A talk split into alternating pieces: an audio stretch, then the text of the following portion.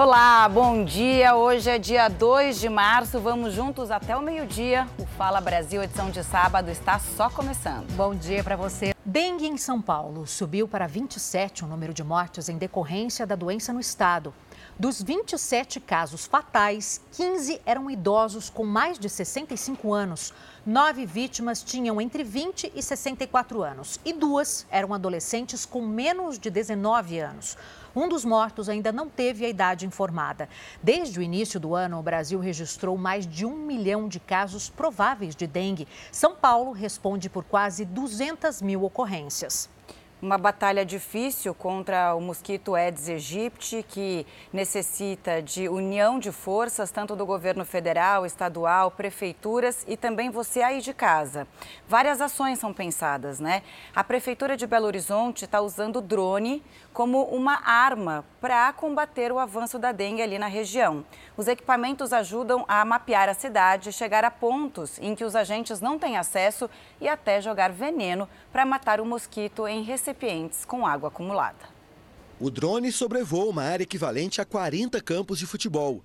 O mapeamento aéreo no bairro Dom Bosco, na região noroeste de BH, é parte das ações de combate à dengue promovidas pela Prefeitura de Belo Horizonte e é feito por uma empresa especializada. O objetivo é identificar e eliminar focos do mosquito transmissor. Esse mapeamento ele visa buscar aqueles focos pneus, caixa d'água destampada, piscinas, tudo aquilo que pode ser um potencial foco para acúmulo de água e desenvolvimento do mosquito. Essas informações são tratadas no, no nosso, no nosso escritório é, por um processo de inteligência artificial assistida e devolvida ao município. Nos últimos dois anos, o projeto Tec Dengue mapeou mais de um terço do município e identificou mais de 36 mil focos de proliferação do mosquito transmissor da dengue só em BH. As planilhas com os dados são encaminhadas para a Prefeitura, para que os agentes de combate a endemias atuem em campo. Com o nosso trabalho e a valentia dos agentes de, de, de combate a endemias em campo, estamos reduzindo em mais de 90% o número de focos. Então a nossa expectativa é que desses 36 mil, em torno de 30 mil, pelo menos, já tenham sido eliminados nesse processo. Em alguns casos, é necessário retornar com um drone, dessa vez menor, equipado com um dispositivo que lança pastilhas de larvicida, como mostra esta imagem. Veja o produto sendo lançado em uma caixa d'água. Ele trata a água parada e extermina os focos do Aedes aegypti em lugares onde os agentes não têm acesso. É um drone mais compacto para poder se aproximar com mais segurança dos focos. Ele usa pastilhas que são preconizadas pelo Ministério da Saúde, pastilha totalmente segura para, para o contato humano, mas extremamente letais para a larva do mosquito da dengue. E você aí de casa, o que, que você faz para prevenir a dengue, hein? O Fala Brasil quer saber se você está participando dessa luta contra o mosquito. E olha, para participar dessa enquete, você usa apenas o seu controle remoto. Se você estiver vendo este ícone no canto direito da sua tela, você pode participar do Fala Brasil usando o controle remoto. Aperte o botão vermelho ou o botão OK do seu controle para acionar a votação. As opções vão aparecer à direita na tela. Navegue pelas opções para baixo ou para cima, escolha uma delas e pressione o botão OK do controle remoto para validar o seu voto. Lembrando que essa votação só está disponível para quem tem o sinal da TV digital. Participe! E quem está aqui para falar de esporte hoje é o Bruno Piscinato. Bruno, bom dia para você. Não tem outro assunto, né, que não a convocação da seleção brasileira pelo Dorival Júnior.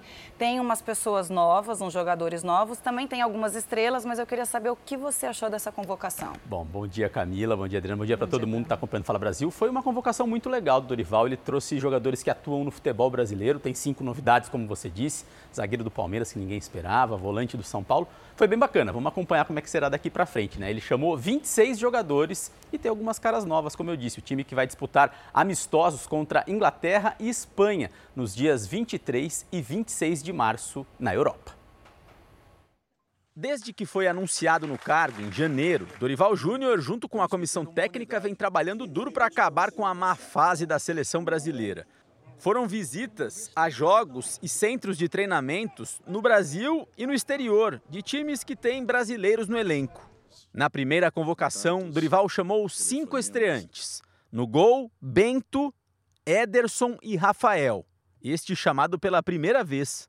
Nas laterais, Danilo, Ian Couto, Wendel e Ayrton Lucas. Para a zaga foram chamados Gabriel Magalhães, Marquinhos e os estreantes Beraldo e Murilo. No meio-campo da seleção, André, Bruno Guimarães, Casemiro, João Gomes, Lucas Paquetá, que está de volta, Douglas Luiz, Pablo Maia, que é novidade na seleção, e Andréas Pereira. E no ataque, Gabriel Martinelli, Hendrick, Vini Júnior, Richarlison, Rodrigo, Rafinha e Savinho, que já passou pelo Atlético Mineiro e que vai vestir a amarelinha pela primeira vez. Richarlison foi um dos que esperou ansioso pela convocação. Ao lado da família, o atacante que se recupera de uma lesão no joelho vibrou ao ouvir o seu nome. Richarlison. Tentamos fazer aqui uma seleção que volte a nos representar de uma maneira muito séria, concentrada, focada e tendo conhecimento cada um de nós daquilo que representa vestir uma camisa como a nossa. Nesta eliminatória da Copa do Mundo, o Brasil jogou seis vezes. Foram apenas duas vitórias, um empate e três derrotas. Um resultado que deixou a seleção com apenas sete pontos e na sexta colocação da tabela. Não tenho dúvidas de recém afirmar que nós vamos alcançar resultados. Confiem e acreditem no trabalho. E trabalho não faltará para que possamos atingir tudo isso. Uma missão complicada aí para o Dorival, boa sorte para ele, para os novos convocados, né, os cinco que vão participar pela primeira vez da seleção. E olha só, o Rodrigo, convocado por Dorival, é um dos destaques do Real Madrid e ele bateu um papo exclusivo com o colunista do R7, o Cosme Rimoli. O atacante é uma das esperanças da nova geração do futebol brasileiro.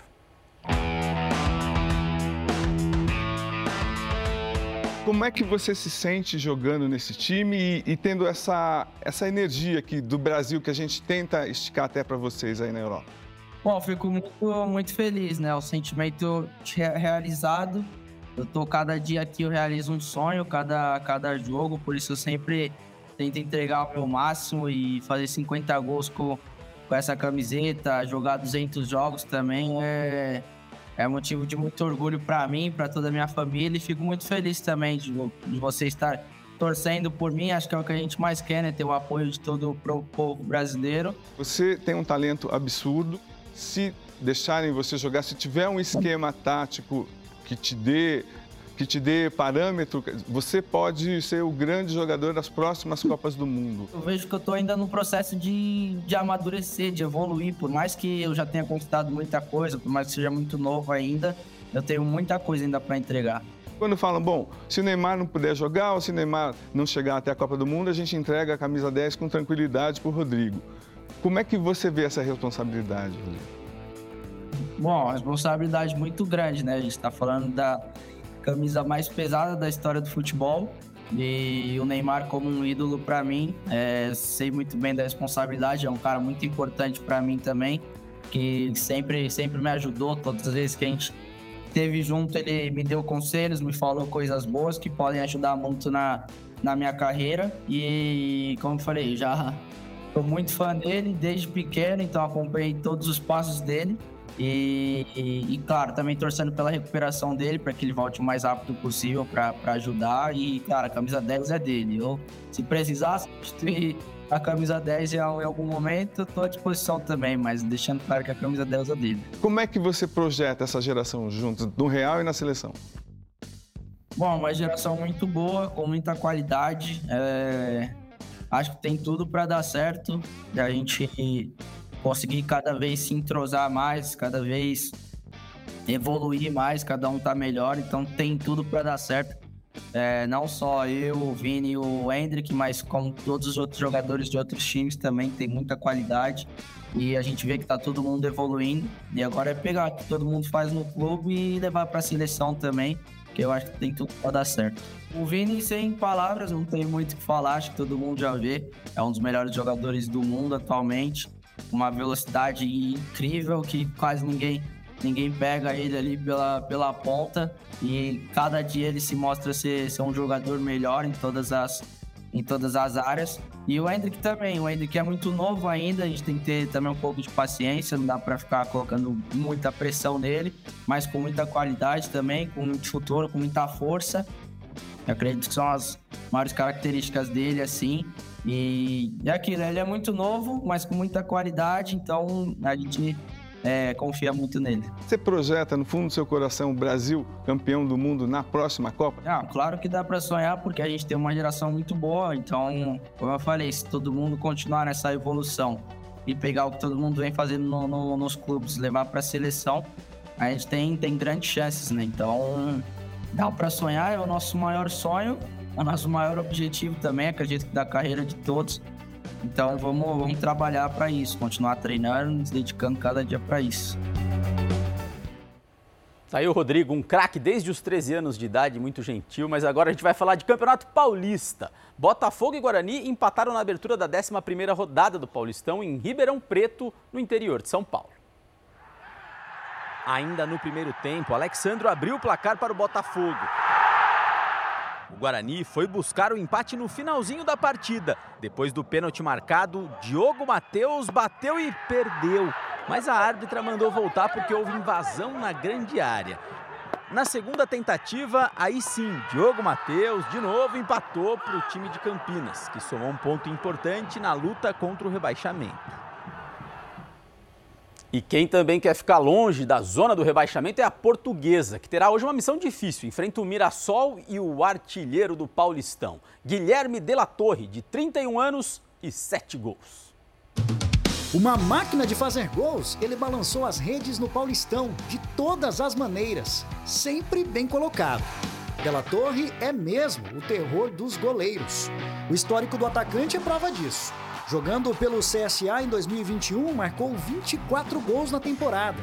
Foi eleito vice-artilheiro da Copa do Nordeste e o quinto do Brasil naquele ano. Onde eu tive a minha melhor temporada né, em relação ao número de gols. Com 31 anos, o jogador é experiente e já atuou até no exterior. Fui para Inglaterra, Tailândia, fui para o Chipre. Mas Della Torre decidiu voltar para o Brasil, ou melhor, para perto da família.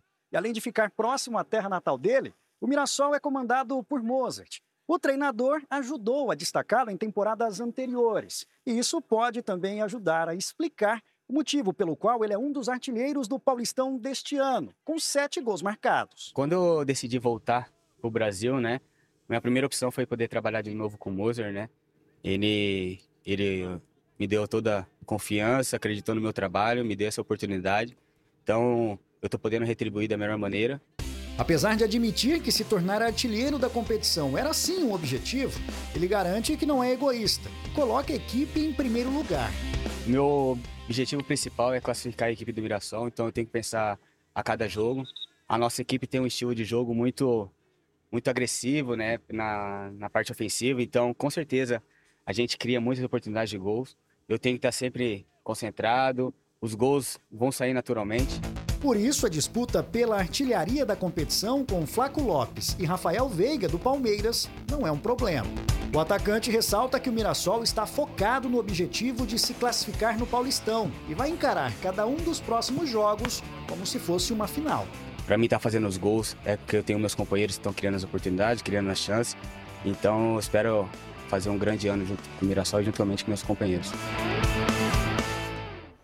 Fiquem de olho nesse Mirassol. E olha, junto com o De La Torre na artilharia está o argentino Flaco Lopes do Palmeiras, que entra em campo amanhã. O Alviverde é o único invicto do Paulistão e vai em busca de uma revanche no clássico contra o São Paulo, já que no início do ano o tricolor foi campeão da Supercopa em cima do Palmeiras. O Santos enfrenta o Red Bull Bragantino, jogo que você acompanha aqui na tela da Record amanhã. Anotem aí a partir das seis da tarde. Já o Corinthians encara o Santo André e faz as contas para não ser eliminado da competição. O Timão joga hoje contra o Santo André na Neoquímica Arena e precisa vencer e torcer por tropeços de Mirassol e Inter de Limeira para continuar com chances de classificação no Paulista. Amanhã tem clássico no Morumbis. Embalados, São Paulo e Palmeiras se reencontram depois da final da Supercopa do Brasil. No tricolor, o clima é de alívio pela vitória no meio da semana. Thiago Carpini não conta com o atacante Caleri, suspenso, e pode ter Lucas Moura e Rames Rodrigues juntos no clássico. Abel Ferreira tem como meta manter a liderança geral do Paulistão. Com 24 pontos, o Palmeiras tem a melhor campanha desta primeira fase e vai com força máxima para o choque rei. Estamos em busca desse Paulistão e, e também muito feliz por, por ser o artilheiro e, e vamos, vamos tentar é, seguir até, até o final com, com esse título. Amanhã, Red Bull Bragantino e Santos se enfrentam às seis da tarde em Bragança Paulista com transmissão aqui da Record. O técnico Fábio Carilli já avisou que não vai poupar nenhum jogador para este compromisso e conta com os reforços dos meias Juliano e Casares recuperados de lesão. A meta do Santos agora é conseguir retomar a liderança geral do Campeonato Paulista. E para que isso aconteça, conta com uma torcida especial. O Mateu tem apenas três anos e é um apaixonado pelo Santos. Falar sobre o peixe com ele tem que ser algo muito sério. O que, que você achou do jogo hoje? Chorei. Você chorou? Sim. Não tô acreditando, cara. Chorei pra caramba. Chorou pra caramba? Hum. Que pena. Mas o Santos, o que, que você acha do Santos? O Santos vai ser campeão ou não vai ser campeão? Você.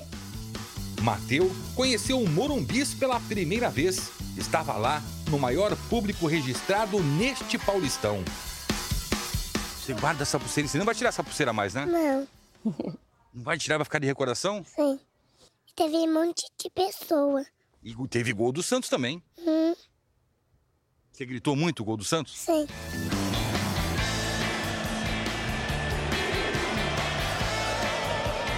Desde que Mateu nasceu, o Santos não conquistou nenhum título, sequer chegou à fase eliminatória do Paulistão. Amanhã, Mateu e os pais vão assistir o jogo pela Record. E esse menino aqui já tem até comemoração pronta caso o Santos vença em Bragança Paulista. Quanto vai ser esse jogo? 2 a 1. Um. Então beija esse escudo aí. Jogue o que jogar, és o leão do mar. Salve o nosso campeão.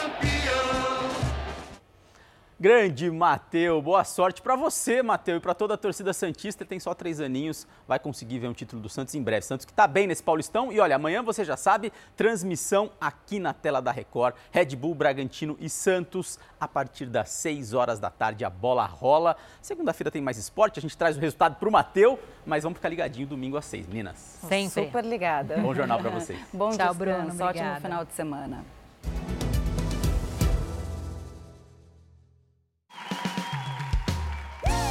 Está na hora de saber o que tem de bom acontecendo em São Paulo na nossa agenda cultural. Uma das bandas de rock mais famosas do Brasil chega com uma turnê para comemorar 20 anos de estrada. É o Detonautas.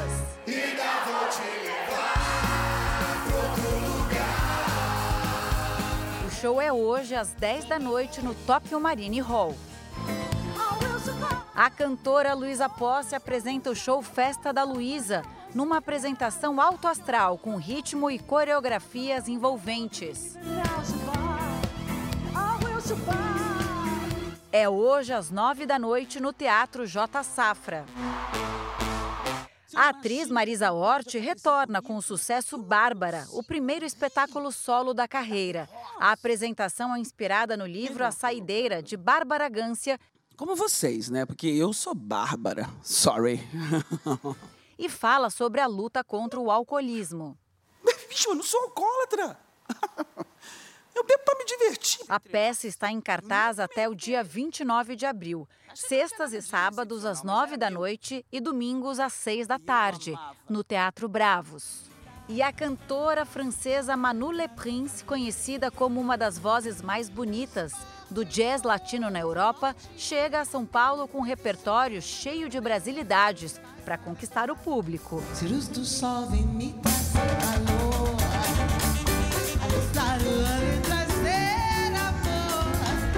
Imperdível. É hoje às 8 da noite no Blue Note São Paulo. E aí, já decidiu qual vai ser a sua programação?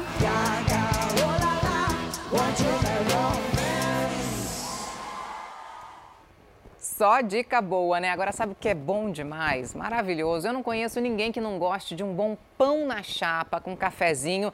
Tenho certeza que você aí em casa já comeu o seu, né? A Marcela Munhoz está agora ao vivo em uma padaria aqui de São Paulo. Marcela, e você? Já tomou seu cafezinho com bom pão na chapa? É claro que eu não ia deixar para depois, né? Vou mostrar essas maravilhas para vocês e não vou tomar o meu. Já tomei o meu sim. Muito bom dia para vocês, meninas. Muito bom dia para todo mundo que acompanha a gente ao vivo aqui no Fala Brasil. A gente fala de uma padaria especializada em pão francês. Mas para quem não sabe, não existe só um tipo de pão francês não, são vários. Dá só uma olhada nessa vitrine, gente, está recheada de coisas diferentes, de pães diferentes. Tem pães recheados, tem pães também franceses tradicionais, não tradicionais, olha, tem com grão. E o que mais me chamou a atenção aqui nessa vitrine foi esse aqui, ó. Sabe qual é o nome dele? É o pão francês Dino, por causa dessas, dessas casquinhas que ele tem em cima, tá vendo? Mas é o seguinte, daqui a pouquinho eu convido o pessoal que está em casa, quem está acordando junto com a gente, acompanhando o nosso Fala Brasil edição de sábado, a fazer o famoso pão na chapa. Vocês sabem que o pão na chapa, aquele com manteiga, aquele sair da requeijão, entrar da requeijão, que muitas vezes dá uma confusão na nossa cabeça, ele existem boatos de que ele surgiu aqui na capital paulista, porque ele é tradicional aqui, tá?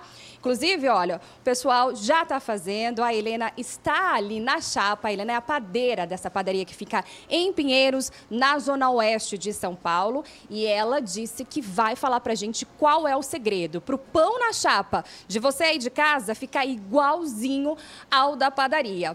E, é, inclusive, a gente vai explicar como é que faz essa saída, requeijão, a entrada, requeijão, que todo mundo tem dúvida, viu? Mas é daqui a pouquinho, segura aí. Volto com vocês, meninas. Obrigada, Marcela. Ótimo, né? Sabe que eu tenho uma dúvida de pão na chapa?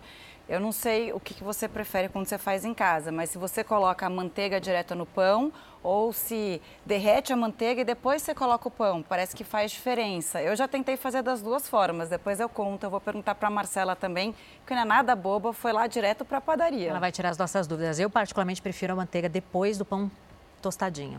então, cada um tem um jeito que gosta, né? Bom, e agora a gente vai conhecer a padaria mais antiga de São Paulo, que tem 152 anos de existência. É muita coisa. O estabelecimento tem vários pratos tradicionais que fazem parte da história do lugar e também da cidade. Pois é, o carro-chefe é a coxinha de creme, mas tem também bauru com churrasco, pão na chapa com requeijão, isso também é bom, viu? Canja. É para deixar o sábado mais saboroso. Vamos dar uma olhada. Situada no centro histórico da capital paulista, a padaria tem um toque antigo, mas fôlego de quem está só começando. Milhares de clientes passam por aqui todos os dias. Quem frequenta, será que sabe que a importância vai além do pão de cada dia? Eu não sabia que era das mais antigas do Brasil, mas desde criança que minha mãe, que trabalhava no centro, sempre levava alguma coisa dessa padaria para casa. Tipo de restaurante que a gente gosta, né? Serviço à antiga, cardápio à antiga, ambiente à antiga, não? O carro-chefe histórico é a coxinha creme. Eles são muito fiéis às receitas deles. Você vê, eu como essa coxinha aqui mais de 40 anos. E a coxinha sempre a mesma.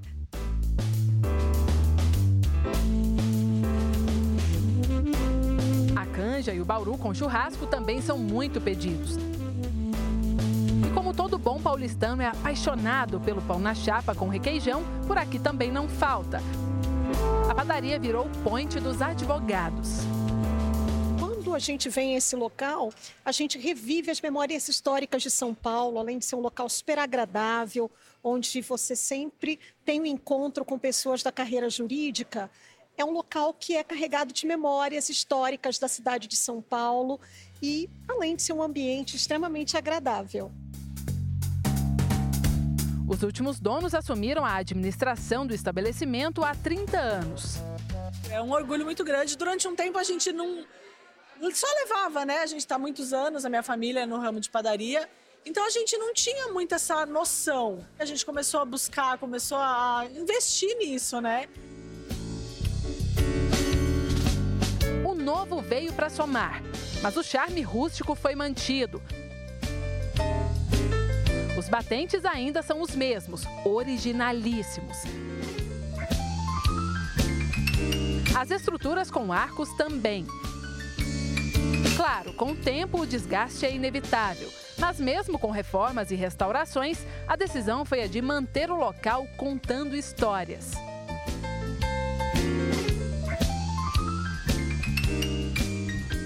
Quer melhorar, né, modernizar no que vai ficar mais fácil para o cliente, mas continuar com essa, esse ambiente rústico, antigo, para poder remeter a história mesmo, né? Afinal de contas, são mais de 150 anos que a gente está aqui, né? Até a década de 60, o andar da padaria funcionava como um bilhar, local perfeito para encontros românticos à noite. Entre um drink e outro, muitas paixões foram construídas por aqui. De lá para cá, muita coisa mudou. Aqui se tornou um restaurante, cenário de reuniões de trabalho e encontros em família.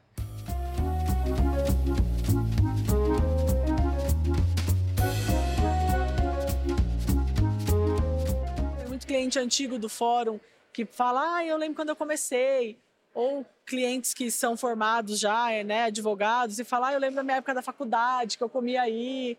Nós já fizemos casamentos aqui, né, almoço de casamento, já fizemos é, almoço de batizado, chá de bebê, já fizemos de tudo aqui. Quem vem pela primeira vez aprova o cafezinho e a história.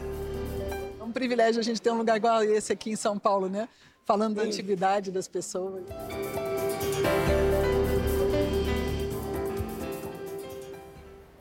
Já que a gente está falando de comida, olha isso. Uma moradora da Grande Florianópolis ficou assustada ao quebrar um ovo para fazer uma receita. Depois de tirar a gema e clara, ela acabou encontrando um outro ovo, menor, é claro.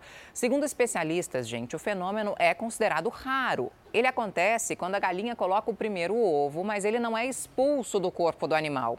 Nesse momento, um segundo ovo que estava descendo pelo trato se junta ao primeiro na hora de formar a casca. Raro, né? E muito interessante. Agora, uma informação super importante que você deve prestar atenção: ferramentas de inteligência artificial já estão sendo usadas para prejudicar campanhas eleitorais no Brasil. Áudios e vídeos são manipulados para criar escândalos envolvendo políticos. A principal estratégia tem sido gerar frases falsas a partir da voz de pessoas reais.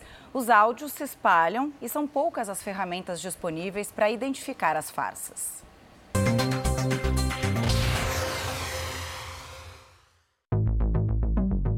Um áudio curto, compartilhado centenas de vezes, com o poder de alterar os rumos de uma cidade, de um estado ou de um país.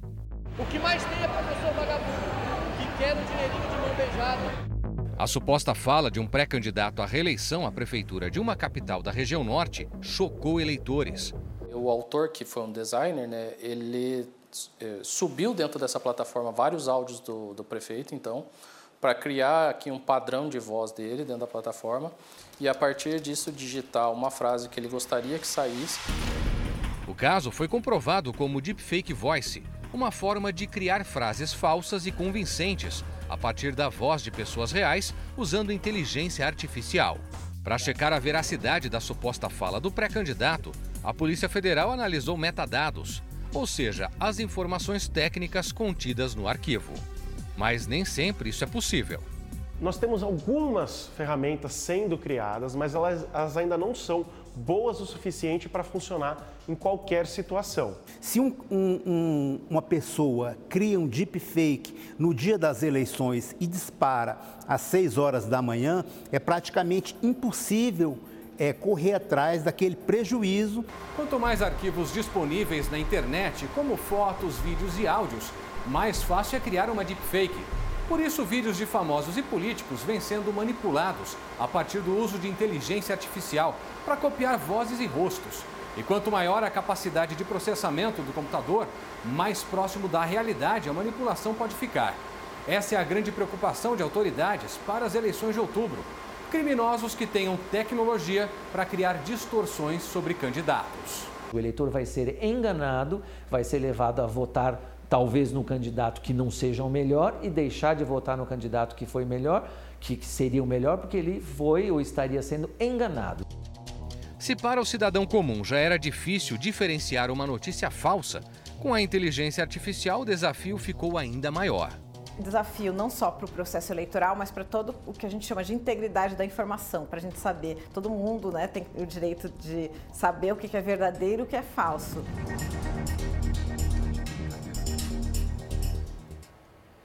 Olha, por insegurança, muitas pessoas tentam agradar o outro, tentam uma aprovação a qualquer custo, sabe? Seja do companheiro, da amiga, do chefe. A gente conhece muita gente assim, Sim. certamente você conhece também, né? Só que, olha, a tentativa de agradar pode ter um efeito contrário. É o que você vai ver agora no quadro Mistérios da Mente Humana com o Isaac Efraim.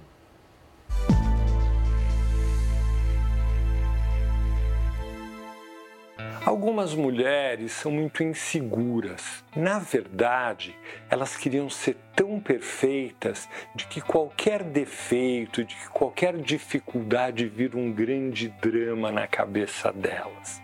E aí elas começam a achar que o mundo, que os homens não vão gostar delas, de que elas não vão ser o suficientemente boas para ter a capacidade de fazer um homem gostar delas. E as mulheres que têm esse sentimento, a gente chama isso de sentimento de insuficiência. E todo mundo em algum momento tem isso daí. As mulheres que não acreditam em si, elas passam a usar uma tática. É a tática do vou agradar. Vou fazer eles gostarem de mim vou esquecer de daquilo que eu gosto e do que eu sinto para ficar fazendo aquilo que agrada ao outro. Porque aí o outro vai ficar tão agradado por mim, vai ficar tão contente, tão satisfeito com aquilo que eu faço por ele, que não vai poder mais se desvencilhar de mim. Vai me amar para sempre vai virar meu escravo de tão dependente que ele vai se tornar do meu agrado. E vou contar uma coisa: algumas até dão certo, algumas vezes elas até funcionam bem, mas a imensa maioria não. Por quê? Porque o outro, de uma forma geral, entende que essa necessidade, que essa característica que você tem de querer agradar ele, não é para te conquistar, é porque ele é o gostosão. Fala, olha, olha como eu sou bacana. Eu sou bacana, ela quer me agradar. Então, em vez de ele se sentir prisioneiro a você e achando que tem que te amar, ele na verdade começa a querer abusar do fato de que você quer agradar ele. Quanto mais você tenta agradar, porque você é insegura, porque você acha que não vão gostar de você, porque você acha que você é feia, porque você acha que você é burra. Quanto mais você tenta prender pelo movimento de agradar, mais você está chamando o outro, que pode ser o homem, que pode ser teu chefe, que pode ser tua amiga, está chamando para abusar de você, para tirar proveito de você. E aí tem que tratar mal? Não, não, não tem que tratar mal tem que só entender de que agradar contra a vontade, agradar para aprender, acaba sendo um movimento nocivo e que acaba gerando a condição do abuso. Entendeu?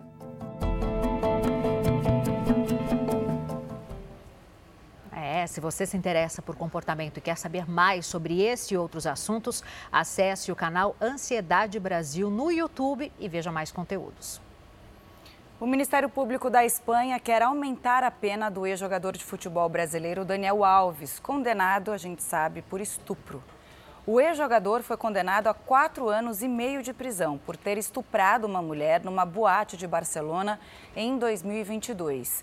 O Ministério Público Espanhol quer revogar a decisão do tribunal e pede uma pena de nove anos. Segundo a promotoria, a indenização de 800 mil reais que ele pagou à vítima não se aplica como uma circunstância atenuante de reparação de danos. A população do Texas enfrenta o maior incêndio florestal da história do estado americano. As chamas já consumiram uma área equivalente a quase três vezes o tamanho da cidade de São Paulo. Olha só. Ao menos duas pessoas morreram. Uma delas era uma mulher de 83 anos. As autoridades dizem que o terreno áspero dificulta o trabalho dos bombeiros para apagar as chamas. O governo de Joe Biden enviou ajuda para os moradores afetados. A Amazônia registrou alta de mais de 300% nos focos de incêndio em fevereiro.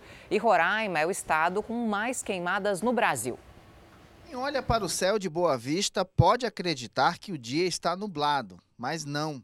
É fumaça das queimadas que deixam o dia da capital de Roraima desse jeito. Esse problema é causado pelos incêndios urbanos na zona rural e até em municípios vizinhos. Principalmente quem tem filho que sofre né, com asma, com renite, bronquite. Vivo no hospital, vivo tomando antialérgico, vivo usando bombinha, porque não tem condição de sair de casa. Em fevereiro, o estado teve quase metade de todos os incêndios do Brasil. Somente na terra indígena Yanomami, entre o Amazonas e Roraima, foram registrados 262 focos neste ano. O problema é agravado pela estiagem. O governo federal reconheceu situação de emergência em nove dos 15 municípios do estado. É, a previsão para esse mês ainda é uma certa intensidade com relação à estiagem, né? Então, pode ser que ainda haja um aumento de, de focos de incêndio nesse período. Dados do Instituto Nacional de Pesquisas Espaciais mostram que nos dois primeiros meses deste ano foram contabilizados mais de 2.600 incêndios em Roraima. O número já é maior do que o recorde anterior, de 2016, quando foram registrados 2.143 focos de calor. No caso da Amazônia, os dados são ainda piores. Fevereiro fechou com mais de 3 mil focos de incêndio, alta de 330% em relação a fevereiro do ano passado. Com a previsão de chuvas só para abril, quem mais sofre são os produtores rurais. O dono desta propriedade perdeu toda a plantação de banana e teve um prejuízo de 100 mil reais.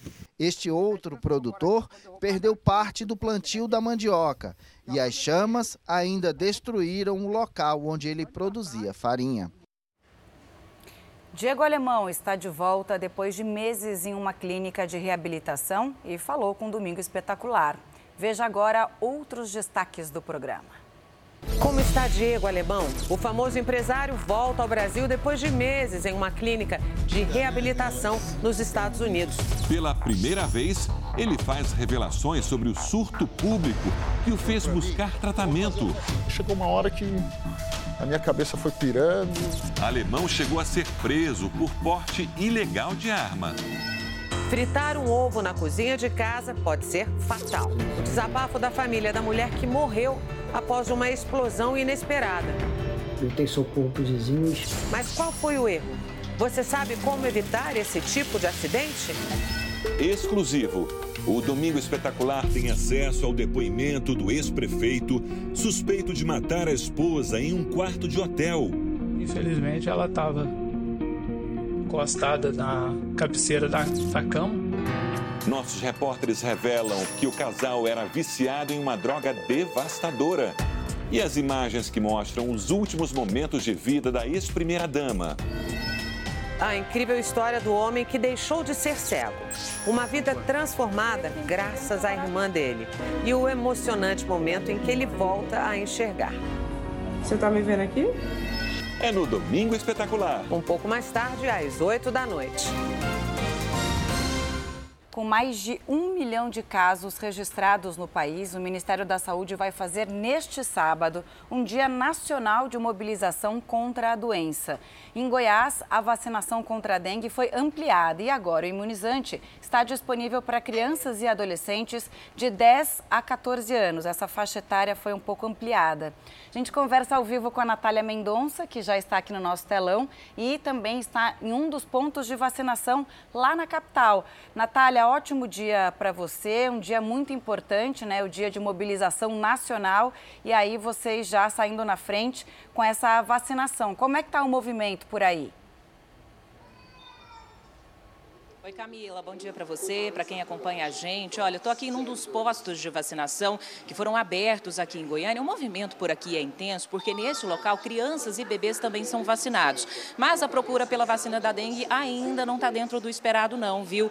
Hoje aqui na capital serão sete unidades de saúde disponíveis para vacinação contra a dengue. Para se vacinar tem que apresentar apenas um documento com foto e a caderneta de vacinação. Essa mobilização nesse dia D inclui ainda uma ação de conscientização sobre a doença. Serão mais de 800 agentes comunitários de combate à endemia que vão atuar por toda a cidade, fazendo visitas às residências, conversando com moradores, entregando uma cartilha, inclusive, com orientações sobre a dengue e recolhendo pneus. Também serão deslocadas 14 equipes para pulverizar veneno nos locais onde há maior concentração do mosquito e confirmação de casos. Em todo o estado de Goiás, já são 36 mortes por dengue confirmadas e outras 52 em investigação investigação. Essa ampliação da vacinação, que antes estava disponível apenas para crianças de 10 e 11 anos, se deu em função da baixa procura. Apenas 13% do público-alvo foi vacinado até agora, infelizmente. Voltamos ao estúdio do Fala Brasil. Obrigada, viu, Natália? Então fica aí o alerta, né? A gente sabe que a vacinação está aí para prevenção contra a dengue, tem vários tipos é, de, de dengue circulando e é uma coisa que a gente pode ajudar a prevenir dentro de casa e também com a vacinação.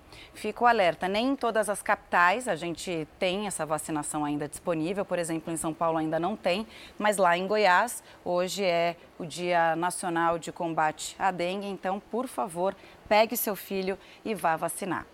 Agora vamos mudar um pouco de assunto, né, gente? Essa é para quem vai viajar ainda hoje. Fica atento, viu?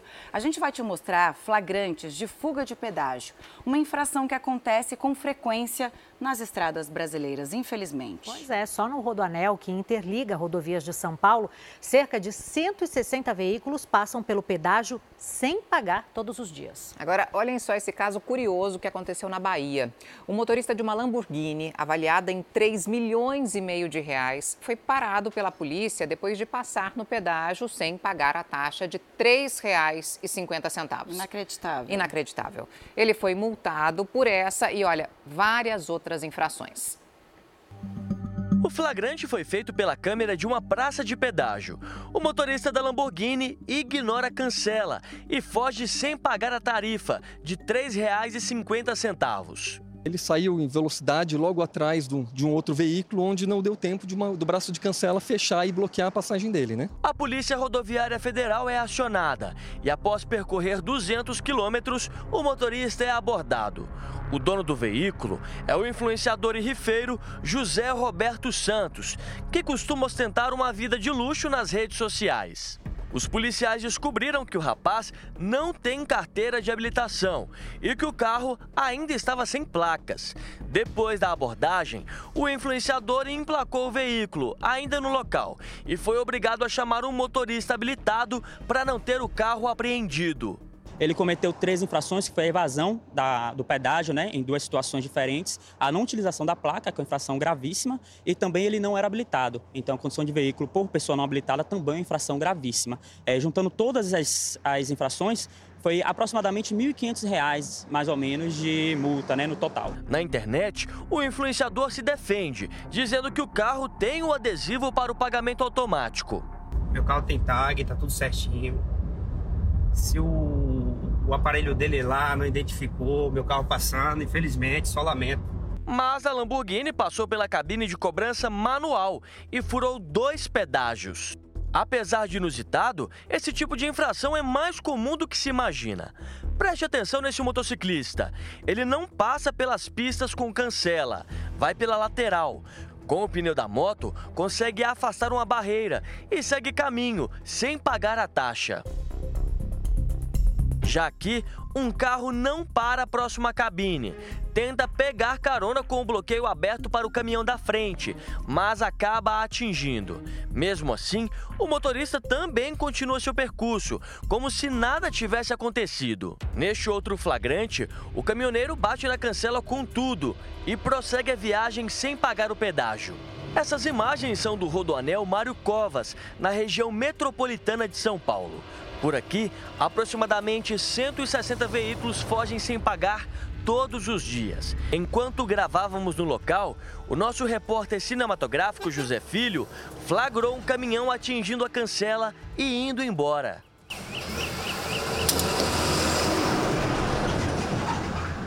A câmera da rodovia também mostrou o momento. Repare que o nosso cinegrafista está abaixado quando o caminhão passa.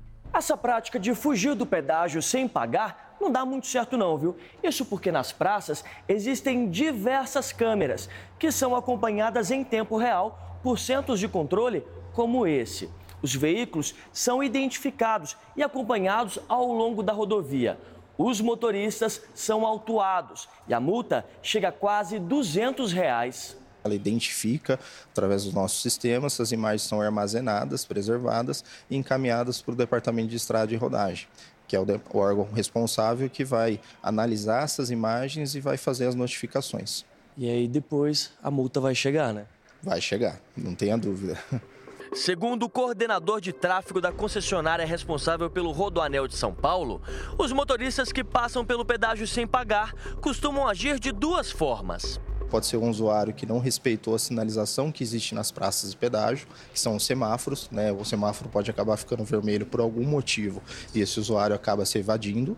E existe a possibilidade também de algum veículo que passa colado ao veículo da frente para tentar realmente se evadir do pedágio e efetuar o pagamento da tarifa. No caso do homem da Lamborghini, né, não sei, a multa vai chegar, mas não sei se ele vai pagar, até porque ele não pagou uma tarifa de R$ 3,50, mas de fato isso é passível de multa e não é permitido pela legislação brasileira. Bom, vamos falar de coisa boa? Brasileiro Lucas Chumbo pode ter surfado a maior onda da história. E quem vai decidir isso é o livro dos recordes. Olha só o tamanho da onda, parece um paredão, né? E ele ali surfando fica pequenininho perto da onda. Semana passada, na praia de Nazaré, em Portugal, Lucas Chumbo entrou na disputa pelo recorde mundial. Estima-se que a onda tenha alcançado entre 27 e 30 metros de altura. A melhor marca até então pertence a um alemão que pegou uma onda de mais de 26 metros há dois anos. Parabéns ao Lucas, independentemente se vai entrar para o livro dos recordes ou não, mas é um grande fato, é um grande feito e que vai ficar marcado na história do surf. Radical, né? E olha só, aquele momento de dar uma relaxada, programar o fim de semana. Será que vai fazer sol? Será que vai chover? Chegou a hora de saber então como fica a previsão do tempo para esse sábado aqui em São Paulo. A gente começa por São Paulo. Marcela Terra, bom dia para você. Conta pra gente. Bom dia, bom dia a todos. Olha, o sol começou a aparecer por aqui, isso porque o dia amanheceu nublado, mas o sol, olha só, o Paulo Giovanni vai mostrar pra gente, já tá aqui no céu. Essa é a previsão de hoje, a mínima de 19, o dia começou mais friozinho, com aquele clima mais gostoso, mas a máxima vai chegar aos 29 graus. Então, quente ao longo do dia, com a máxima ali por volta de meio-dia e depois, às 7, 8 horas da noite, o clima começa a ficar mais ameno. Só que tem previsão de garoa, não de chuva forte, mas de umas pancadas de chuvas isoladas ao longo do dia, mais para tarde. A gente tá aqui, né, na zona leste da capital paulista Paulista, no meio de todo esse verde. A gente observa que ainda tem algumas nuvens, mas elas prometem ir embora ao longo do dia para ficar um sábado daquele de sair de casa mesmo com vontade. Agora a gente vai lá para o Rio Grande do Norte falar com a Cadja Alves. Cadja, bom dia, como é que tá o clima por aí? Bom dia, Marcela. Se o clima por aí amanheceu mais frio, Natal começou o dia sendo Natal, com muito calor, o sol dando bom dia aí para todo mundo que está querendo aproveitar o sabadão na praia, essa praia que eu estou aqui, a praia de Miami. A temperatura nesse fim de semana aqui em Natal, tanto no sábado quanto no domingo, fica na mínima aí em 25, na máxima 31 graus. A previsão é de bastante sol, mas com possibilidade de chuvas aí durante a manhã ou a tarde e a noite também bem tranquila para quem quiser dar aquela passeadinha pelo calçadão. Vamos agora saber como é que está a previsão do tempo para o fim de semana lá em Cabo Frio com o Radais. Bom dia, Radais. Oi, Cádia, bom dia para você também. Olha, por aqui o dia em Cabo Frio amanheceu bastante nublado, né? A gente até achou que ali no início da manhã iria chover, mas não, com o decorrer das horas, o céu começou a dar espaço ao sol e as nuvens foram sumindo, sumindo aos poucos. Milton Salles nas imagens mostrando aí para vocês como é que tá o dia deste sábado aqui na cidade de Cabo Friense. O pessoal que está chegando aqui na região dos lagos pode chegar, pode aproveitar mas aproveite até a tarde, porque durante a noite há previsão de chover aqui neste sábado na cidade de Cabo Frio. Amanhã, Cádia, as temperaturas elas não devem variar muito. Vai permanecer bem próximo aí das de hoje. Amanhã a mínima vai ser de 23 graus e a máxima de 30. Só que amanhã não vai ter a previsão de chuva igual hoje. Meninas, eu volto com vocês ao estúdio do Fala Brasil. Obrigada, Radar. Olha, a região dos lagos no Rio de Janeiro é um show à parte, um paraíso que não deixa em nada faltar para outros lugares do exterior, né? Pois é, muito lindo. Agora a gente vai voltar aqui para o estúdio, né, com as nossas luzes, que Sim. são o nosso sol. O nosso sol. Não tem jeito. A gente está acostumada. Agora, para falar de um susto, gente. Durante um voo de Brasília para Fortaleza, os cantores Xande de Avião e Zé Vaqueiro passaram por um tremendo susto. Eles voltavam de um aniversário quando os dois motores do jatinho tiveram uma pane. O piloto tentou realizar um pouso forçado, mas os motores voltaram a funcionar antes do procedimento. A aeronave prosseguiu com o voo, conseguiu pousar em segurança, ainda bem, né, no destino final. E aí lá o cantor Zé Vaqueiro gravou um vídeo tranquilizando os fãs. Vamos ver o que ele falou. Voltando no jatinho, né, Brasília e Fortaleza, a gente tá voltando para casa, tivemos esse pequeno susto. Foram momentos bem tensos, mas graças a Deus deu tudo certo. Tá todo mundo bem, viu? Só para tranquilizar vocês e tô recebendo mensagem aqui. Obrigado pela preocupação de cada um de vocês. Deus abençoe e proteja todo mundo, tá? Tá todo mundo bem, graças a Deus. Que bom que eles estão bem, né? Agora, olha só, uma música sertaneja composta em Goiânia está fazendo muito sucesso lá em Portugal. E o curioso é que dessa vez não é na voz de nenhuma dupla brasileira famosa, como Maiara e Maraísa, por exemplo, não. Conheça agora as Senhoritas. Do Brasil para Portugal. Comigo só usa essas velhas, essa cueca branca. O estilo musical faz tanto sucesso na terrinha que por aqui ganhou o sotaque português. A mistura deu tão certo que estourou na internet. Eu vou lavando E a rainha da sofrência do feminejo aqui em Portugal é essa daqui, ó, Joana Bastos, é isso? Ai, não, não fala assim, não fala assim, é muita responsabilidade. Assim. Boa. O que, que seria aqui, a gente, esse, essa É mesmo sofrência? isso. É assim É mesmo mesmo. A sofrência é a vida real.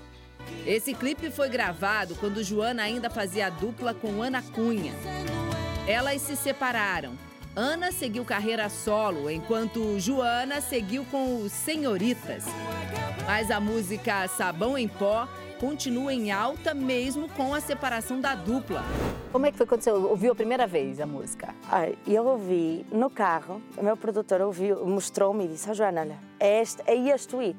Gravamos, fomos a um programa apresentar, um dia depois estava viral em Portugal. Um ano depois, viralizou no Brasil. Quem mais vibra com todo esse sucesso são os compositores brasileiros. O tema dela é um tanto ousado, né? Mas foi tipo dentro dessa ideia da sofrência, uma abordagem mais brega sobre traição. Essa cueca. Você falou que teve comentário até da Roberta Miranda. Roberta Miranda, sim. Ai, não, eu ia quase, desculpa, mas eu quase caí da cadeira mesmo, porque Roberta Miranda é, é, é o topo, não é? Uma bandida chamada amor. Joana faz questão de exaltar as nossas divas do feminejo. Eu amo. E quando íamos sair entre amigas e tudo, rádio no máximo, e Nayara Azevedo,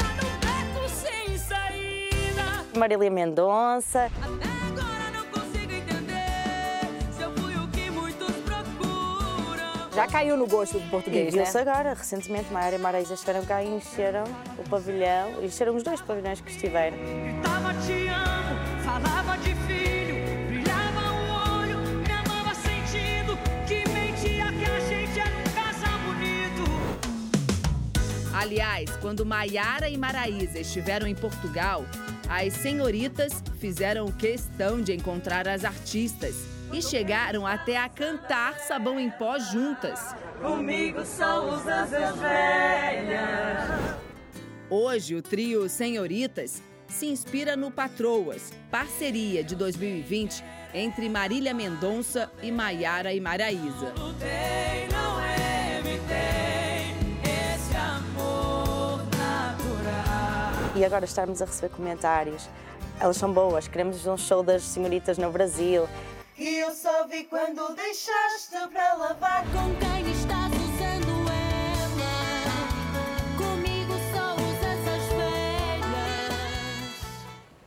Muito legal, né? Porque a gente está acostumado a ver essa parceria entre cantores brasileiros e americanos e agora portugueses e brasileiros.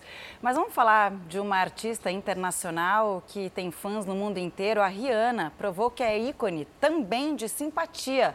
A cantora viralizou na internet ao tirar fotos com os fãs. E não foi em qualquer lugar, não, viu? Durante uma passagem por Milão, na Itália, a cantora de 36 anos é surpreendida por alguns fãs que batem no vidro do carro e pedem para tirar uma foto com o artista. Please, one picture, please. Veja que, mesmo na chuva, os fãs não desistem. Porém, chegam a achar que Rihanna está indo embora. No, no, no. Please. Mas nesse momento, algo inesperado acontece. A porta do carro se abre e a cantora chama o grupo para entrar no veículo. Emocionados, os fãs conseguem abraçar a artista e fazer o tão sonhado registro.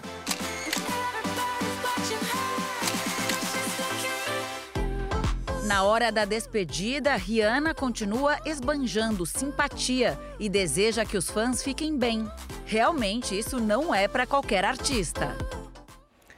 Quanta generosidade, por isso que ela é esse sucesso todo.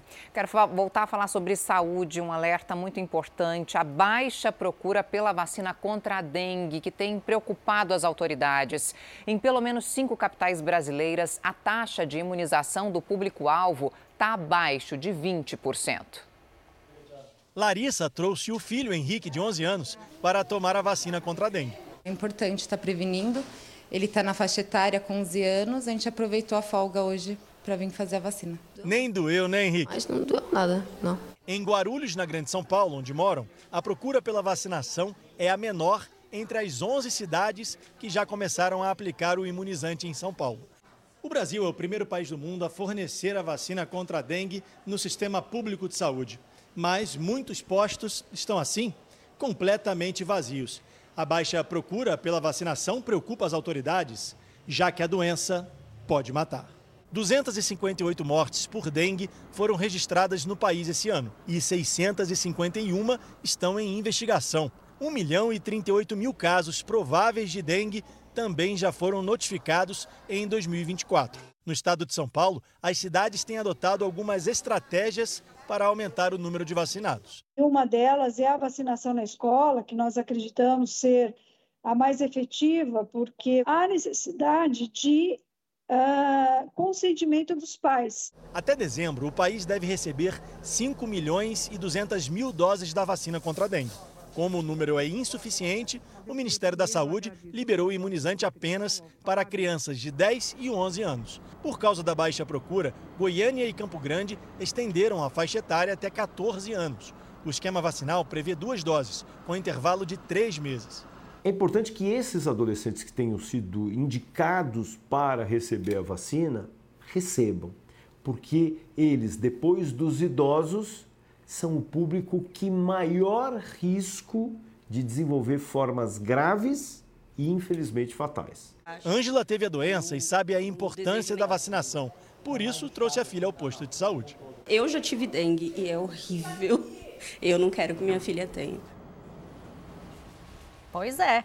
E na enquete de hoje, o Fala Brasil perguntou: você está tomando alguma atitude para prevenir a dengue? Olha só a resposta: 85% disseram que sim e 15% disseram que não. A maioria então está comprometida nessa luta, né? Todo mundo se unindo aí contra a dengue. Esses 15% aí que tem que diminuir mais. Até porque, né, Adriana, a- o pico da doença ainda não chegou. Vai ser entre o mês de março e principalmente abril. Então, quem não está fazendo nada e admite aí na nossa enquete, é bom pensar e repensar isso e começar a tomar as ações para que não é, é, abranja mais essa epidemia que a gente vê em alguns estados brasileiros. Quero falar de café da manhã agora, 9 horas 6 minutos. Você que está acordando, está aqui com a gente no Fala Brasil. Hora do café da manhã. Pãozinho na chapa, gosta? Tem pão francês, baguete, sírio. Calma, antes de falar isso, eu quero falar que o nosso chefe, vou expor aqui, viu? A Marcela Munhoz sabe. O nosso chefe, Léo Freitas, ele chega todo dia de manhã, ele traz uma baguete quentinha que a gente come antes do jornal, super bom. Só não dá para fazer pão na chapa aqui, viu, Marcela Munhoz? Mas a gente gosta bastante. Você está aí ao vivo numa padaria. Você vai entrevistar uma chefe que é referência no assunto, quando é, o assunto é pão e outras gostosuras. O que, que você separou para falar para gente? E antes eu tinha uma dúvida: pão na chapa se faz com a manteiga já no pão ou você derrete a manteiga e depois põe o pão ali para selar o pão na chapa? Bom dia agora da minha parte para você. É, Bom dia para você também, para todo mundo que acompanha a gente ao vivo aqui no Fala Brasil. Bom, existem os gostos, né? As preferências, depende, é claro, da preferência de cada um. Eu volto a falar ao vivo dessa padaria que é especializada em pão francês e fica em Pinheiros, zona oeste de São Paulo. Vou pedir para o Zé Paulo me acompanhar. Gente, essa vitrine tá linda, dá água na boca em qualquer um. Mas a gente vai entrar na cozinha. Vem, Zé, me acompanha aqui porque promessa é dívida. Eu prometi que eu ia ensinar, ai, perdão, como é que faz o pão na chapa, o famoso e tradicional pão na chapa, que inclusive ficou conhecido aqui na capital paulista. A Helena, ela é chefe. E ela é especializada em pão na chapa. Agora conta uma coisa, a gente tem várias dúvidas. Primeiro, o pão na chapa, aquele que é tradicional aqui em São Paulo, como que faz o pessoal de casa? Eu quero ensinar o pessoal de casa para ficar igualzinho o de padaria. Bom dia para você. Bom dia. Vamos lá? Ó, eu acho que para mim um dos grandes segredos é a manteiga no jeito de passar no pão, que eu gosto sempre de passar bem nos cantinhos assim para ficar uma um dourado bem bonitinho, bem uniforme. E não precisa economizar, né? Ah, eu gosto generosa. Não precisa ser um exagero, porque senão ela vai derreter tudo e vai para o final. O pão que a gente usa muito em casa, que é o pão adormecido, é até uma opção muito boa, porque ele é mais sequinho. Quando o pão está muito fresco ou quente, a manteiga derrete antes de ir para a chapa. Então, o ideal é o pão fresco ou adormecido, mas não quente. E aí, com a manteiga generosa, a gente vem para a chapa, que já está um pouquinho quente, já no jeito. Então, esquenta antes a chapa também. Antes, para ficar só e fazer, fritar essa manteiga. Então, a gente vai pôr aqui para fritar. Né? A gente em casa faz na frigideira muitas vezes, então esperar grelhar, a, a- esquentar a frigideira para a gente ir controlando a temperatura. Se tiver quente demais e o pão for adormecido, é, o pão não vai ficar crocante de volta. A ideia é que o pão fique crocante de volta. Então tem que ir dosando a temperatura do fogo, tem toda uma, uma ciência ali de temperatura de calor, mas não, não tem muito segredo. O mais gostoso no pão fresquinho é quanto menos tempo na chapa, só para grelhar mesmo a manteiga, aí a gente tem o, o pão ideal, que ele tem um miolinho e está crocante por fora. Então você morde, mas está macio. Agora sim, meninas, eu vou confessar pra vocês, tá? Eu não cozinho, por isso essa dúvida, tá? Desculpa, Helena, mas assim, é, você disse que se a chapa estiver muito quente, fica complicado, né? Então, quanto tempo mais ou menos? Coloquei no fogo agora, fogo alto, quanto tempo até a chapa esquentar pra gente colocar depois o pão com manteiga? Tá. É, a gente liga, liga o fogo brando, assim, médio, eu acho que uns 30 segundos a chapa já vai começar. Não pode estar esfumaçante, sabe quando fica aquela chapa esfumaçante? Ali não é uma coisa legal. Então, só quente, assim, a ponto de, do dedo conseguir encostar, mas bem rapidinho, e aí você põe.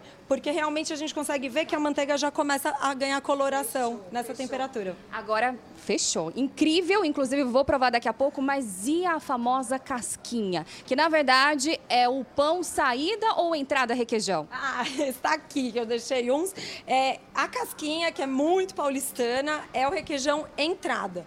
Então a gente pega o pão, passa o requeijão e vai entrar com o requeijão na chapa. Ah, aí o entra, requeijão- então você passa antes. Isso, que aí o requeijão sai grelha como se fosse um queijinho.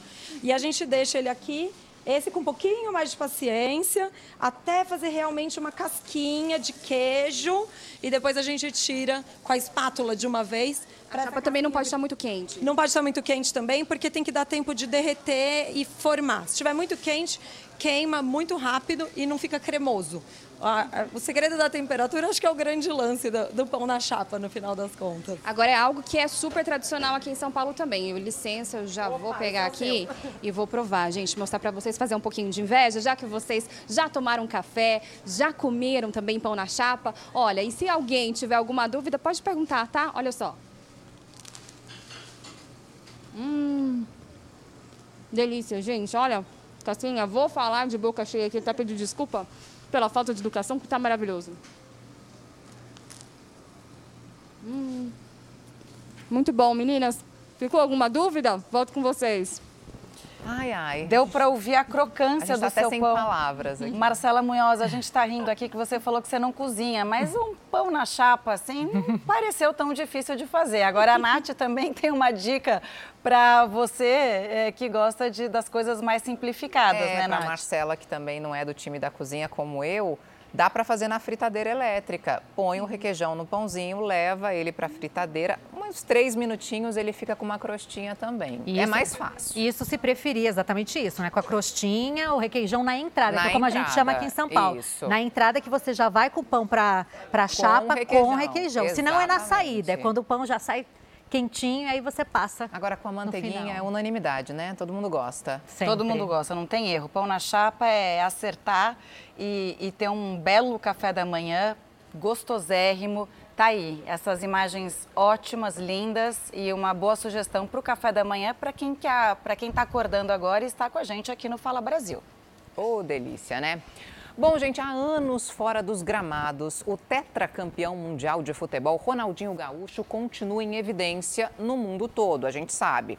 Atualmente, o ex-jogador participa de um reality show no exterior e reforça o título de Rei dos Rolês Aleatórios. Um reality show na Turquia, com a presença de Ronaldinho Gaúcho. Ele disputou uma partida de voleibol e outra de futebol de areia. Chegou até a fazer um gol de bicicleta. A presença dele surpreendeu os fãs. É mais um famoso rolê aleatório do ex-jogador. A expressão é muito usada nas redes sociais para se referir a situações ou encontros improváveis. E se uma presença é inesperada em algum lugar, a chance de Ronaldinho Gaúcho aparecer por lá é grande. Ninguém supera o craque nos rolês aleatórios. Faz vários, né, rolês, assim, meio esquisito. Cada hora ele tá num lugar com pessoas totalmente diferentes. Mas o último que eu vi, ele tava num desfile, desfilando com uma- um, um sobretudo de pelo, assim. Foi durante a semana de moda masculina em Paris. O ex-jogador de futebol de 43 anos cruzou a passarela com um belo casaco sobre uma camiseta de marca estampada com o rosto dele.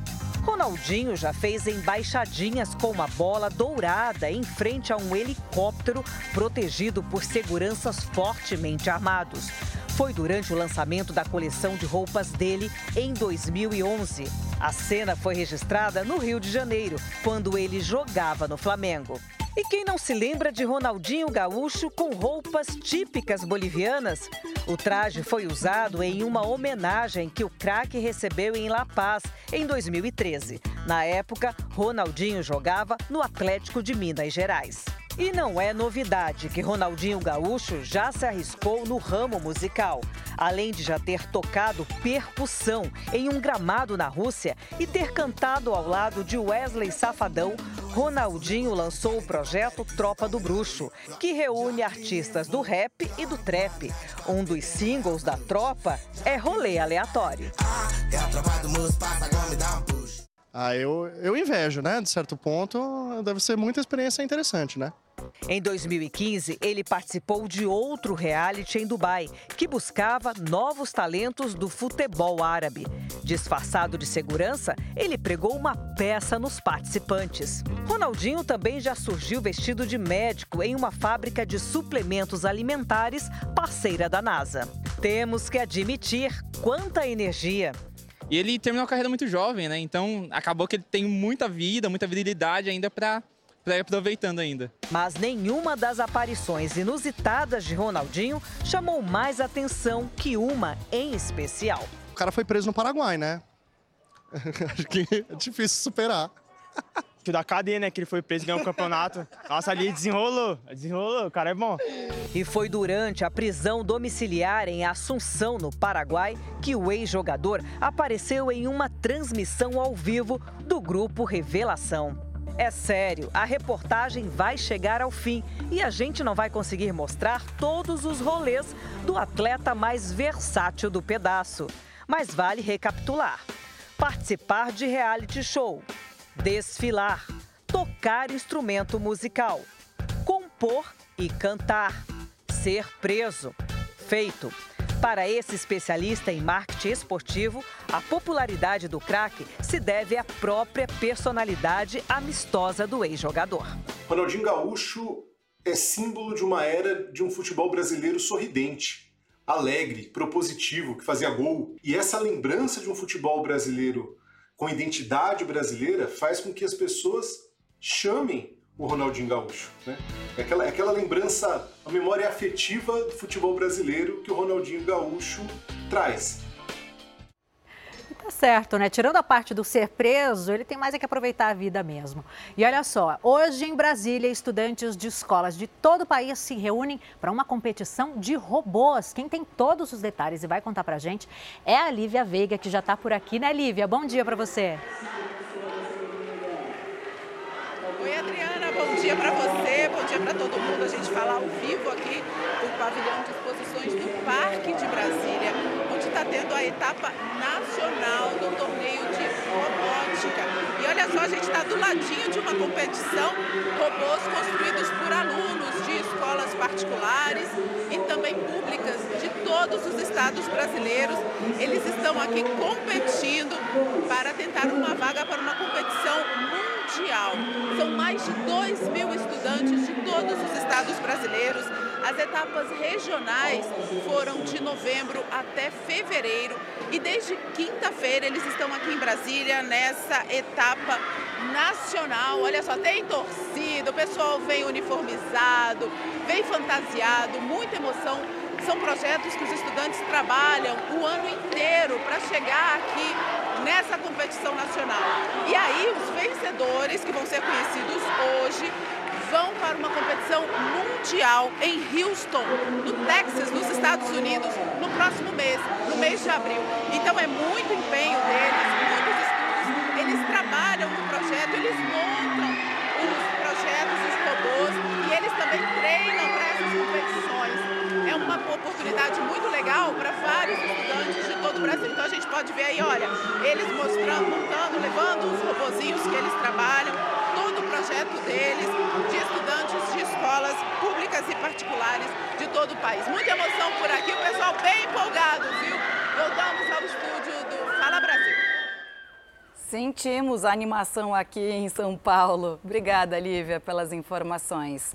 E a reportagem agora é sobre um herói que não usa capa, mas sim um jaleco. É um enfermeiro. Ele salvou um homem e duas crianças que foram arrastados pela correnteza durante uma forte chuva na Grande São Paulo. Quem é este homem que corre no meio da rua, debaixo de chuva, para ajudar três desconhecidos? Ele ignora os riscos para salvar a vida de um homem e duas crianças pequenas que estavam sendo arrastados pela força da água. Esse ato de bravura evita o pior. Na hora do, do desespero, a gente nem, nem pensa, né? O único impulso é ajudar, né? Não tem como planejar. Foi tudo rápido, né? Brênio Soares de Oliveira tem 33 anos, é enfermeiro. O cuidado com o outro é uma vocação. Nos últimos anos, em plena pandemia, ele ajudou a salvar muitas vidas em hospitais. Dessa vez, foi assim, na rua. Um incidente flagrado por câmeras de segurança foi na porta do trabalho do Brênio, esta clínica de tratamento para pacientes renais crônicos em Santo André, região do ABC Paulista. Brênio estava ali na frente da clínica em que ele trabalha, ajudando pacientes a entrar. Chovia forte na hora. A rua começou a alagar rapidamente. Foi quando ele viu que um homem que estava com duas crianças aqui do outro lado da rua se desequilibrou e caiu. Os três foram arrastados pela enxurrada.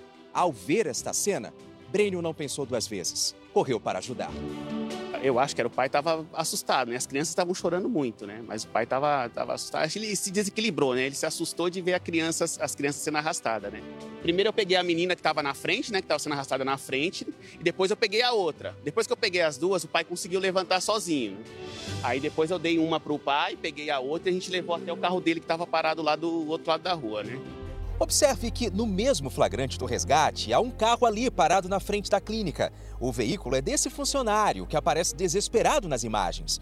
O veículo tinha sido arrastado pela força da água. O Brênio lembra que toda vez que chove forte na região, a rua fica alagada. Além do caos, é um perigo. Quando chove muito, essas duas partes aqui é, criam uma correnteza, né? É, não foi o primeiro caso de carro que foi arrastado aqui, né? Cria uma correnteza desse lado e uma correnteza daquele lado ali, entendeu? Aí fica muito forte, né? Fica difícil de passar. No momento em que o homem caiu com as crianças, uma delas poderia ter ficado com o pé preso neste bueiro. Foi tudo tão rápido que Brênio nem teve tempo de saber o nome das pessoas quem salvou. Mas para o enfermeiro, isso nem faz tanta diferença agora. O mais importante é que deu tudo certo. Quando soube da atitude do marido, a Célia ficou cheia de orgulho. Olha só esse post que ela fez numa rede social. Ressaltem esse homem que representa todos os enfermeiros que lutam para salvar vidas. Eu fiquei assustada, mas com o coração imenso, porque a gente precisa de mais gente assim, né? Que pensa no próximo, desde uma coisa pequenininha como até se, se arriscar como ele fez, né? Uma página da região repostou e escreveu: Nem todo herói usa capa, alguns usam avental branco. No caso do Brênio, o avental é azul, mas a cor não importa. Ninguém duvida que ele é mesmo um herói, não é? O nosso trabalho da enfermagem é. Somos todos heróis, na verdade, né? A- Apesar de não usar capa, os heróis de verdade usam jaleco, usam uniforme. É, A gente está aqui para ajudar as pessoas, para ajudar o próximo, né? Tá pronto para outra, então? Sempre pronto para outra. Bora trabalhar, né? Como todo herói. Todo herói. Vai lá, Brênio. Tendo ou não uma câmera por perto, registrando o que você é capaz de fazer, a sua missão tem que continuar. Afinal, você é um herói da vida real. Depois dessa história linda de entrega, de generosidade, infelizmente a gente vai trazer uma tragédia. Uma mulher morreu e o marido dela ficou ferido depois de parte de uma casa desabar no Rio de Janeiro. A gente vai falar agora com a Anabel Reis, que está no local onde tudo aconteceu. Muito bom dia para você, Anabel. Quais informações nós temos aí do local, hein? Olá, bom dia, Natália, a todos que acompanham Fala Brasil. Cenário de destruição aqui na Praça da Bandeira, zona norte do Rio de Janeiro. Esse carro aqui era o veículo em que o casal estava. A Margarete Xavier, de 53 anos, que não resistiu, ela estava no banco do carona e o marido dela dirigindo. Ele está internado em estado grave no hospital da região. Uma câmera de segurança flagrou o momento desse desabamento. A Defesa Civil esteve aqui no local e constatou que, a princípio, esse desabamento, parte da casa aqui ao lado que caiu, o motivo teria sido uma intervenção irregular no telhado e também a retirada de algumas paredes. No momento do desabamento, esse imóvel ele estava vazio, então não se sabe quem é o responsável por essa residência e por essa obra irregular. A Polícia Civil vai investigar esse caso. Agora, esse não foi o único carro atingido aqui. A gente vê que tem outro veículo, mas dentro desse veículo não havia ninguém. Mas aqui na Vila de Casas, o Jorge Barros, ele mora há 14 anos. Era um amigo do casal e o dono desse outro veículo, que inclusive não tinha seguro, né, Jorge? Boa tarde. Você escutou quando tudo aconteceu aqui? É, eu escutei, eu estava em casa e nós, eu tinha acabado de chegar com a minha esposa. Quando meu filho pediu para levar ele na academia, eu levei o. Eu estava me arrumando para sair para a academia, foi na hora que a gente escutou o estrondo, que parecia uma, que parecia uma guerra, né? E achar, nós tínhamos achado que era problema de alguma bala de gás de algum carro que tinha explodido quando a gente olhou o cenário destruidor aqui. Pegou em cima do meu carro e tudo. É, eu não tenho seguro da Land Rover. Enfim, nós estamos aqui assim esperando algumas pessoas né, que possam nos dar uma ajuda para investigar, saber de quem é o imóvel, que até agora a gente não sabe, entendeu? E esse casal, o senhor conhecia, era amigo deles? Olha, era uma pessoa maravilhosa. O Marcos e a esposa dele, uma pessoa que ajudava sempre todo mundo aqui dentro, trabalhava com negócio de remédio e tudo. Um casal maravilhoso, uma pessoa muito bacana, entendeu? Enfim, teve essa tragédia aí. Agora a casa é uma casa velha, né? Tá aí. Agora a polícia investigando, né? A polícia vai ver que se tem um relógio ali de luz, alguém botou no nome. Então a gente vai saber quem é a pessoa que botou o relógio aí no nome para descobrir. E estavam fazendo obra aí dentro, entendeu? Agora foi o que a Defesa Civil falou. O senhor tem alguma notícia sobre o Marcos que está internado?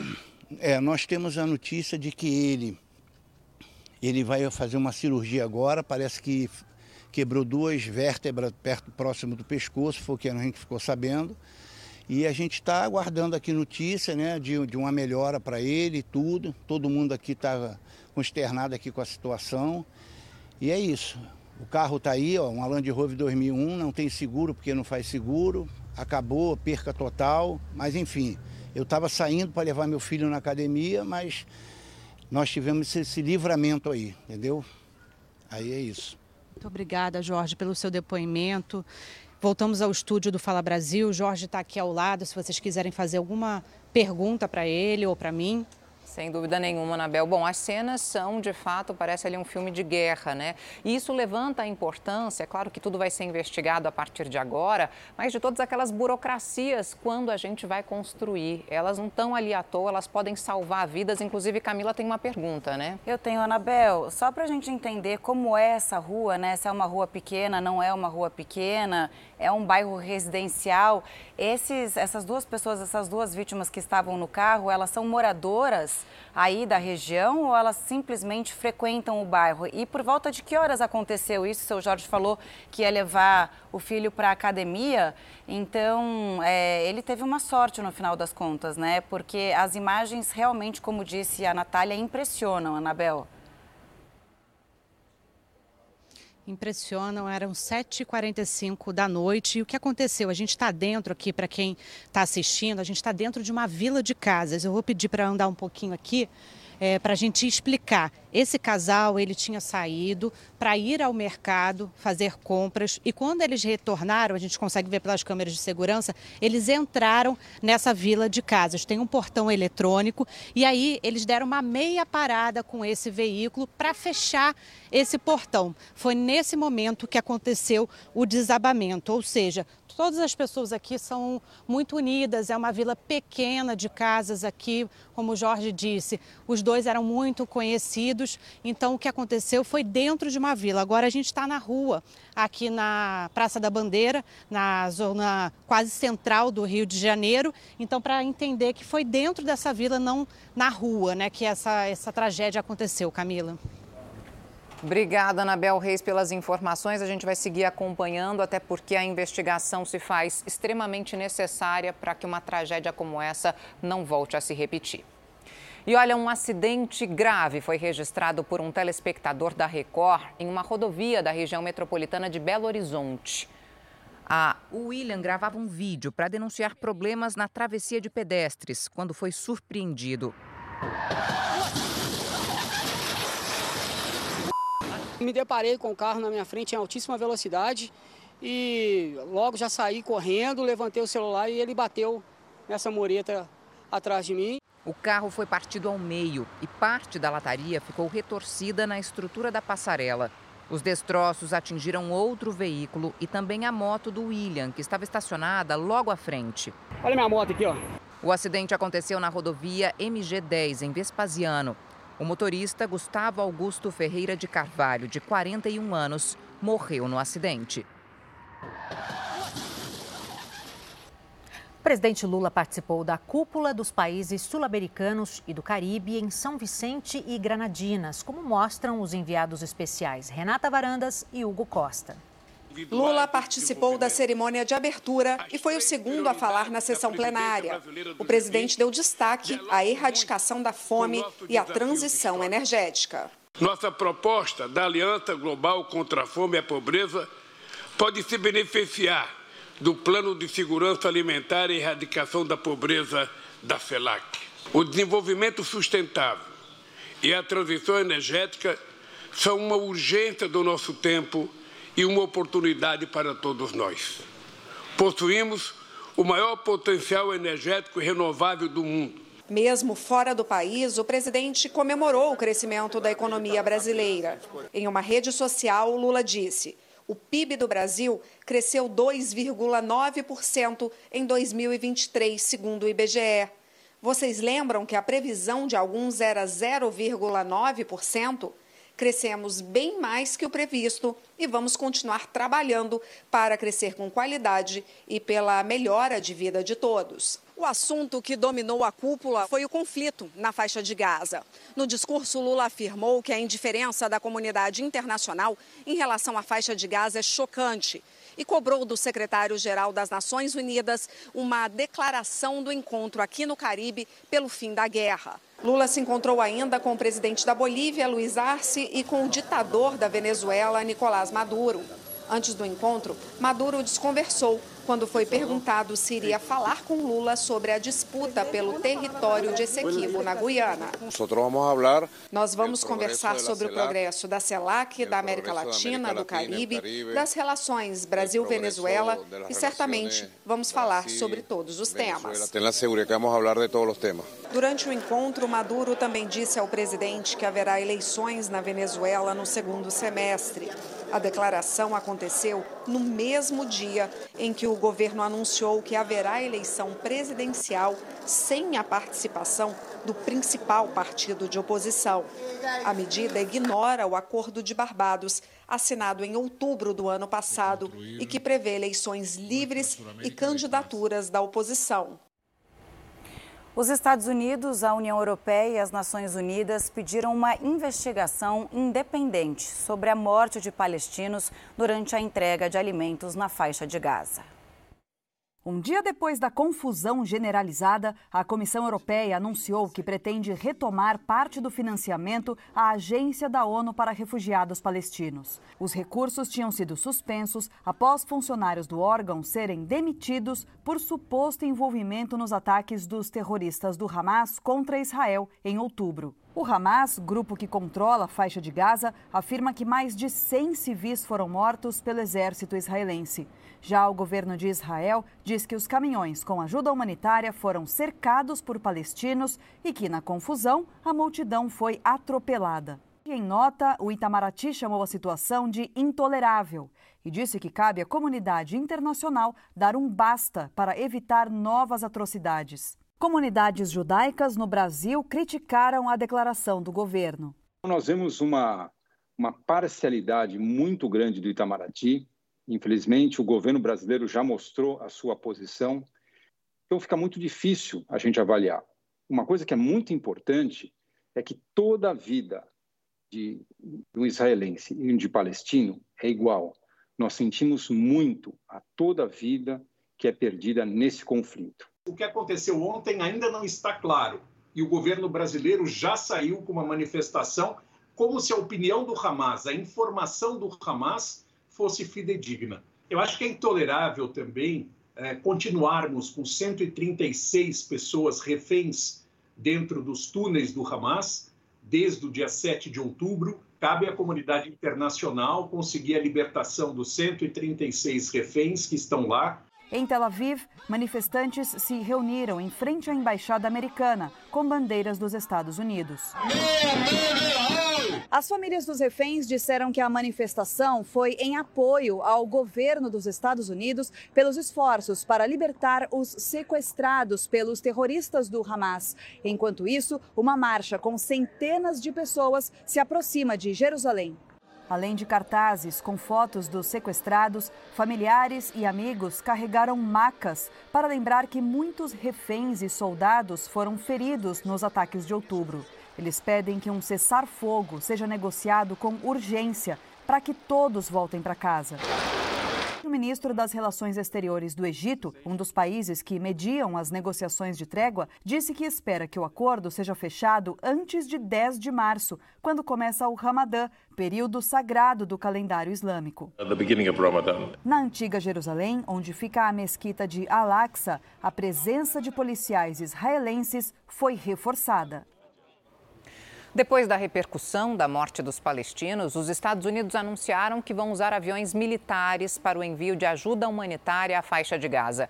A estratégia já está sendo usada pelo governo da Jordânia.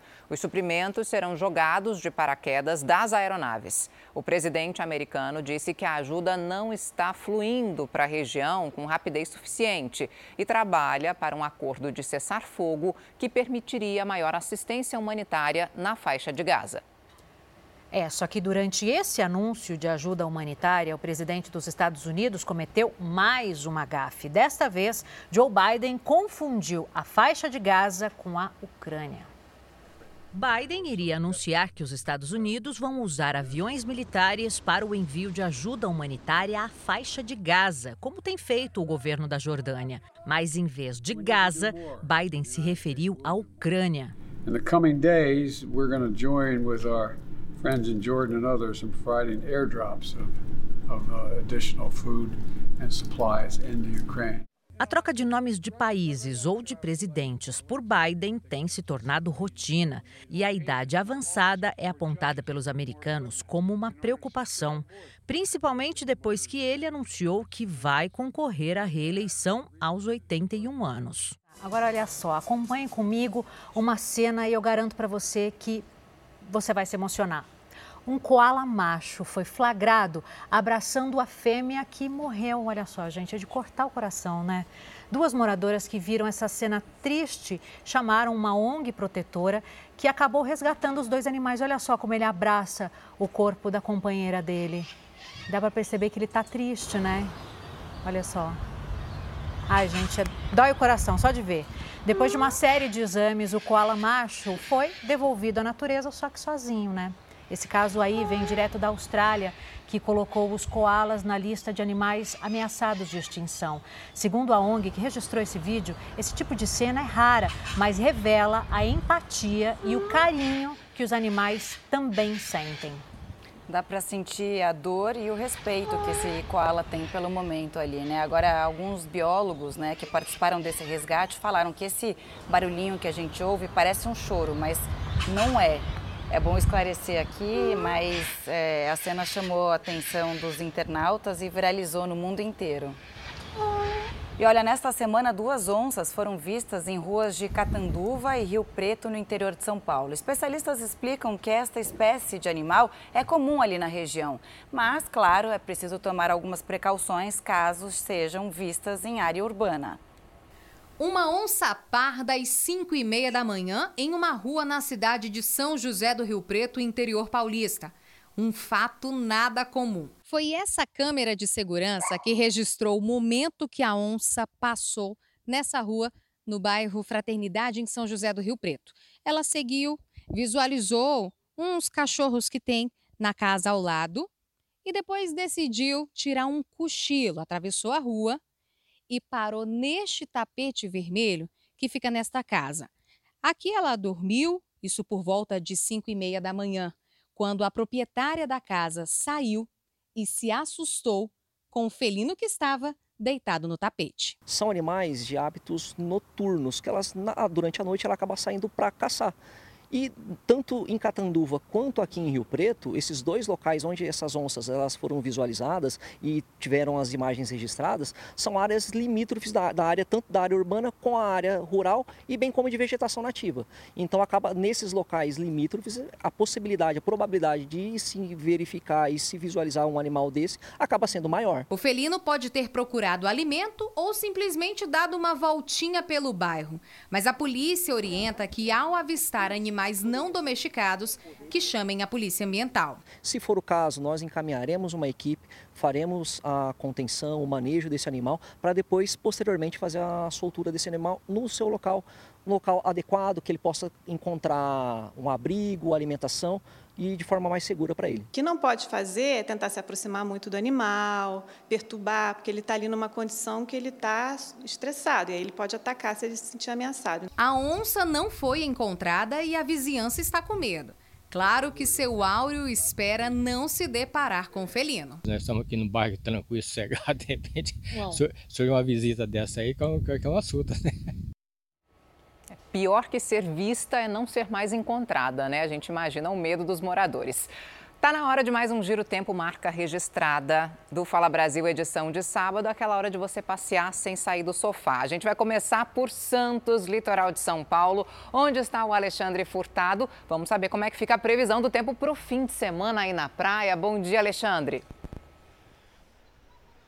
Oi, Natália, muito bom dia a você, bom dia a todos que acompanham o Fala Brasil. Tô aqui, ó, pegando um bronze, tá um sol bonito, gostoso na cidade de Santos. Tempo ideal para pegar uma boa praia. O Caiçara se deu bem e já tem muita gente curtindo essa beleza natural aqui do litoral paulista. Estamos bem na reta do Aquário Municipal de Santos. Veja só que espetáculo de imagem do Luiz Eduardo Campos. Você vê céu aberto, tem algumas nuvens, é claro, mas nada que atrapalhe o sol, que brilha forte. Neste momento a temperatura é de 26 graus e vai esquentar ainda mais. Os termômetros podem marcar 29 graus aqui na cidade de Santos e hoje existe uma pequena probabilidade de chuva. E se acontecer, vai ser aquela pancada rápida de verão somente para refrescar. Então a gente consegue observar através dessas imagens muita gente caminhando, a galera curtindo, a criançada com os pais. Amanhã teremos mais um dia de muito sol e calor aqui na Baixada Santista a temperatura vai subir ainda mais na casa dos 30 graus e também não há previsão de chuva. Agora eu quero saber como é que está o tempo lá no Nordeste, naquela cidade maravilhosa de Fortaleza, capital do Ceará, com Miguel Anderson. Bom dia, Miguel. Muito bom dia, Alexandre. Aqui não está nada diferente, viu? Solzão, um para cada pessoa. Não pode esquecer do protetor solar. Sabadão, neste exato momento, na capital cearense, 29 graus. A previsão de temperatura máxima marcando nos termômetros de 31 graus, ou seja, vai da praia. Tem previsão de chuva? Até tem mas vai ser uma chuva tão rápida, é uma verdadeira chuva isolada, ou seja, só para amenizar um pouquinho o calor. Como a gente fala aqui no Ceará, a chuva da gripe, né? Depois de um sol forte, vem a chuva e muita gente procurando as unidades de saúde com problemas respiratórios. A gente fala ao vivo aqui da Praia do Náutico, na orla de Fortaleza, muita gente aproveitando, tem até um banhista bem diferente por aqui já roubando a cena, viu? Aquele cachorrinho tá para lá e para cá, já mergulhou, já pegou um solzinho neste sabadão. Para amanhã, domingo, olha só, o domingo vai começar com chuva no finalzinho da madrugada, mas depois o sol vai chegar chegando, temperatura máxima 30 graus, ou seja, o cearense de folga ou turista nos visitando vai colocar o bronze em dia, viu? Agora a gente vai saber como fica o tempo durante este final de semana na capital do Amazonas. Vamos direto para Manaus. Alisson Mota, bom dia para você, muito sol por aí aí, como é que está a situação? Oi, Miguel. Bom dia para você. Bom dia para todo mundo que está acompanhando o Fala Brasil. Olha só, Manaus amanheceu debaixo de chuva nesse sabadão. Nós estamos aqui na praia da Ponta Negra, certamente um dos maiores cartões postais aqui da capital. E olha só como é que está a movimentação pouca gente, apenas alguns poucos banhistas que se arriscam a tomar banho no Rio Negro debaixo de toda essa chuva. E desse ponto aqui em que nós estamos, a gente consegue inclusive visualizar a ponte que liga Manaus para Iranduba, que é um município da região metropolitana. Quase não dá para ver direito porque tem muita névoa cobrindo por conta de toda essa chuva. A previsão é que chova durante o dia todo. Portanto, o Manauara, que já está bem acostumado com o calor, nesse fim de semana vai poder aproveitar aquela chuvinha gostosa, tirar o casaco do armário, afinal aqui é assim, choveu só um pouquinho, a gente já coloca o casaco e vai para a rua para aproveitar o friozinho, viu? No domingo, a mesma situação. Voltamos ao estúdio do Fala Brasil. Tá bom para ficar em casa também, né, Alisson? Curtindo o Fala Brasil, debaixo do edredom. Obrigada pelas suas informações. E olha só, uma chuva forte provocou transtornos em Santarém, no oeste do Pará. Foram registrados alagamentos em diversos pontos da cidade. Você acompanha as imagens comigo agora. Na Avenida da Orla do Rio Tapajós, a água quase cobriu totalmente os carros. Apesar dos estragos, ninguém ficou ferido. O Instituto Nacional de Meteorologia alerta que dos 31 dias do mês de março, 25 devem ter chuvas intensas no Pará. E a gente percebe aí a força da água, né? Mãe do norte para o sudeste, nas últimas 12 horas, choveu muito forte no estado de São Paulo. Na cidade de Monteiro Lobato, a situação é caótica, várias árvores caíram, os bombeiros passaram a madrugada trabalhando para desobstruir rodovias. Um carro também foi soterrado, vários alagamentos. A Beatriz Casadei tem as informações para gente. Bia, bom dia. Bom dia, meninas. A gente estava tentando chegar na cidade de Monteiro Lobato, que fica no Vale do Ribeira, só que a gente foi surpreendido por esse tanto de água aqui. Aqui é o fim da linha para gente. Ninguém consegue passar. Essa é a SP50, um dos trechos bastante afetados pela chuva, onde a situação exigiu a interdição total em dois pontos distintos, em Campos do Jordão e Santo Antônio do Pinhal. Segundo informações do Departamento de Estradas e Rodagem, a interdição ocorreu entre os quilômetros 151 e 176, que estão mais para frente. Só que nós estamos aqui no quilômetro 108, que é a divisa entre São José José dos Campos e Francisco Alves, e aqui já não tem como passar. Aquele motociclista tentou, só que ele está vendo que a situação bem lá adiante, olha, piorou, tanto que um caminhão, uma carreta, ficou encalhada lá. Então, aqui, até o pessoal do Departamento de Estradas e Rodagem, que também estava tentando ir para Monteiro Lobato, também teve que parar.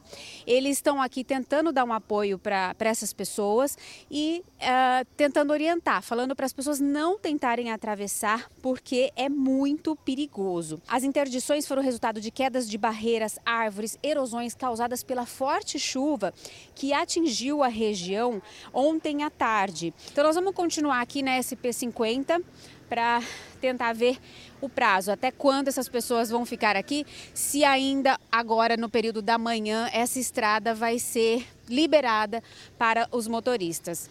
Voltamos ao estúdio do Fala Brasil.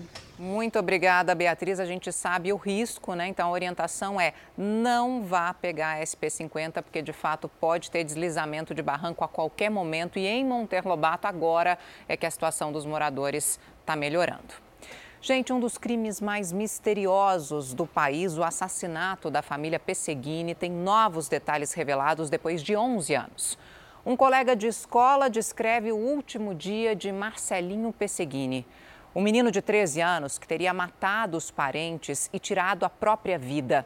A entrevista inédita está no, no episódio desta segunda da série Doc Investigação. Eu te amo, mãe.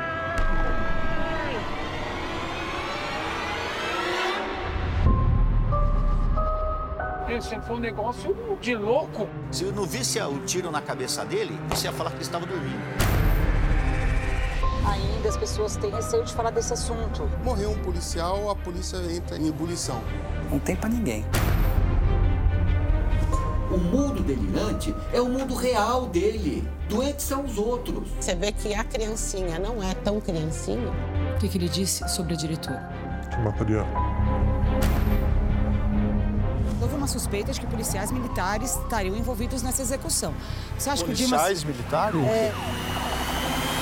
A polícia preferiu não investigar. O que eram os mercenários? Ele queria convencer os colegas dele a fugir e virarem matadores de aluguel.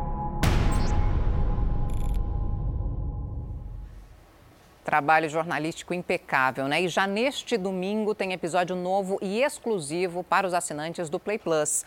O Doc Investigação mostra depoimentos inéditos do ex-prefeito Fúvio Serafim, suspeito de matar a mulher em um quarto de hotel no Espírito Santo. Imagens de câmeras de segurança mostram passo a passo os últimos momentos de vida da médica Juliana Eualcor. Em Goiás, a polícia prendeu duas mulheres que tentavam embarcar para o Rio de Janeiro com munição de fuzil presa ao corpo. Uma delas estava com uma criança no colo. Os pacotes foram retirados pelos policiais um a um. Eles estavam escondidos sob o vestido e presos ao corpo das mulheres com fita adesiva. As suspeitas foram presas na rodoviária de Goiânia, no momento em que embarcavam. As mulheres contaram que receberiam R$ 1.500 para fazer o transporte da munição. A encomenda seria entregue para um traficante do complexo do Alemão, no Rio de Janeiro. Uma das suspeitas estava com uma criança de colo. De acordo com a polícia, isso seria uma estratégia para tentar chamar menos a atenção. No total, elas transportavam mil balas de fuzil calibre 5.56 que tem alto poder de destruição. Munição de calibre restrito, né, como você falou, de fuzil, de alto poder de destruição, que certamente seria utilizado naquele estado ali contra as forças policiais ou para o cometimento de outros crimes, né. O Ministério Público do Rio de Janeiro cumpriu quatro mandados de prisão contra suspeitos de integrar uma rede de comércio ilegal de armas e munições. Em Rocha Miranda, na Zona Norte, o alvo da operação foi Paulo Sérgio Pereira, o policial foi militar expulso da corporação. Ao ser retirado de casa, ele escondeu o rosto. Também foram presos Roberto Pinheiro Mota e Wellington Aleixo Vitória Coutinho, suspeitos de integrarem o esquema. Os agentes ainda estiveram nesta penitenciária em São Gonçalo, onde o Wellington de Oliveira Rodrigues, o Manguaça, está preso desde agosto do ano passado.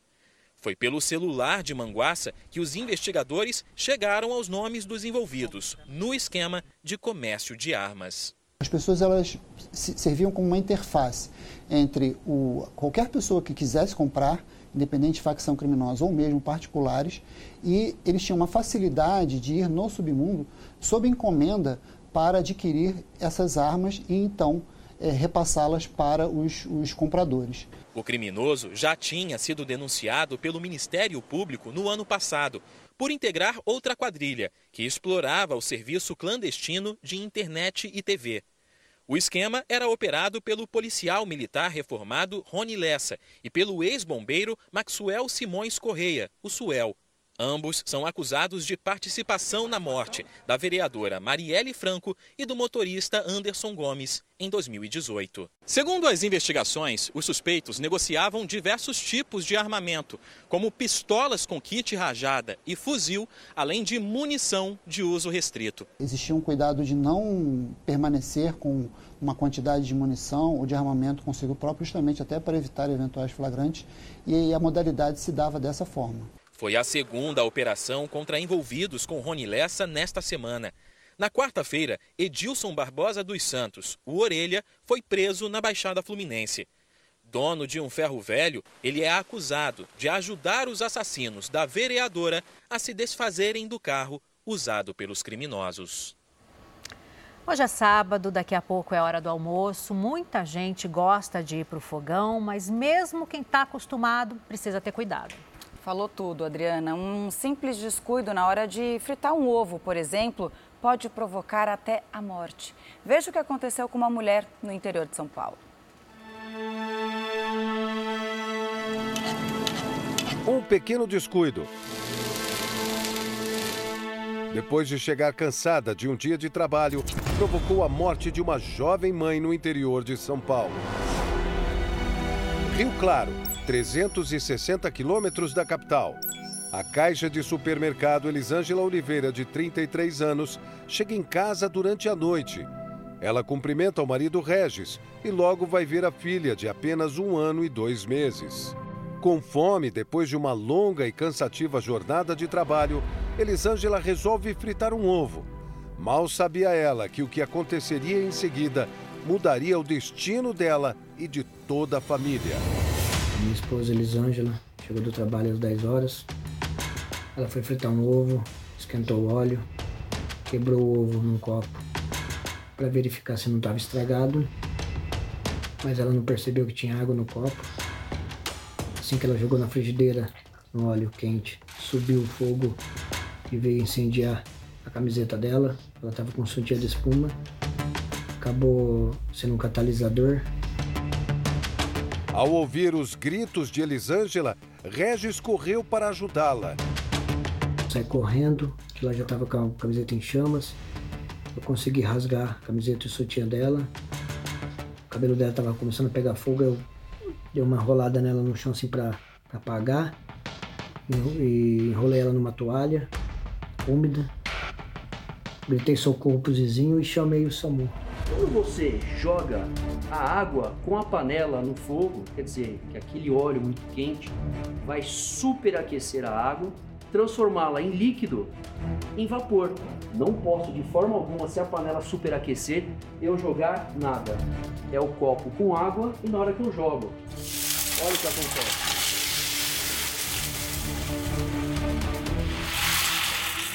Deu para entender que eu não posso fazer isso? Elisângela foi levada para uma unidade de pronto atendimento com queimaduras de terceiro grau em 17% do corpo, principalmente na região do peito e do queixo. A preocupação ficou ainda maior por um problema de pressão. Por isso, ela teve que ser transferida para um hospital de uma cidade vizinha, Limeira, encaminhada para a UTI. Com problemas financeiros, a família pediu ajuda na internet para custear o tratamento hospitalar. Foram dez dias internada, lutando pela vida, mas Elisângela não resistiu. Depois de sofrer uma parada cardiorrespiratória, Elisângela morre. A gente tem uma filha de um, mês, de um ano e dois meses. Ela amamentava, criança ainda. Ela é uma mãe muito zelosa, muito cuidadosa, exemplar, uma esposa perfeita trabalhadeira. Além desse sofrimento que nós estamos passando com a perca dela, também estamos com os probleminhas financeiros, né? Que agora a gente vai ter que, que dar o leitinho da nossa filha. Eu no momento estou fazendo curso de soldador, mas estou desempregado. A morte de Elisângela foi registrada como morte acidental. Desolado, o marido dela faz um alerta. Sempre verificar quando for jogar alguma coisa no óleo, ver se não tem água, se não está úmido, porque é sério. Isso pode trazer tragédias e se atentar muito, porque com óleo e água não se brinca. É um catalisador, então muito cuidado.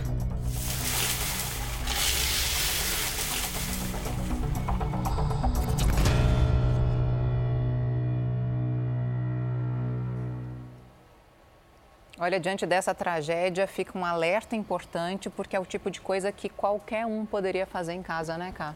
Exatamente, né? Uma situação ali corriqueira do dia a dia, fritar um ovo e aí, de repente, tem uma água e pode acontece, causar esse né? acidente terrível. É isso que a gente viu. Vamos mudar de assunto. A influenciadora, DJ e modelo Sabrina Boing Boing entrou para a lista das mulheres com as maiores próteses mamárias do mundo. Agora ela tem 6 litros de silicone. Olha, para especialistas, o aumento exagerado dos seios pode ser um risco à saúde a longo prazo, com riscos para a pele e também para a coluna. Até que ponto vale apostar tudo na estética? E aquele exagero na quantidade de procedimentos e no tamanho? Será que faz bem para a saúde? Cada um decide o que quer para si, né? Eu acho que se a pessoa estiver feliz, se sentindo bem, tá ótimo. Vai da vontade de quem está fazendo. Tem que prestar atenção sempre na saúde, né? E se a pessoa está gostando do que fez, está tudo bem. Recentemente, a influenciadora Sabrina Boing Boing, de 40 anos, impressionou os seguidores ao revelar que aumentou o tamanho das próteses mamárias.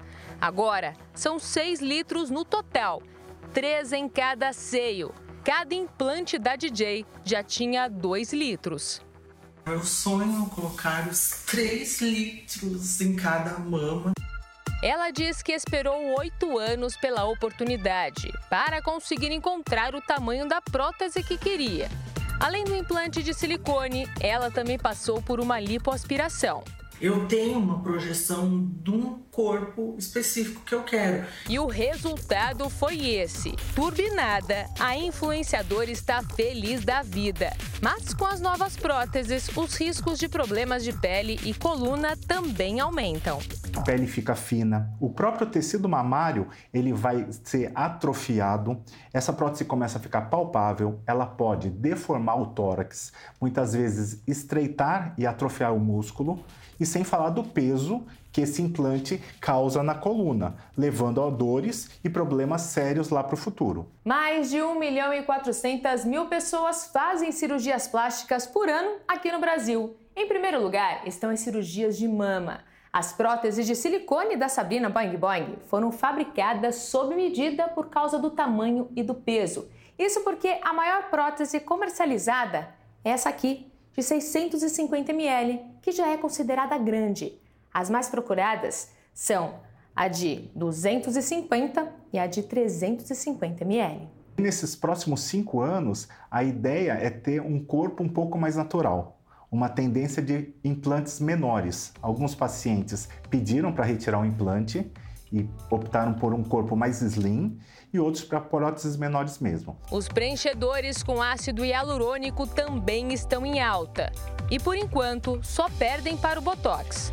Laís Paz, que também é influenciadora, fez preenchimento nos lábios e gravou um relato brincando com o tamanho da nova boca. Eu tenho certeza que ela é minha rede. Olha como é que ela me deixou. Ela dá risada do inchaço ao lado da médica. Vai ficar bom, né, doutora? Agora o tratamento é com ela. Mas calma, esse volume exagerado não é o resultado final. É comum, logo após o procedimento, o local ficar mais inchado.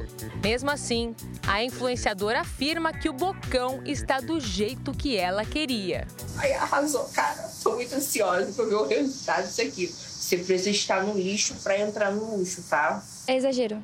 É exagero, com certeza. Eu acho que é, deixa de ser uma imagem natural, mas vai do gosto da pessoa. Para tudo tem um limite, né? Eu acho que muitas vezes a gente busca algumas coisas que estão faltando internamente, mas cada um é livre. Eu sou mais daquela do natural. Então, assim, para mim eu acho muito exagerado.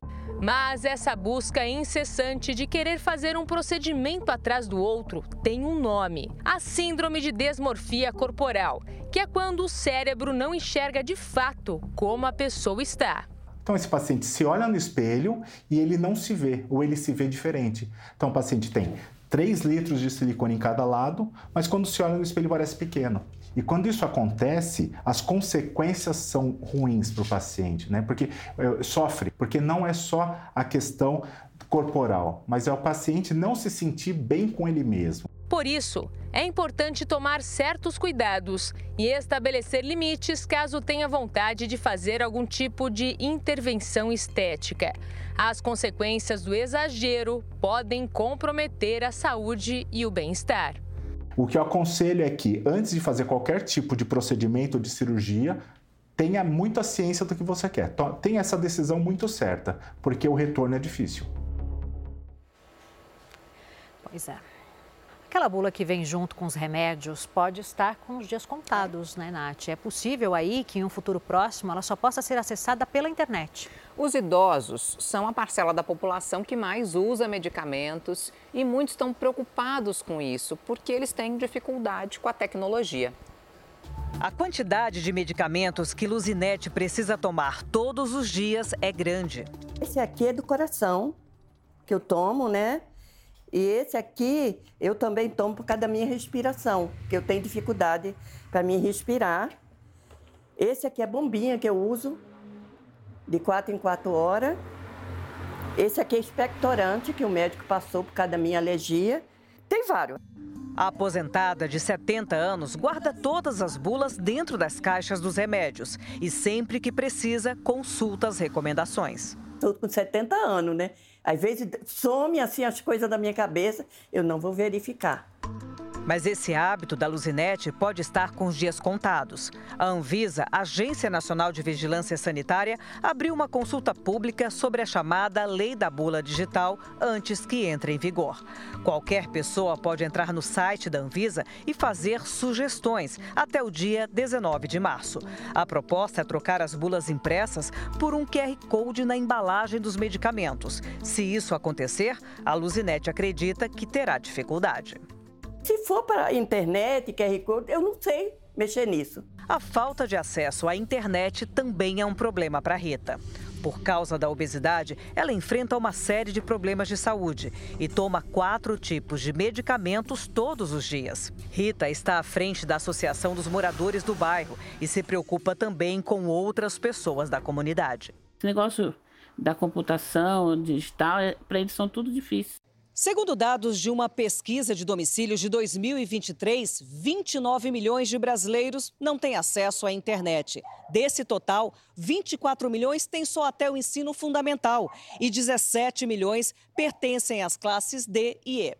Os dados mostram a grande exclusão digital da população em comunidades da periferia brasileira. Essas pessoas todas serão duramente atingidas caso se decida manter a bula de determinado tipo de medicamento unicamente na forma digital. O assunto é polêmico. Os idosos é o maior é, número de população que utiliza medicação e eles, muitos deles não têm acesso à internet, não sabem mexer em celular, então eu acho isso meio. Eu sou contra. Eu acho um absurdo, porque às vezes tem gente que não, não tem condições de pagar a internet, né? Tem idoso que não consegue, consegue enxergar. Essa pesquisadora do Programa de Saúde do Instituto de Defesa do Consumidor, o IDEC, explica que a Anvisa pretende promover uma transição gradual. Inicialmente começaria essa transição das bulas físicas para as bulas digitais só em alguns tipos de remédios, e daí haveria uma transição proposta em, inicialmente até 2027 para fazer essa transição completa de todos os remédios que a gente compra na farmácia passarem a ter só bulas digitais. Mas, segundo a pesquisadora do IDEC, a lei da bula digital fere o Código de Defesa do Consumidor, que tem como princípio básico o direito de acesso à informação.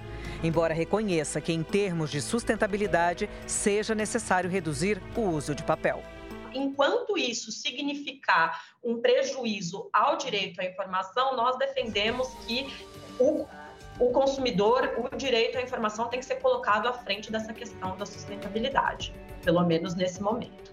Qual seria a solução? Talvez continuar existindo? Continuar existindo as duas coisas. Elas podem coexistir sem problema nenhum, eu acredito. Tudo bem, é um pouquinho mais de despesa, mas vale a pena. O filho de Marília Mendonça mostrou que a paixão pela música está no DNA. Na internet, o menino soltou a voz para todo mundo ouvir. Sabe o motivo, razão que a invada. No vídeo, Léo canta a música chamada Anestesiado, que é do pai dele, Murilo Ruff. A publicação foi feita pelo Paizão Orgulhoso. Anestesiado. Após a morte da cantora num acidente aéreo em Minas Gerais em novembro de 2021, Léo passou a ter a guarda compartilhada pelo pai e pela avó materna, Dona Ruth. Com apenas quatro anos, o garoto está mostrando que filho de peixe, peixinho é.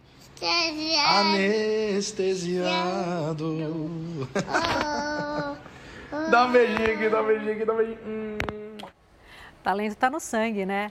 E olha só, agora a gente vai conhecer um dos mercados públicos mais antigos do país, o Mercado Ver o Peso, que fica em Belém, no Pará. Por lá, quem vai contar tudo pra gente é o Danilo Magela, que já está aqui comigo, né, Danilo? Aí no Ver o Peso tem de tudo, é um dos principais pontos turísticos de Belém. Conta pra gente o que o turista e também o morador encontra de bom por aí. Bom dia. Olá, Adriana, bom dia para você, bom dia para todos. Já peço a licença aí para todo o nosso telespectador de todo o país, né, para apresentar para todo mundo esse nosso centenário Ver o Peso, fundado em 1901.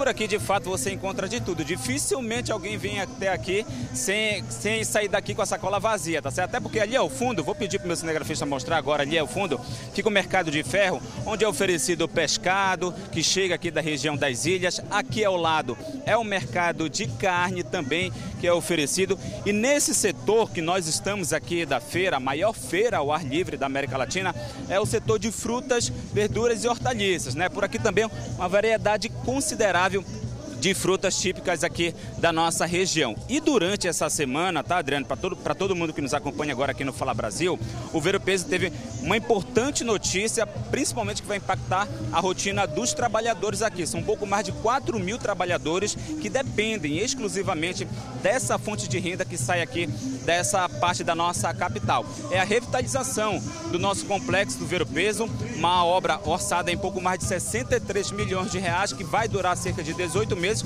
e vai trazer um pouco mais de conforto, segurança, comodidade, espaço aqui para todas as pessoas, para os trabalhadores e também para os turistas que vêm até aqui nessa região conhecer um dos nossos principais cartões postais. Agora, não sei se vocês estão escutando aí, aqui está rolando inclusive já a roda de carimbó. Carimbó, para quem não sabe, é um dos nossos ritmos mais característicos aqui da região norte. Tem raízes aí na cultura africana e também na cultura indígena. E por aqui esse carimbó já está funcionando, já está rolando desde as 8 horas da manhã. O grupo aqui que vem se apresentando por aqui, muita gente aproveita a oportunidade também para fazer uma foto, para fazer um registro, para dançar o carimbó então é isso, viu, Adriana? Já faço o convite para vocês virem até aqui nessa região, conhecer um pouco mais do nosso complexo do Ver o Peso, comprar fruta, comprar verdura, comprar peixe, provar um pouco do nosso açaí e quem sabe também dançar um pouquinho do nosso carimbó, tá certo? Volto com vocês aí no estúdio do Fala Brasil. Danilo, deixa a gente ouvir um pouquinho aí do carimbó e acompanhar essa dupla maravilhosa dançando, vamos ver.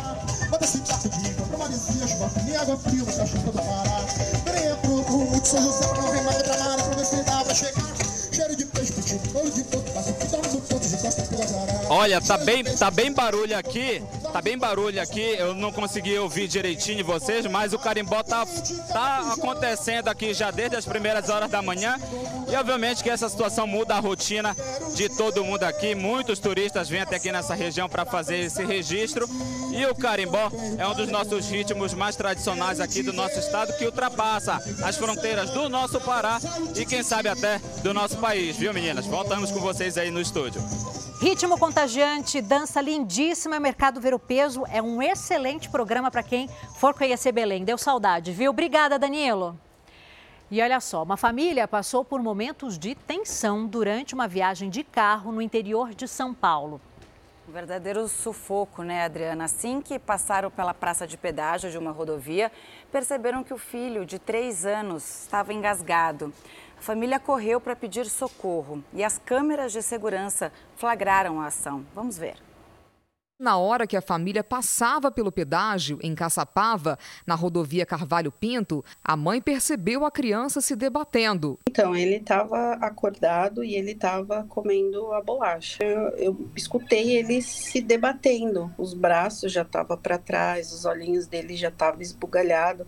Então, assim, na mesma da hora, a minha filha já começou a gritar. Após pararem imediatamente no acostamento da via, a mãe sai do carro em busca de socorro socorro. Quem vem correndo é a operadora de pedágio Viviane. O próximo passo seria correr em direção aos socorristas. Alexandro e Rafael estavam de plantão no dia. A gente percebe a correria pelas imagens das câmeras de segurança da praça de pedágio. Toda a ação até chegar na ambulância durou cerca de quatro minutos. Daí, no momento, o socorrista que estava comigo, o Rafael, ele saiu para poder dar um atendimento a pé.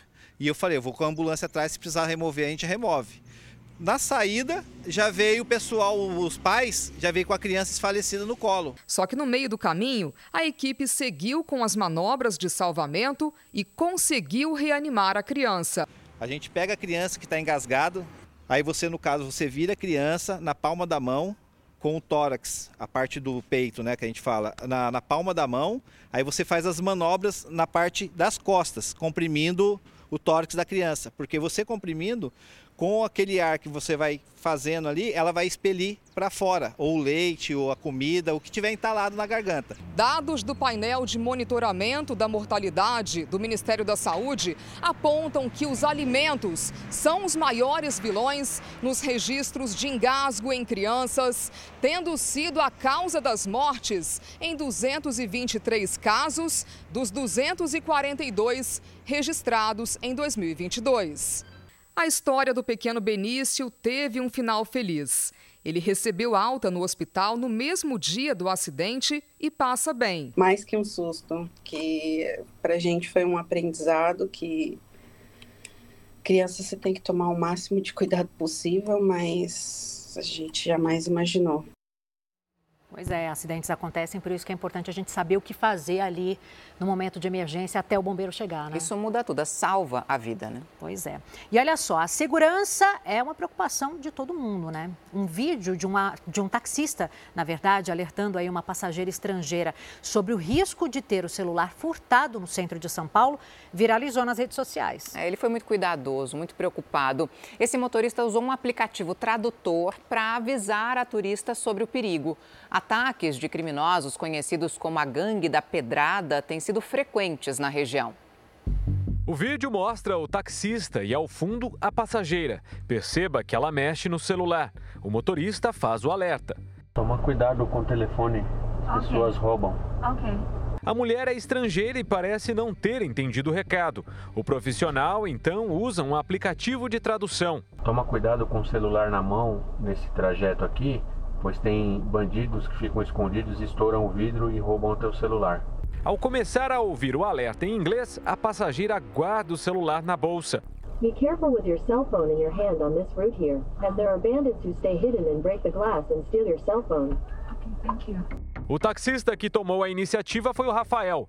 Ele pegou a passageira em frente à Prefeitura de São Paulo. Ao passar pela Praça da Sé, no centro da capital, resolveu tomar a atitude. A primeira coisa que eu pensei é o seguinte: ó, se, forem roubar o celular dela, além de ela perder o celular, ela também poderia se machucar com os estilhaços.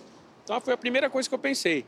E depois, assim, ela está num país que não é o, o país dela, não, não sabe como é que é a nossa realidade aqui e de repente ser surpreendida por um ladrão levando o celular não ia ser uma imagem muito boa, né? Então eu resolvi avisar para ela. O alerta dado pelo Rafael não foi à toa. Circular no centro de São Paulo se tornou uma atividade perigosa. Basta um segundo de desatenção para ter o celular furtado. Inclusive, a câmera que os motoristas costumam usar no alto do retrovisor também flagra crimes acontecendo. As ações são rápidas. Aqui o motorista está parado. De repente, o criminoso estoura o vidro com tudo.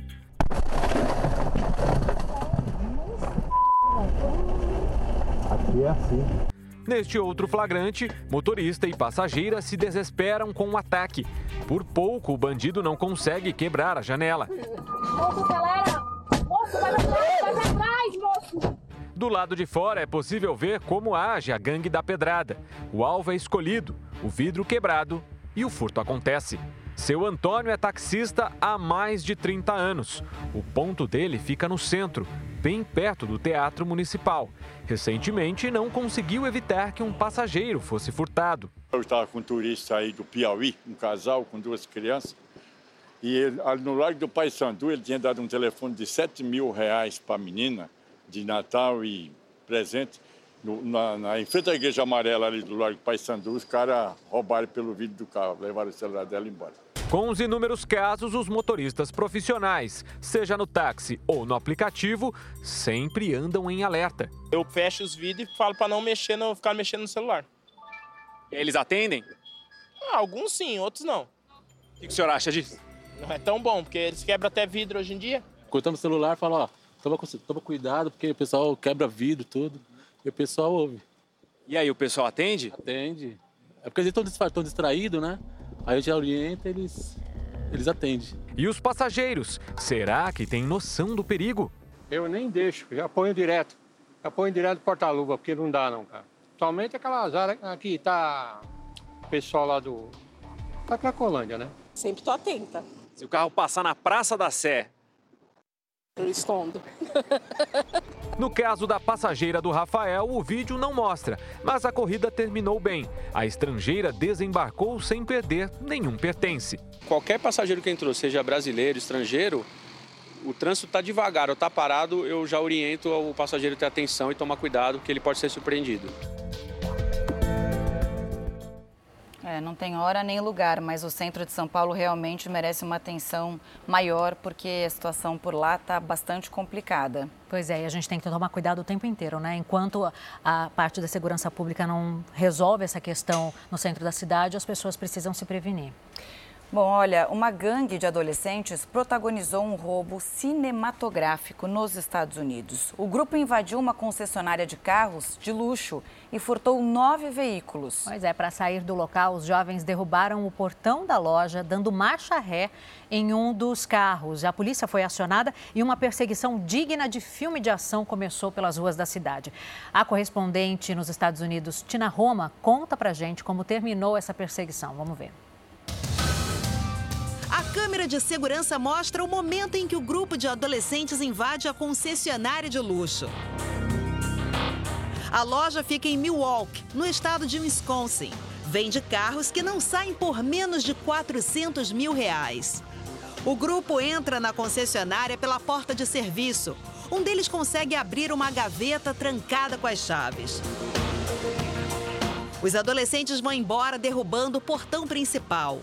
Nove veículos são roubados. Um prejuízo de mais de 4 milhões de reais. O alarme aciona automaticamente a polícia. E começa uma perseguição pela estrada por cerca de meia hora. A estrada é fechada. Um dos criminosos de 17 anos é parado. Os outros conseguem escapar. Seis dos nove veículos foram recuperados, mas os outros criminosos permanecem foragidos. Na delegacia, o jovem preso disse que estava apenas fazendo coisas de criança.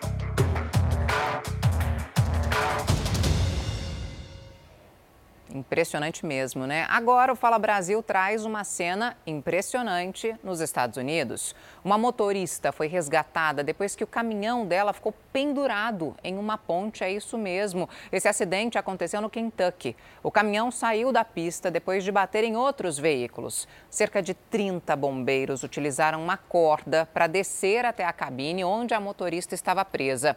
Ela foi resgatada com segurança, felizmente, e não corre risco de morrer. Outras duas pessoas foram levadas ao hospital com ferimentos. Os Estados Unidos decidiram abandonar a recomendação de isolamento de cinco dias para quem estiver com Covid.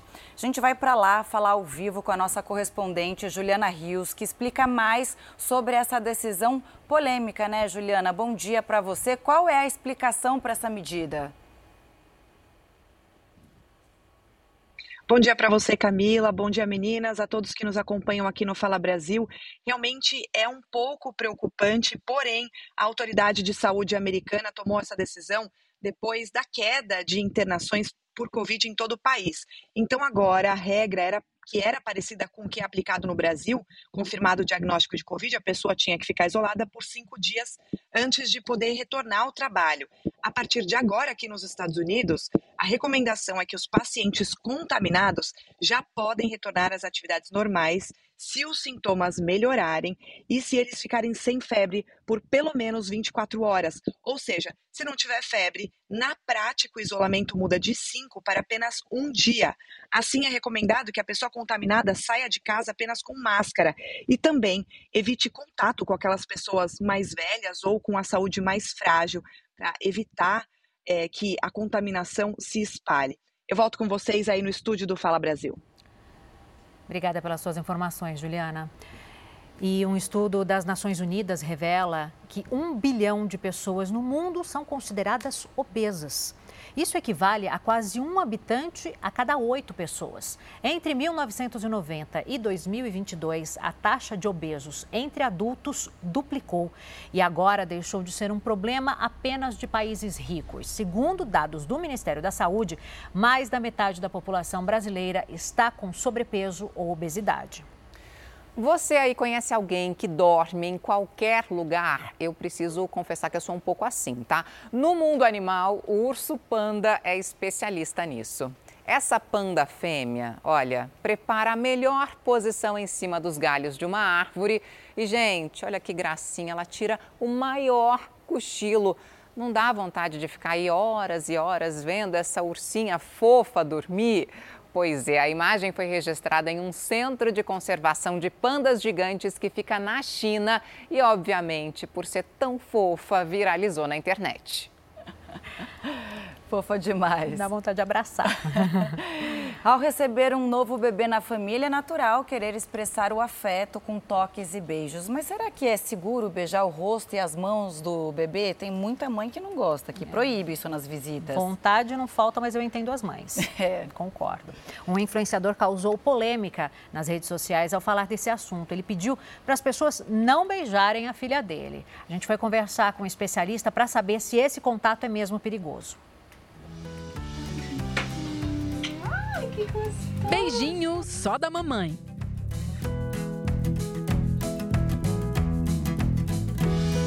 Mariana sabe que quando nasceu passou dias na UTI por causa de uma forte gripe causada por beijos de um parente doente que foi visitá-la no hospital. Ele beijou a testinha dela, beijou a mãozinha, não higienizou as mãos na maternidade. Então, isso causou um grande transtorno para a gente, porque no dia 19 a Mariana já estava no pronto-socorro com suspeita de bronquiolite. O assunto está em alta nas redes sociais, depois que o influencer Eliezer postou um vídeo polêmico pedindo para que as pessoas não beijassem a filha Lua, de 10 meses. Não beije a Lua. Na verdade, não beije o bebê de ninguém. Não faça isso. Acontece com frequência. A pessoa, posso beijar a Lua? Senão nem pergunta. Já vai logo. Não beije, nem as mãos, nem, não, nenhum lugar do corpo. Uma mulher discordou e comentou: Desculpe, acho muita frescura. Outra disse: Está corretíssimo. Esta seguidora provocou: Na minha família tenho 40 sobrinhos, todos foram beijados e nenhum teve doença ou morreu. Este infectologista diz que a preocupação é legítima e pode evitar doenças no momento em que a imunidade do bebê ainda está se formando. Ah, o beijo sempre vai oferecer algum tipo de risco, né? Seja por infecções virais, como por exemplo por herpes, vírus relacionados a síndromes gripais, como gripe é, por influenza mesmo, é, ou vírus relacionados a gastroenterites, que são diarreias, podem ser passadas pelo contato de saliva. Até a maquiagem ou o perfume que você usa pode causar problemas a um recém-nascido. As alergias são sim um fator de risco para quem ainda é tão pequenininho e tem um sistema imunológico ainda tão frágil. Em alguns casos mais severos, a hospitalização da criança chega a ser inevitável. Em casos extremos, a criança pode pegar infecções bacterianas que podem ser mais graves. É muito importante que, ao perceber qualquer sinal de alteração da pele ou do comportamento da criança, um médico seja consultado. O jeito é evitar contato com o recém-nascido caso esteja com alguma doença viral, bacteriana e de pele. E se não tiver nada disso e for visitar, evitar contato com o rosto e mãozinhas do bebê. E agora, do ponto de vista das visitas, será que as pessoas entendem quando a mãe ou o pai do bebê pedem para não beijar a criança? Ah, eu acredito que é de bom tom, porque com as coisas que tá, né? Bom, eu não acho legal. Não acho legal. Mesmo fazendo higienização, eu não acho legal. Hoje a Mari já está grandinha, com 5 anos, e depois dela veio o Gustavinho, hoje com 3. Os problemas que a família passou fez com que todos soubessem como agir com o mais novo, que nasceu durante a pandemia, ou seja, uma época de muito risco. Mas a gente tomou cuidados até um dia desse para que ele não pegasse vírus nenhum, ela também não. E a gente tomou muito cuidado e fomos mal vistos pela família.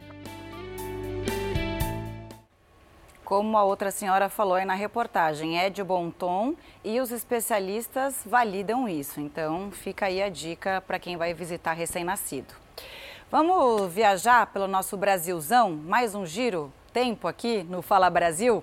Um dos principais pontos turísticos de Salvador é o Farol da Barra. Mais de 10 mil visitantes por mês passam pela torre. E é para lá que a gente vai conversar com o nosso repórter Henrique Terra. Henrique, ótimo sábado para você. Como está o tempo por aí? E tem bastante movimentação já?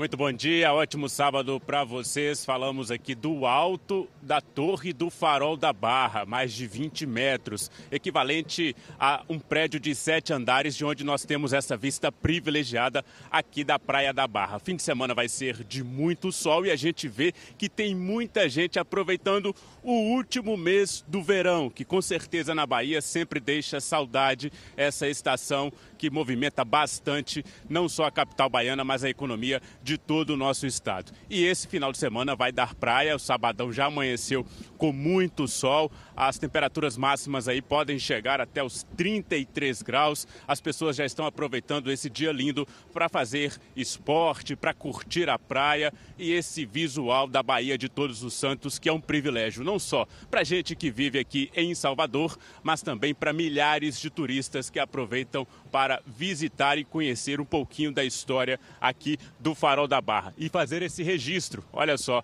essa imagem que vai ficar marcada aí com certeza na memória e na retina destas pessoas que visitam o Farol da Barra todos os dias aqui na nossa capital baiana. Para o domingo, também a previsão de sol, tempo é, que vai prevalecer aí é de muito sol para as pessoas curtirem a praia durante todo o final de semana. Agora nós vamos para Porto Alegre saber como fica o tempo por lá com o repórter Rayan Quinelato. Bom dia, Rayan.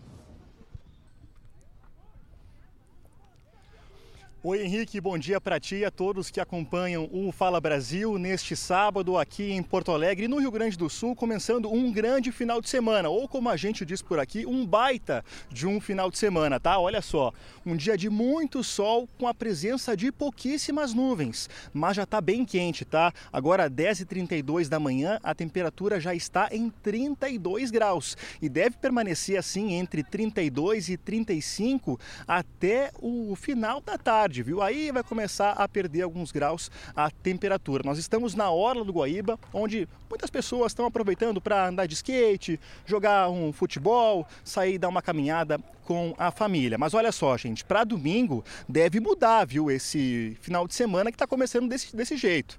Para domingo tem uma previsão de muita instabilidade, que vale também para o litoral norte, onde ficam as praias mais movimentadas aqui do Rio Grande do Sul. Aí deve ter a presença de uma chuva, mas de uma chuva leve. Tá bem, gente? Volto para o estúdio do Fala Brasil. Raia, obrigada pelas informações. Baita dia para você. Então aproveita hoje, já que amanhã vai ter instabilidade. Até mais. Bom, a gente viu sol, né? Final de semana bonito aí por várias regiões do país. Um dos passeios mais gostosos aos sábados é sair para tomar um sorvete. Vocês gostam? Vocês gostam, meninas? Eu adoro. então, que tal experimentar sabores diferenciados, fora do comum? O que, que vocês acham? Tradicional ou... Eu vou pro tradicional. Mas olha só, você já ouviu falar do sorvete que parece uma feijoada? E com aparência de macarrão, o que, que, você acha? Prefere um delicioso gelado com sabor de bacon? Olha, de bacon. Bom, esses são apenas alguns exemplos de sorvetes diferentes, exóticos e deliciosos. Então, gente, para tudo é hora de escolher o seu favorito feijoada, paixão nacional. Mas peraí, e se eu falar que essa feijuca é sorvete? Pois é, foi feita uma réplica perfeita dos ingredientes da feijoada, mas tudo doce. Gotas de chocolate, farofa de amendoim e por aí vai. A macarronada também é gelada. Dá uma olhada na semelhança com um prato de macarrão. Dá uma olhadinha neste outro sorvete aqui é feito com bacon, mas de verdade. Servido até com pururuca. Os sabores exóticos e diferentes que misturam principalmente o doce com o salgado têm chamado a atenção e agradado paladares. É, é bem diferente, né? Provar algo assim que não dá para pensar se, se combina, né? Mas quando você saboreia, né? Quando você prova mesmo, você vê que é bem interessante. Quatro fatias grossas de bacon, o queridinho nesta hamburgueria da Zona Sul de São Paulo. Ele aparece no sanduíche, empanado, mas o que chama a atenção mesmo é o milkshake. Sim, o milkshake mais vendido por aqui é esse, que leva um bacon inteiro mergulhado em sorvete de creme. Hum. Ele é preparado em menos de 3 minutos. Leva farofa de bacon na massa e um caramelo irresistível no copo. Renato conta que por uns minutos achou que a combinação não fosse dar certo. Isso não vai funcionar, isso não vai rolar. E na hora que você põe o canudo e chupa, você fala, meu, funciona, rola, né? É, é, é realmente muito legal. E é claro que vou provar. Tá na hora de fazer um lanchinho. Gente. Ele é docinho, docinho. É inacreditável. Ele aparece do fim. Que o bacon, ele é tão salgado, ele aparece no finzinho, no, no, no finalzinho da língua. Taizinhos de, de bacon, né? É, é legal. É. é a mistura do caramelo com o bacon. É gostoso. É gostoso. Vou tomar mais um pouquinho.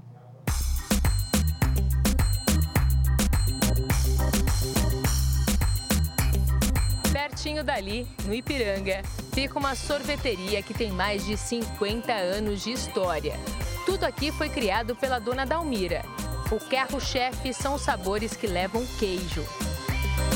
Tem o queijo brie, é, muita gente faz com queijo brie mesmo importado.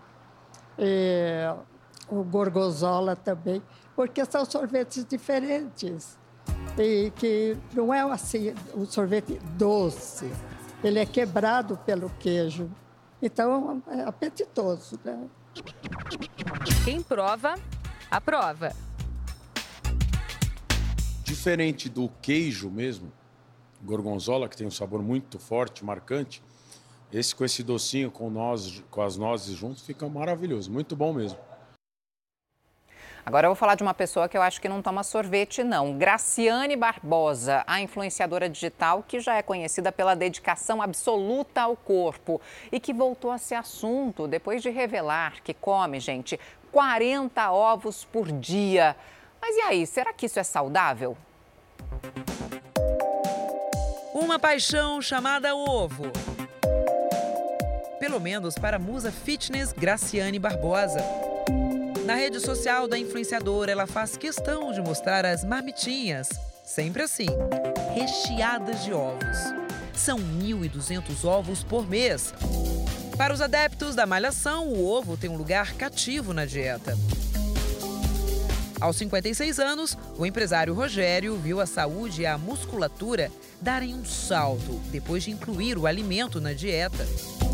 Não, ele não faz milagre e você também diminui a, a, sua ingestão de carboidrato, todas essas coisas, né? Dica que a estudante Daniela também começou a seguir. Questão porque tem albumina e tem proteína. Então você acaba, depois do seu treino, você deixa a sua musculatura um pouco melhor, né? Mas já imaginou comer 40 ovos em um único dia? Para você ter uma ideia, olha só, a gente veio até essa padaria de São Paulo, muito tradicional e conhecida por fazer quitutes, gigantes, é isso, Giga seu João? Isso. Seu João é o chefe aqui da padaria e a gente decidiu propor um desafio, fazer um omeletão à la Graciane Barbosa com esses ingredientes. 40 ovos. Já fez um omeletão desse, seu João? Não, é um desafio para mim também fazer. E acha que vai dar liga aí nesse preparo? Acho que vai. Vamos ver então se vai dar certo? Vem com a gente. A quantidade é tão grande que foram quase sete minutos para quebrar todos eles. A mistura é levada ao fogo baixo em um tacho para caber a receita. E tá aí o omeletão Graciane Barbosa. Você encararia? Assusta? Muito. Quantos ovos a senhora acha que tem ali? Meu Deus, uns 10 ovos. Não, 15 ovos. 40 ovos. Graciane Barbosa come tudo isso em um único dia. É esse o segredo dela? Eu acredito que sim, porque sarada ela é, né? Ele já foi considerado um vilão da saúde. Hoje, o ovo é visto como um superalimento, rico em nutrientes de baixo custo e de fácil preparo. Mas será que existe algum limite para o consumo? Comer 40 ovos por dia oferece algum risco à saúde? O ovo é um alimento fantástico. Ele é rico, além de proteínas, em sais minerais e vitaminas. A gente costuma falar que se você esquenta o ovo, vira uma vida. Mas o consumo não deve ser feito de maneira aleatória. O médico explica que cada ovo contém cerca de 5 gramas de proteína. 40 ovos significaria então uma ingestão de 200 gramas de proteína por dia. Segundo ele, a quantidade de proteína necessária varia de acordo com o peso de cada um. Para uma pessoa de 80 quilos, por exemplo, bastariam 160 gramas de proteína por dia. Se você usar o ovo você não poderá comer outro tipo de proteína animal. Você pode sobrecarregar seu rim e trazer aí no futuro problemas por uma ingesta é, desenfreada de proteínas. Então, comer proteína é indispensável? Sem dúvida, mas existe, existem metas diárias que deverão ser respeitadas para que o tiro não saia pela culatra. Tá? Você, ao invés de trazer benefício para o seu corpo, traga malefício. A cantora britânica Adele se afastou dos palcos, mas calma, é por pouco tempo. A artista de 35 anos revelou que está com problemas na voz e, por isso, vai ficar alguns dias, meses sem cantar e também sem falar. A cantora percebeu que algo estava errado durante, um, em uma, durante uma, uma das apresentações em Las Vegas, nos Estados Unidos. E essa não é a primeira vez que a Adele tem problemas na voz. Em 2017, ela precisou cancelar os shows de uma turnê mundial e em 2011 operou das cordas vocais. Que ela se recupere mais uma vez e cuide bastante da voz para voltar logo aos palcos, porque os fãs sentem falta desse vozeirão da Adele. Agora a gente conta a história de uma mulher que conheceu seus limites e superou todos eles. Ela nasceu sem os dois braços e nunca se rendeu a essa limitação. Sonhou tão alto que virou piloto de avião.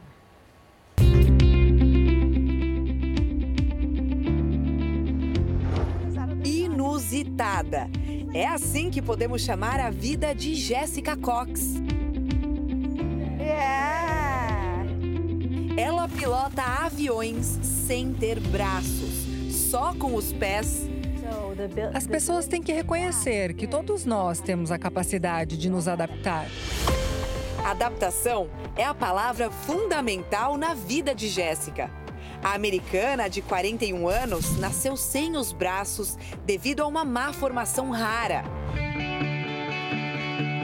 Ela usou próteses por 11 anos, mas preferiu a vida sem o equipamento.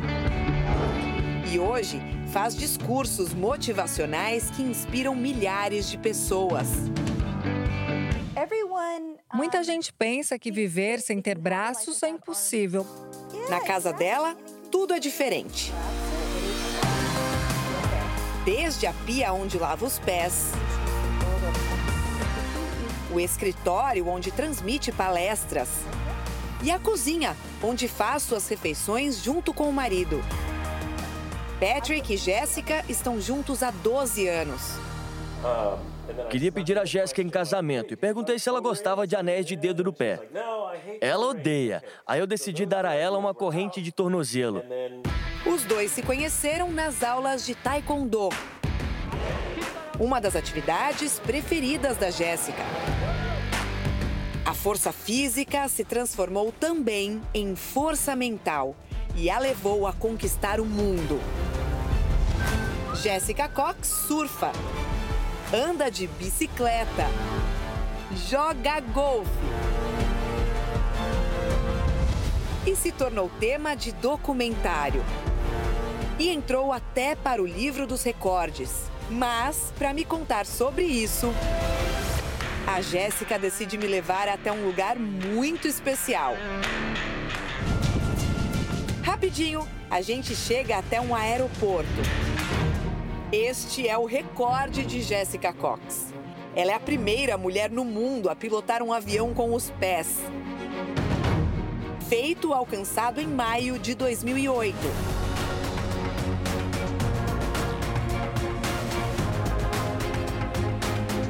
Caminho até conseguir a licença para pilotar foi longo. Foi realmente um processo longo, porque eu tive que começar pelo básico, como colocar o cinto de segurança. Eu afivelei o cinto e só depois me prendi nele. Os aviões que Jéssica pilota são de pequeno porte e atingem uma altura média de 3 mil metros. Eu tenho uma organização sem fins lucrativos que ajuda crianças que nasceram sem braços e lhes dá coragem e ferramentas para viver de forma independente. Jéssica está construindo um avião, ainda melhor, com os controles mais fáceis de serem acessados com os pés. Depois de tantos objetivos alcançados, alguém aí é capaz de duvidar dos sonhos da Jéssica Cox?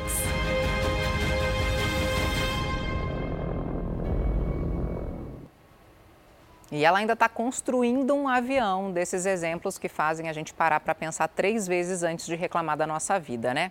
Agora presta atenção nessa história. Imagine só você preparar tudo para o seu casamento, bem na hora H ser surpreendida. O problema foi com a família do noivo. Eles não aceitam o casamento porque acham que a mulher está se casando por interesse. Essa sogra pegou pesado, viu? A mãe do noivo contratou três pessoas para jogar tinta vermelha no vestido da nora, que já estava pronta para entrar na igreja e não parou por aí. Vamos ver. Um dia inesquecível. O dia de selar uma união. Um dia para ficar na história de um casal apaixonado. Era exatamente o que Alexandre esperava. Tudo foi pensado e preparado com muito carinho, do buffet ao vestido da noiva. O tradicional longo na cor branca foi escolhido a dedo. Tudo pronto para o grande dia e o inesperado acontece. Ao entrar na igreja, Alexandra é atingida por um líquido. Olha para o vestido e percebe que o líquido é vermelho. O vestido fica todo manchado. Alexandra chega a pensar que era sangue olha ao redor e vê os convidados chocados. Em seguida, vem a revelação. Alexandra descobre que jogaram tinta vermelha no vestido dela de propósito. Amando, sabe de quem? Da sogra. A família do noivo não aceitava o namoro do casal. A diferença de classe social pesava. A família do noivo achava que Alexandra estava com o rapaz por interesse. No dia em que o casal anunciou o casamento, a mãe do noivo fingiu passar mal, simulou até um ataque do coração. Mas não deu certo. O casal não desistiu e marcou a data. Foi aí que a mulher resolveu contratar três pessoas para jogar tinta vermelha no vestido da noiva na tentativa de atrapalhar a cerimônia. Mais uma vez, não deu certo. Alexandra estava convicta. Mesmo abalada, trocou de roupa, colocou um vestido dourado, brilhante e seguiu com o casamento. Mas as surpresas não pararam por ali. Na festa, a chegada de policiais deixou todos apreensivos. Uma denúncia anônima sobre drogas teria sido feita contra o casal. Noivos e convidados, todos foram revistados, mas nada foi encontrado. A festa continuou e os transtornos também. É que na hora de embarcar para a viagem de lua de mel, a sogra quis impedir. Tentou roubar o passaporte da nora, mas não conseguiu. Alexandra e o marido seguem felizes. Até quando? Isso ninguém da família do noivo garante. Olha, essa foi Pesado. golpe baixo, né?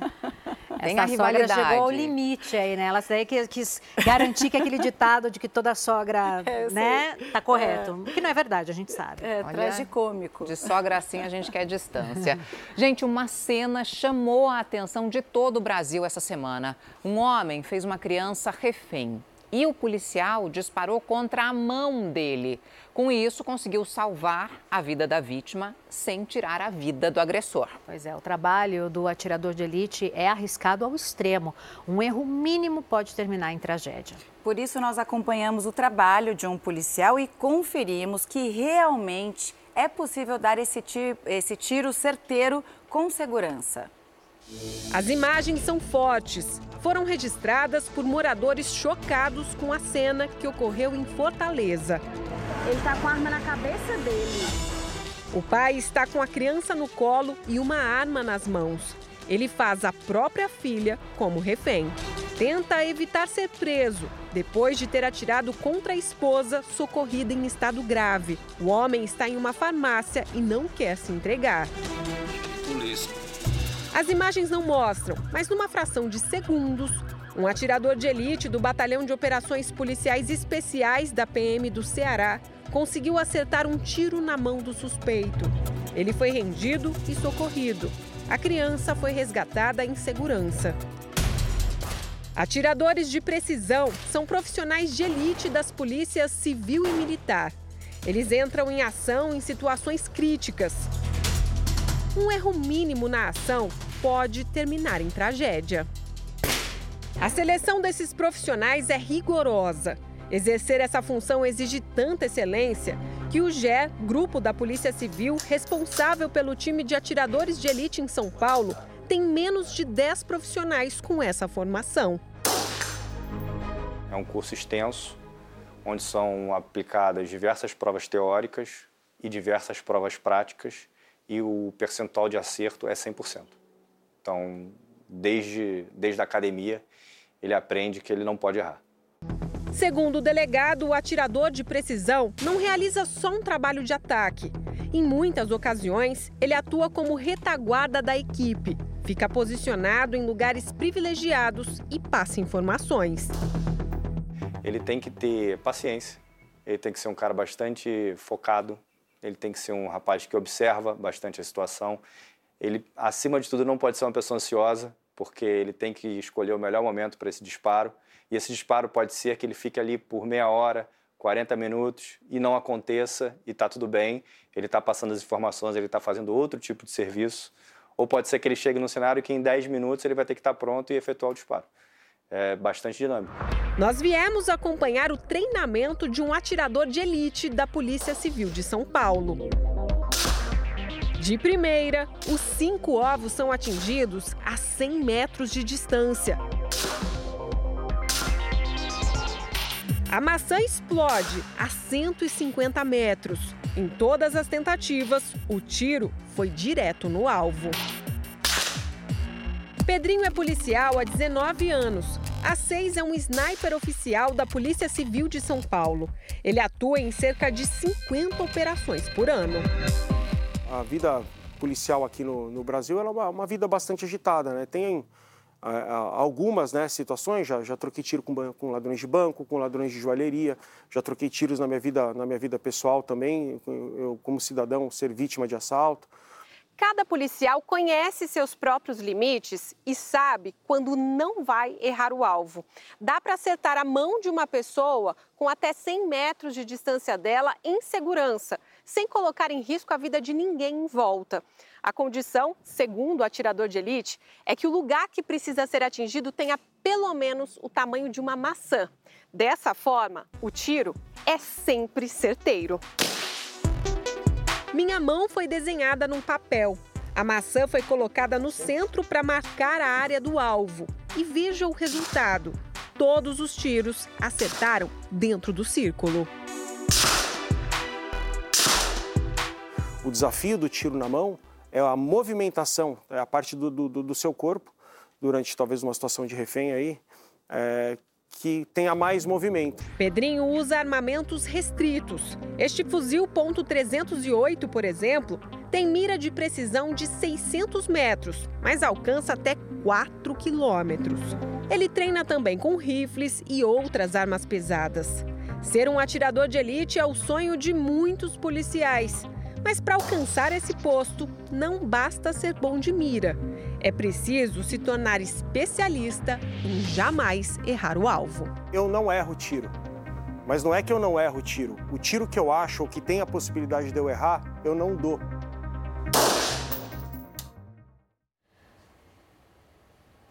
É, infelizmente, a mulher baleada pelo marido que manteve a filha do casal refém na farmácia teve a morte confirmada.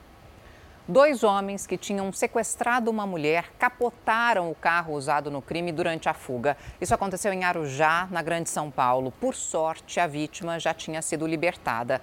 A câmera de um comércio gravou o momento em que a dupla perdeu o controle do veículo e capotou. A gente tem as imagens. Um deles ainda tentou fugir, mas os dois acabaram presos. Momentos antes, eles tinham sequestrado a mulher.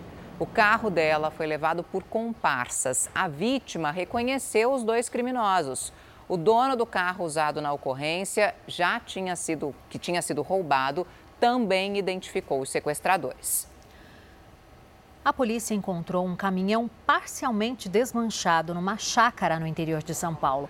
O caseiro do local disse que tinha sido mantido refém por criminosos, mas os agentes desconfiaram e o homem acabou detido, suspeito de ajudar a quadrilha a desmontar veículos.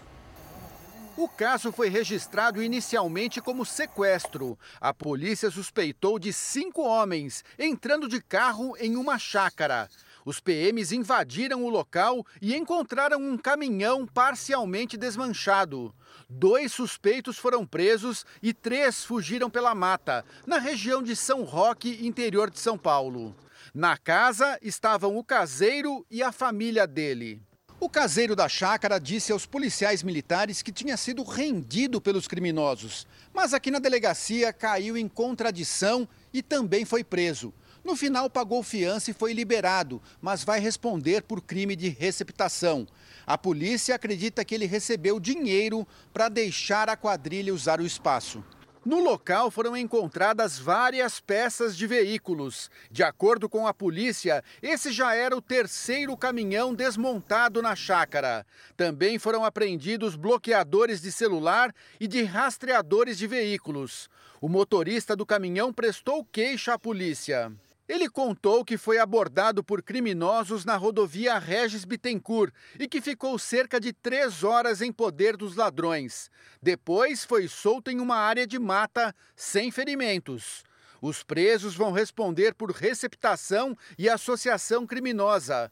A polícia faz buscas pela região à procura dos três fugitivos. O personagem da nossa próxima reportagem se aposentou da polícia e agora vai ajudar no tratamento de dependentes químicos.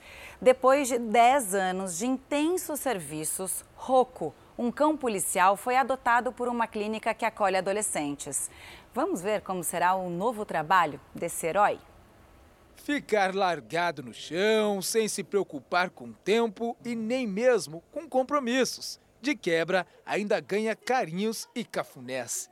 É vida de aposentado que fala. O Roco está curtindo a nova fase da vida na AFA, Associação Fraternidade Aliança. No dia a dia, ele fica com a gente aqui no bloco é, da Casa da Unidade de Acolhimento ele permanece com esses colaboradores. À noite e final de semana ele fica totalmente livre, que é onde ele usufrui de todos os espaços. Roco é daqueles cães vividos que a vida ensinou a fazer amizades com gente que interessa e ponto. A turma que trabalha na cozinha tem prioridades na convivência o cão fica todo dengoso só de sentir o cheirinho da comida no ar. E vendo ele, assim a gente nem imagina que durante 10 anos ele prestou um serviço valioso para a sociedade. A principal atribuição dele era combater o tráfico de drogas. Registros mostram Rocco em pleno serviço. O cão é americano, chegou ao Brasil com dois anos de idade. O cachorro é uma mistura das raças pastor belga e pastor alemão e atuou na fronteira desde 2016 até se aposentar no ano passado. É só o Roco ver os velhos amigos de farda que ele fica todo serelepe. O cão federal fica rodeando a viatura, pronto para atuar. Rocco era impecável na missão de encontrar drogas escondidas. Muito interessado, muito focado no serviço. Rocco está com 12 anos. Uma década trabalhando não é para qualquer cão. Os amigos de guerra, vira e mexe, vão visitar o cão federal para matar a saudade. A gente pega é, carinho, apego com o cão que a gente trabalha, né? A AFA faz um trabalho importante no acolhimento de crianças e adolescentes em vulnerabilidade social. A missão do cão federal hoje é auxiliar nos trabalhos com os menores que têm dependência química. Ele mata a saudade daqueles meninos que deixam seus animais de estimação nas suas casas para vir fazer o tratamento aqui. Uma vez soldado, sempre soldado, Rocco vê algum carro chegando e lá vai ele inspecionar. Ninguém passa pelos corredores sem ser farejado. Tá no sangue, sabe? No mais, Rocco, obrigado pelos serviços prestados. Pode descansar à sua maneira. Você merece. Ah, gente, o rouco é uma graça, né? Agora, olha que boa notícia. Uma fêmea da espécie mico-leão preto, ameaçada de extinção, está esperando dois filhotes em um núcleo de conservação aqui de São Paulo. A descoberta foi feita graças a um ultrassom. Após o nascimento, vão ser 25 o número de animais abrigados no Núcleo de Pesquisa e Conservação da Fauna Silvestre do estado de São Paulo. O mico-leão preto é uma das quatro espécies de micos-leões. Atualmente, estima-se que existam apenas 2 mil animais vivendo na Mata Atlântica. Agora essa é para quem gosta de comida japonesa. A gente gosta, né, cara? o bolinho de arroz, também chamado de nigiri, voltou a ser o prato mais procurado pelos moradores e também pelos turistas no Japão. Mas o que será que ele tem de tão especial que ameaça desbancar até mesmo o sushi? Já pensou? A nossa correspondente em Tóquio, Silvia Kikuchi, te mostra agora. Não existe segredo. Basta cozinhar o arroz branco e depois fazer os bolinhos com as mãos. O sabor vem dos ingredientes usados no recheio ou na cobertura. Aqui encontramos combinações incomuns para os brasileiros, mas muito populares entre os japoneses: salmão, algas marinhas e feijão vermelho. E tem um ali de ovas de peixe que está entre os mais vendidos nesta loja. Os preços giram em torno de R$ 9,00 são baratos, deliciosos e valem uma refeição. Algo simples para comer com as mãos que já desperta a curiosidade dos turistas. Eu peguei este de salmão e outro de ostras fritas, diz a jovem. Esta vendedora relembra. No passado, eles viviam esquecidos. Mas agora tem fila para comprar os bolinhos de arroz, chamados por aqui de onigiri. Antes, eles eram feitos em casa, mas agora as pessoas saem para comprar. O bolinho já faz tanto sucesso que ganhou até uma associação em Tóquio. E a presidente do grupo diz que o bolinho de arroz tem potencial, inclusive, para tomar o lugar do sushi como comida mais popular do Japão. No país, foi o mais vendido nas lojas de alimentos no ano passado. Barato e nutritivo, também foi a alternativa encontrada para fugir da alta dos preços desde o início da pandemia da Covid-19. Cada país tem seus pratos típicos. Aqui no Japão, o onigiri é aquela comida caseira feita pela mãe, por isso faz tanto sucesso, diz a crítica em gastronomia. Eu também amo comida japonesa e se não dá para ir para o Japão, aqui no Brasil tem ótimas opções. Você pode ir para Belo Horizonte, onde a Kiwane Rodrigues acompanha o Festival do Japão. Vamos ver como é que está esse movimento por lá. Muito bom dia para você, conta tudo para gente. Ei, Natália, bom dia para você, bom dia a todos que nos acompanham. É isso mesmo, viu um pouquinho da cultura japonesa aqui no Brasil, em Belo Horizonte, especialmente nesse festival. E tem um pouquinho de tudo por aqui, viu? A ideia é trazer mesmo tudo que você não encontra no Brasil, reunir tudo no mesmo lugar. Então tem música, tem dança, tem bastante da presença da cultura japonesa, as bebidas também. E é claro que não podia faltar a comida japonesa que está tão presente na vida hoje dos brasileiros brasileiros e é justamente aqui que eu estou, viu? A ideia é trazer aquilo que a gente não encontra nos restaurantes, aquela comida comum, trazer aqui para esse festival. Eu estou aqui com o Tiago que está preparando um bolinho e ele vai contar para a gente o que, que tem nesse bolinho. Ele é feito na chapa e é um sucesso aqui, viu, Natália? Bom dia, Tiago. Tiago, que é neto de japonês, mora em São Paulo, mas veio trazer especialmente esse prato aqui para o festival, né? O que, que tem de especial nesse bolinho? Bom, bom dia a todos, né? Em primeiro lugar, não, esse bolinho é um, é um chamado takoyaki, né? É um prato muito famoso, é uma comida de rua, né? Que originou-se na região de Osaka, né? E é, eu falo que é o, é o bolinho, é o bolinho de queijo do, do mineiro aqui, né? Do japonês, o bolinho de queijo do, do japonês. Mas ele é muito, é assim, é gostoso porque a, a massa é uma massa, é uma massa crocante por fora, suculenta por dentro, né? E é grelhada assim na frente de todo mundo, né? E o que, que tem nela? Tem, é polvo? Isso, é, é polvo, né? É polvo que ele é cozido, depois ele é cortado em pedaços grandes e colocado dentro, né? Por isso que eu brinco que ele é o, é o pão de queijo do, do japonês, né? Na, lá no Japão ela é preparada assim, na rua, de frente, com todo mundo acompanhando igual tá Diga? É tudo feito assim lá no Japão também, na frente, para que as pessoas possam acompanhar. Isso, né? Eu acho que o, o, o legal da, da, da comida de rua é quando você pode apreciar, né? Desde a preparação até no momento que ele está degustando também, né?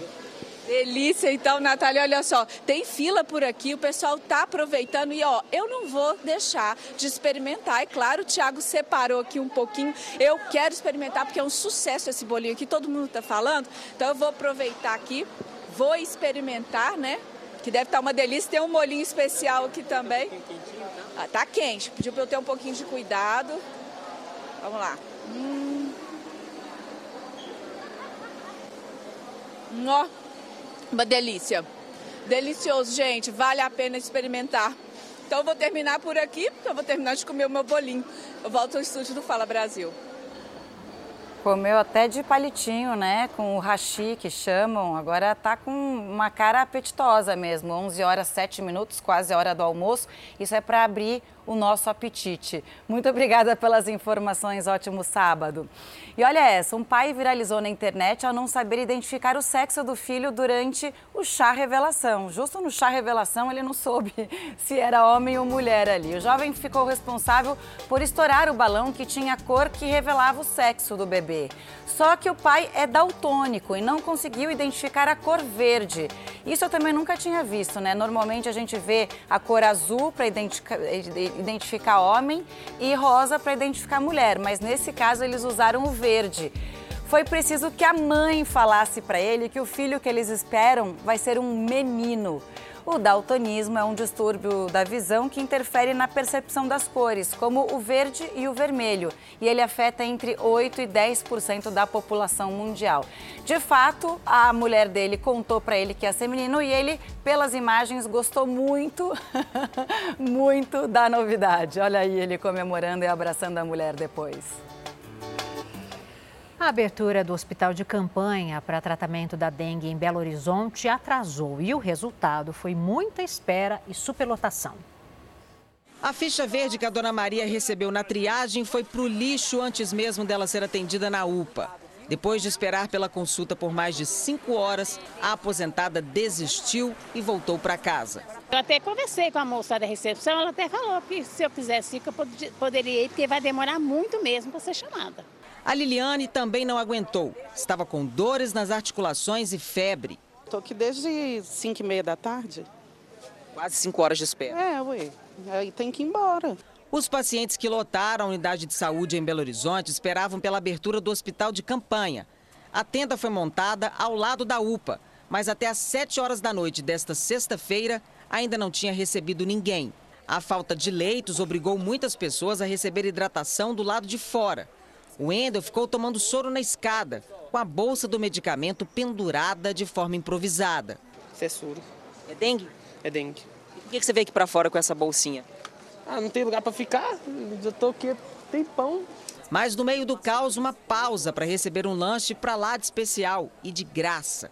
Voluntários distribuíram cachorro quente, café e suco geladinho para quem estava há horas sem comer nada. Depois de um dia inteiro de trabalho, o hospital de campanha começou a funcionar na noite desta sexta-feira. Os primeiros leitos foram montados com urgência e os pacientes que aguardavam lá na UPA já foram transferidos direto para cá. O local, com 320 metros quadrados, tem capacidade para atender 300 pacientes por dia, com expectativa de 200 internações mensais. A unidade vai funcionar 24 horas serão atendidas pessoas com sintomas de dengue, chikungunya e zika. A dinâmica é o atendimento ambulatorial ser feito nos containers que estão aqui à frente. A equipe médica ali disposta decide se o paciente já pode ser liberado para casa ou ele precisa de ser hidratado e permanecer mais tempo na unidade. Aquele que precisar de ficar mais tempo na unidade vem para essa área. A ideia é que cenas como essas aí de superlotação diminuam e as pessoas consigam de fato o tratamento que merecem. Em Sergipe, a licença ambiental de um centro de tratamento de lixo está sendo alvo de investigação policial e de ações judiciais. Comunidades rurais de um município próximo da capital, Aracaju, estão sendo prejudicadas. Em meio ao verde da paisagem, um clarão foi aberto. A natureza é forçada a abrir espaço para as marcas da degradação. As máquinas não param. Caminhões, tratores, compactadoras e pás mecânicas estão em movimento o tempo todo no terreno. Trata-se do Centro de Tratamento de Resíduos Sólidos administrado pela empresa Termoclave, que funciona numa área enorme localizada entre os povoados Rio Fundo e Terra Dura, na zona rural do município de Itaporanga da Ajuda. No local são despejadas diariamente toneladas de lixo residencial da região metropolitana de Aracaju. Nestas imagens feitas por drone, é possível ver o tamanho da operação. As piscinas gigantes armazenam chorume. O líquido com potencial altamente poluidor é resultado da decomposição da matéria orgânica presente nos resíduos sólidos, um material apodrecido e com um péssimo odor. Logo ao lado, a montanha de lixo é erguida. Aos poucos, tudo vai sendo coberto com o barro retirado do próprio morro.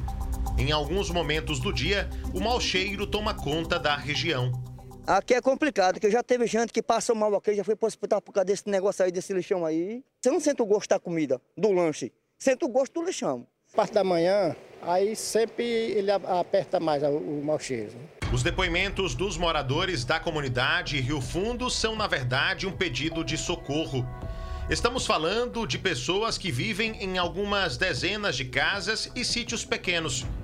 O suposto descontrole ambiental provocado pela operação do centro tirou a paz dessa gente simples que teme até por danos à saúde. Eles têm medo da contaminação do ar e até dos mananciais de água que abastecem a localidade. Dona Nildete, depois de 20 anos morando no mesmo local, decidiu se mudar. Mas ela mesma reconhece que, dada a atual situação, é possível que o bem construído pela família com tanta dificuldade tenha sido desvalorizado. Rapaz, essa lixeira está incomodando muito mesmo. É o cheiro, é o mau cheiro, é demais, demais mesmo. A presença de urubus dá o tom da situação. As aves podem estar sendo atraídas pelo mesmo mau cheiro do qual reclamam os moradores da região. Mas, apesar de tudo isso, a placa que fica logo na entrada deixa claro: a estação de tratamento de resíduos tem autorização da ADEMA para funcionar até agosto de 2026. A situação do Centro de Tratamento de Resíduos foi judicializada. A cooperativa de catadores de material reciclável do município de Itaporanga da Ajuda move uma ação contra a Termoclave e a ADEMA. A justificativa estaria na existência de ilegalidades na emissão da licença ambiental que autorizou o funcionamento do empreendimento. Pelo menos sete crimes fazem parte do bojo da investigação, dentre eles associação criminosa, corrupção passiva e fraude em licitação.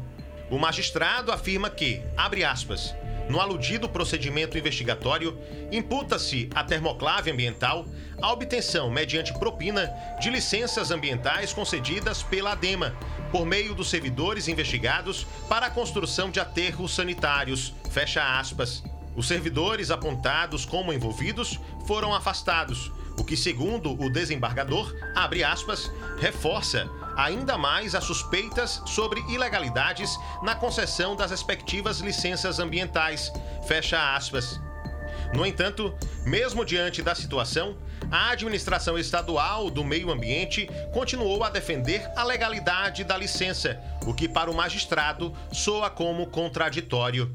A situação problemática do aterro teria sido confirmada pelo IBAMA. Uma vistoria feita pelo órgão aponta que existe em curso impacto direto de contaminação do ar, contaminação de cursos d'água de maneira direta, além da evidente contaminação da água pluvial, gerando acréscimo de chorume. Foi com base nos fatos apresentados que a Justiça Federal determinou que, em caráter de urgência, o IBAMA revise a licença ambiental emitida pela DEMA. Enquanto isso não acontece, os moradores de Rio Fundo tentam manter viva a esperança de que um dia tudo isso se resolva. Olha, nossa produção entrou em contato com o advogado Evânio Moura, que representa a empresa Termoclave. Ele disse que está no prazo e que vai recorrer da decisão da Justiça Federal de Recife. Já a Termoclave informou que está à disposição dos órgãos de controle ambiental. Também entramos em contato com a ADEMA, Administração Estadual do Meio Ambiente, mas até agora eles não se manifestaram. O pai do cantor MC Gui foi rendido por um assaltante armado em São Paulo. Ele acabou sendo obrigado a deitar no chão e viu o criminoso fugir com o seu veículo. Essa câmera de segurança gravou o momento em que Rogério estaciona o carro. Em seguida, dois homens se aproximam em uma moto. Um deles, que carrega uma mochila de entregador, surge com a arma na mão. A vítima percebe a chegada do criminoso e coloca as mãos na cabeça. O bandido então empurra o homem para o chão e passa a revistá-lo. Depois abre as portas do veículo, coloca a bolsa no banco de trás e assume o volante. E por fim, foge com o carro. Desesperado, Rogério caminha de um lado para o outro e chora encostado no muro. Mais tarde, o pai do MC Gui publicou na rede social que o veículo foi encontrado por uma empresa de rastreamento. Até agora, ninguém foi preso. Tanto o batalhão quanto as companhias responsáveis pelo policiamento da área disseram não ter conhecimento da ocorrência. Rogério escapou sem nenhum ferimento. A polícia prendeu um criminoso e recuperou um carro de luxo que tinha sido roubado na zona leste de São Paulo. O assalto foi flagrado por câmeras de segurança. Uma câmera, a gente acompanha aí, gravou o momento em que uma mulher sai do carro avaliado em 300 mil reais em direção a um salão de beleza um dos assaltantes aparece e fica ali, ó, apontando a arma para a vítima durante um bom tempo. Ela tenta correr, mas é surpreendida pelo segundo bandido que rouba a chave do veículo e outros pertences. Em seguida, os dois entram no carro e fogem. Após o crime, a polícia localizou o veículo. O homem não obedeceu a ordem de parada, o que deu início a uma perseguição com motos e viaturas da PM. Isso tudo registrado aí por câmeras de rua. A até que o criminoso perdeu a direção, bateu no muro, ele tentou fugir a pé, mas foi alcançado pelos policiais. O outro ladrão não foi encontrado. Um homem suspeito de roubar e agredir uma mulher no Carnaval de Salvador foi preso em Vitória da Conquista, a 500 quilômetros da capital baiana. As imagens que circularam em todo o país chocaram pela covardia. A jovem com o celular na mão faz questão de registrar os últimos momentos do Carnaval de Salvador, quando um homem se aproxima, toma o celular e em seguida dá um soco no rosto dela. Logo depois, o criminoso foge no meio da multidão. Toda vez que eu pegava meu celular, eu sempre olhei se estava tranquilo, se não estava. E naquele momento, para mim, parecia estar muito tranquilo. Por isso eu peguei. Erivelton Nascimento foi preso e confessou o crime. Nós temos não apenas essas imagens que viralizaram, mas pesquisamos e obtivemos outras imagens e conseguimos identificar alguns comparsas que agiram com esse indivíduo. As investigações mostraram que eles fazem parte de uma quadrilha responsável por vários assaltos durante o carnaval. Em todos os casos, agiam com violência. O número de furtos este ano subiu 12,5% em relação a 2023. A polícia pediu a prisão preventiva de outros dois suspeitos que estão foragidos e recuperou sete telefones e relógios que estavam na casa deles. O usuário de um aplicativo de transportes procurou a polícia depois que uma encomenda não chegou ao destino. De acordo com a vítima, o motorista cancelou a viagem logo depois de retirar o pacote. O que era para ser um momento de alegria virou um pesadelo. No mês passado, Carlos comprou um videogame de um amigo de infância em São Paulo. Pela praticidade, solicitou um carro de aplicativo para que o aparelho fosse entregue na casa dele. Mas o videogame nunca chegou. Nunca me ocorreu nada desse tipo. Então, quando aconteceu isso comigo, eu fiquei incrédulo porque eles fizeram um descaso e descobri que não existe segurança alguma na plataforma. O motorista que estava de carro pegou o videogame, mas, para surpresa do estudante que acompanhava a localização do entregador pelo celular, a corrida foi cancelada logo em seguida, antes mesmo dele sair do endereço de retirada. Quando ele cancelou, eu não acreditei. Eu mandei mensagem para um amigo e falei assim, cara, o motorista cancelou, você entregou mesmo? Ele falou assim, sim, eu entreguei. Aí ele me ligou na hora e ficou nós dois sem acreditar o que estava acontecendo ali. Carlos entrou em contato com o aplicativo de transporte, mas, segundo ele, a empresa afirmou que não poderia ajudar, porque os produtos enviados são de responsabilidade do cliente e do entregador, no caso, o motorista parceiro, como mostra a troca de mensagens com o atendente da plataforma. Além de não resolver o meu problema, eu senti que os atendentes não, não sentiam nenhuma empatia com o meu problema. O estudante teve um prejuízo de mais de R$ 1.500 e registrou um boletim de ocorrência por furto. Também foi às redes sociais para denunciar o motorista. Logo descobriu que outras duas pessoas tinham sido vítimas do entregador no mesmo fim de semana. Esse advogado especialista em direito digital explica qual a responsabilidade da plataforma neste caso. A partir do momento que essa vítima entregou o produto para esse motorista desse aplicativo fazer a entrega e esse produto sumiu, a plataforma tem responsabilidade sim. Então, nesse caso, a plataforma poderá ser responsabilizada e fazer o ressarcimento desse produto a essa vítima. Em nota, a plataforma disse que recebeu a denúncia, bloqueou preventivamente o motorista e que está à disposição para colaborar com as investigações, mas não esclareceu se a vítima será reembolsada pelo prejuízo. Se eles sempre trazem essa pauta que é, o usuário é importante, e aí quando surge algo dessa magnitude, eles têm que dar um devido valor, né? Drones com sensores de calor foram mobilizados para ajudar nas buscas pelos criminosos que fugiram do presídio de segurança máxima em Mossoró. Essa nova tecnologia vem para auxiliar a polícia na caça por fugitivos e na procura por desaparecidos.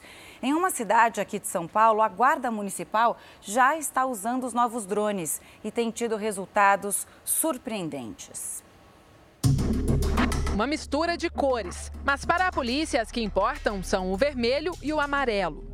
São os tons que indicam temperaturas mais altas em imagens em infravermelho e podem ser detectados por meio deste drone.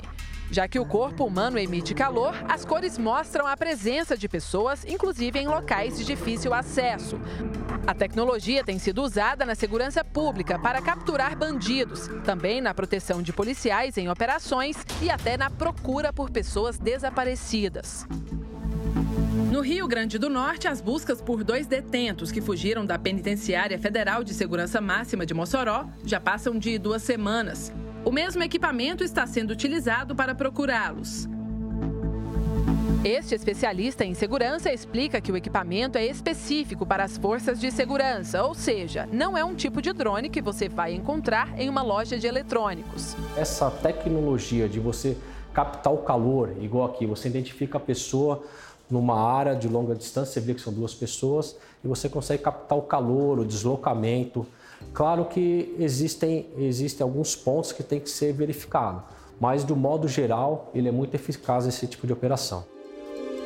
No caso do brasileiro que fugiu de um presídio nos Estados Unidos e ficou por 14 dias em fuga, o drone teve grande importância. Danilo Cavalcante foi capturado em uma operação que envolveu 500 agentes. A área de mata geralmente é um dos principais esconderijos dos bandidos quando eles fogem da prisão ou quando estão tentando despistar os policiais em alguma operação. Então nós escolhemos este local com um mato muito alto e bastante arborizado para mostrar como é que esse equipamento funciona. Mesmo se eu deitar aqui nessa área de bastante mato, por exemplo, ele vai conseguir captar a minha presença. Lembrando que é um dia de muito calor, nós ficamos por muito tempo debaixo do sol, então meu corpo está quente, eu estou sentindo bastante calor. Então, se eu deitar aqui, ainda assim ele vai conseguir captar a minha presença aqui no local. A gente percebe que há diferenças, olha só.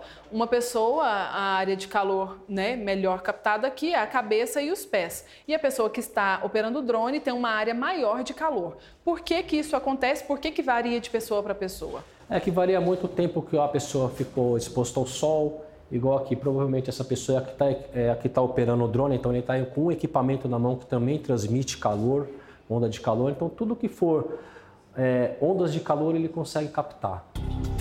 Em Campo Limpo Paulista, o equipamento auxilia no trabalho da Guarda Municipal.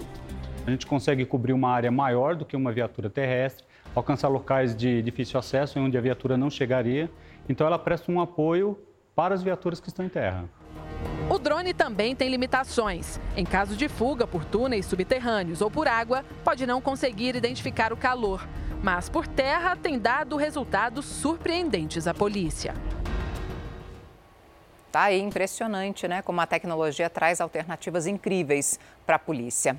Agora, olha isso: uma equipe médica encontrou 39 moedas, moedas de zinco e 37 ímãs no estômago de um fisiculturista.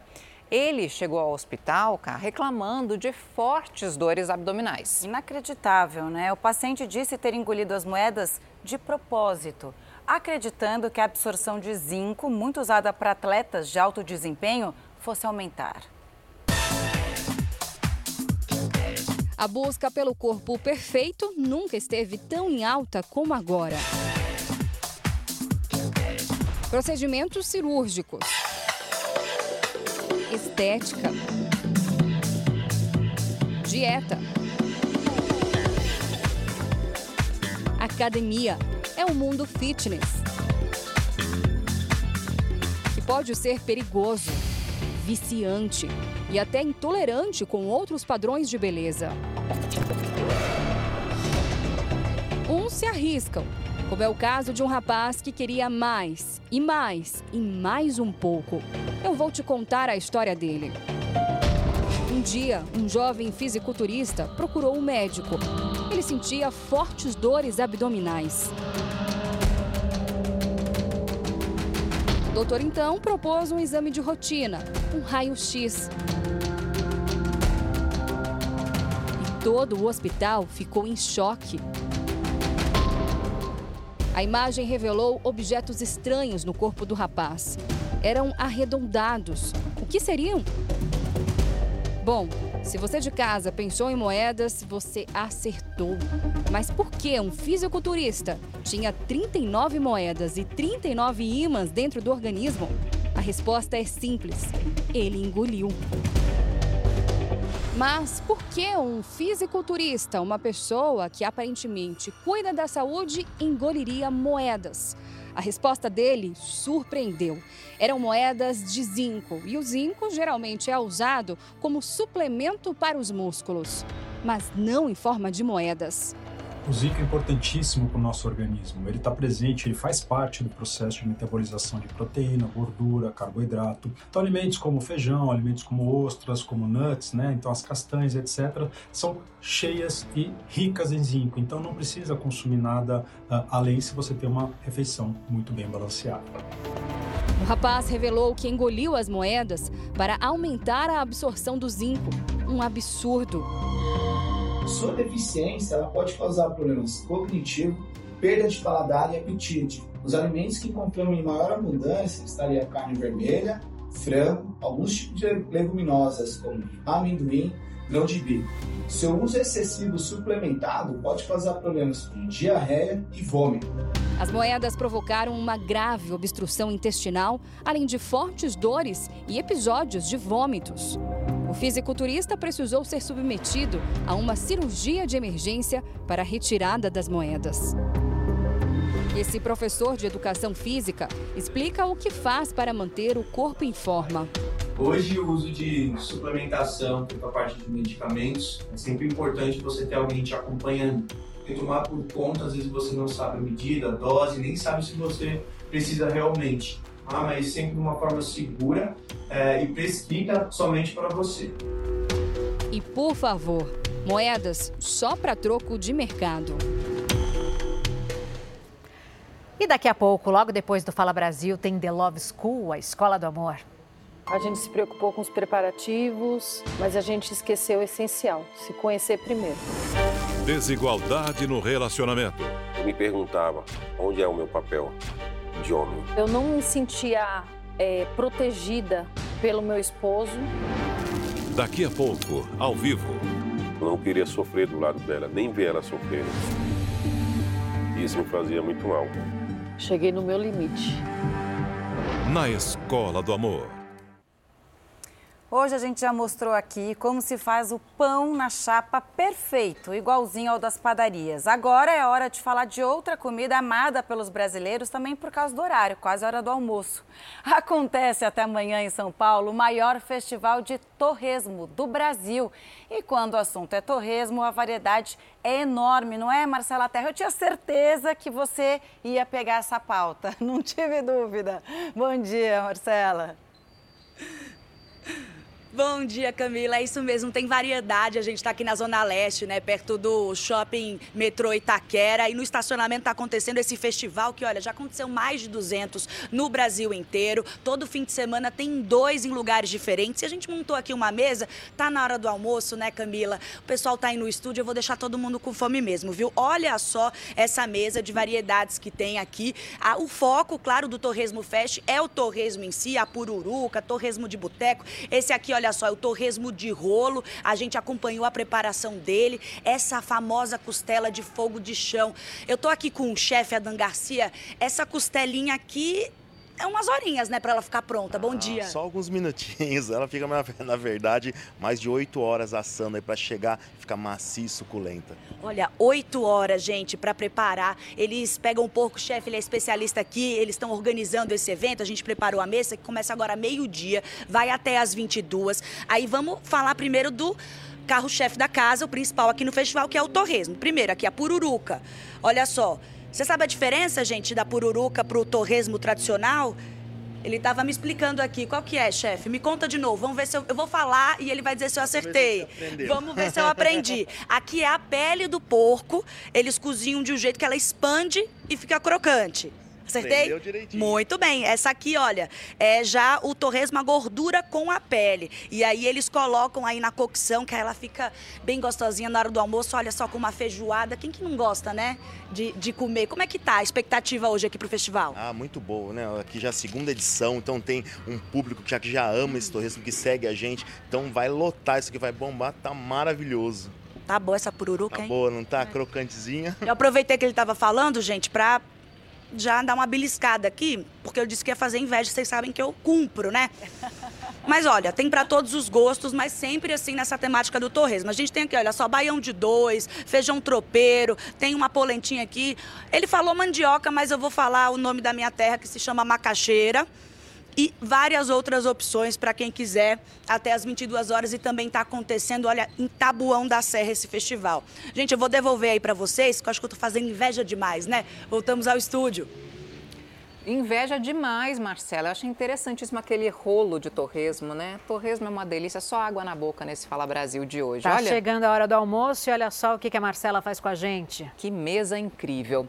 Bom, agora, por favor, prestem atenção no que tem acontecido na internet. Jovens e adolescentes estão divulgando e incentivando em perfis falsos a prática de pequenos furtos. Pois é, com perfis falsos, eles mostram o que conseguiram pegar das lojas. Só que para driblar a vigilância das redes e das autoridades, essas pessoas usam o nome de uma fruta, o mirtilo, ao citar os crimes. Os jovens entram nas lojas, se passam por clientes, aproveitam a distração dos seguranças e vendedores para furtar. Colocam os itens nas bolsas ou sacolas e vão embora. Mas acredite se quiser, essas ações criminosas são a nova tendência na internet.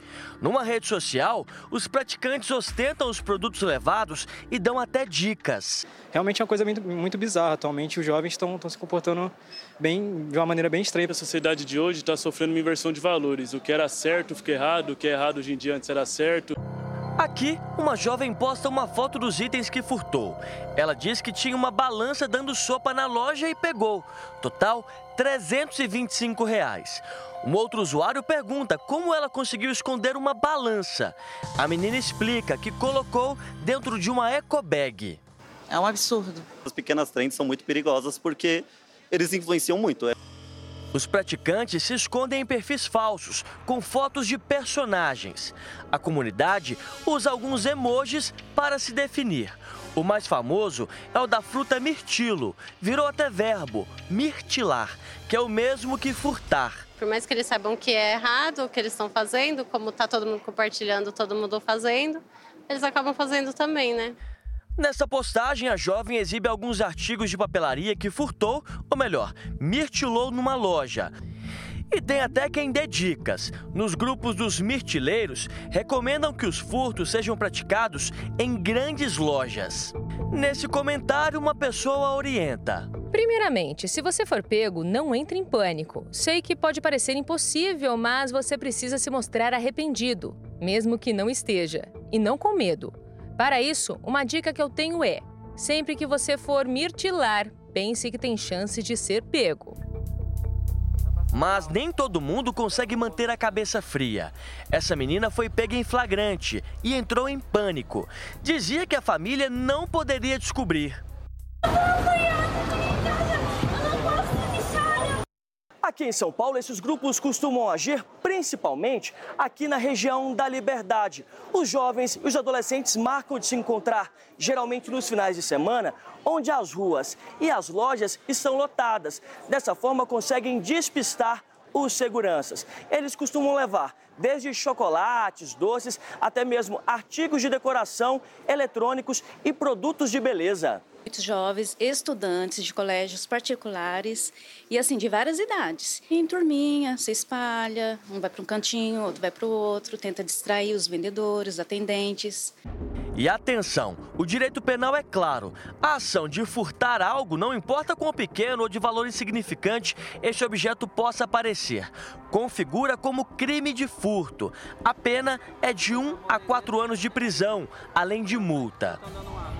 Só que alguns membros dessa comunidade se intitulam kleptos, uma abreviação de kleptomania, distúrbio caracterizado pelo desejo incontrolável de furtar.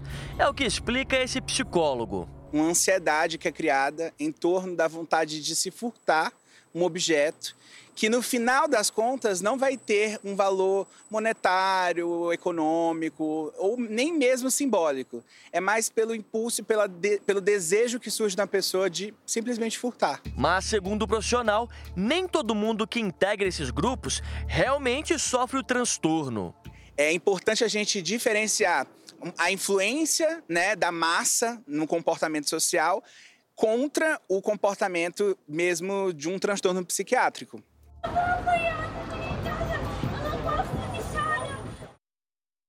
Uma menininha de 5 anos morreu ao cair de um veículo de transporte escolar.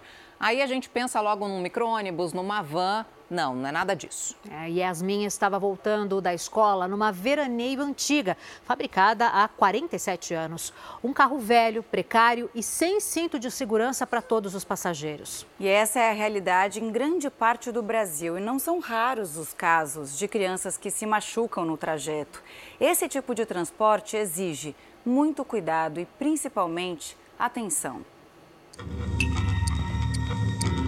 Flagrantes de crianças caindo de veículos já foram registrados em várias cidades e até estradas. Veja, neste caso, em Itatiba, no interior de São Paulo, o menino foi lançado para fora quando o carro da família se envolveu em um acidente. Quase que o ônibus passa por cima da criança. Logo depois, a mãe corre desesperada ao encontro do filho. Neste outro caso, a criança cai quando o carro faz a curva e a porta se abre. No Paraná, a van escolar aguarda para fazer a conversão. Quando o veículo arranca, a porta se abre e uma menina de 5 anos cai. Ela se levanta e corre para a van. Por sorte, um carro conseguiu parar antes de atropelar a criança. O caso mais recente de queda de transporte escolar aconteceu em Ipirá, no interior da Bahia. Yasmin Santos Oliveira, de 5 anos, morreu depois de cair do veículo que transportava alunos da área rural. O pai da Yasmin vinha de moto logo atrás e viu quando a filha caiu. Ele chegou a ajudar no socorro, mas a criança não resistiu aos ferimentos. A Polícia Civil começou a investigar o acidente e já ouviu inclusive algumas testemunhas. O veículo de onde Yasmin caiu é esse, fabricado em 1976. Fotos enviadas para a redação do Fala Brasil mostram as condições em que as crianças estariam sendo transportadas. Os alunos se amontoam nos assentos e muitas estão sem cinto de segurança. Por causa da morte da menina, a prefeitura de Ipirá suspendeu as aulas na rede municipal nesta quarta-feira, quando o corpo da menina foi enterrado. A administração municipal também emitiu uma nota de pesar e informou que tanto o carro que transportava a estudante quanto o motorista estão com os documentos de acordo com a legalidade. Disse ainda que ofereceu apoio psicológico aos familiares da criança. Ainda de acordo com a Prefeitura de Ipirá, foi instaurada uma sindicância administrativa para apurar as circunstâncias do acidente. Mas o risco para os demais alunos preocupa. Este outro veículo, que também faria transporte escolar, aparenta péssimas condições. Faltam peças, para-choques estão quebrados e os pneus carecas. A placa está presa ao veículo de forma improvisada. Os veículos que realizam transporte escolar têm que seguir algumas regras, entre elas, ter registro no Detran para uso nessa atividade, respeitar o limite de passageiros e ter cintos de segurança disponíveis para todos. Nos carros também é preciso tomar alguns cuidados. Criança menor de 10 anos ela deve ser transportada no banco traseiro, utilizando o dispositivo de retenção adequado para a sua idade, o seu nível de desenvolvimento, né, para o seu peso e sua altura para evitar que essa criança ela entre em choque com partes do veículo, com outras pessoas ou principalmente seja jogada, ejetada para fora do veículo. Que aí é o mais grave que pode acontecer, que essa criança seja jogada para fora do veículo, tendo é, traumas complexos, politraumas e vindo a falecer. Cuidados que poderiam ter evitado acidentes como o da Yasmin e do Rian, que estuda em uma escola de Brasília. Quando tinha 5 anos, ele também caiu da van escolar. Veja que o veículo passa com a porta aberta e o menino é lançado na rua. Três rapazes que estavam próximos correm para prestar socorro. Com a queda, Rian ficou em estado grave. Ele quebrou a bacia e estava com hemorragia interna. Aí, no, no, tempo, ele fez a cirurgia, né? Passou por duas cirurgias e ficou três dias na UTI. Depois do susto, o Rian está bem. Eu tô tudo bem. Tô sem sequela.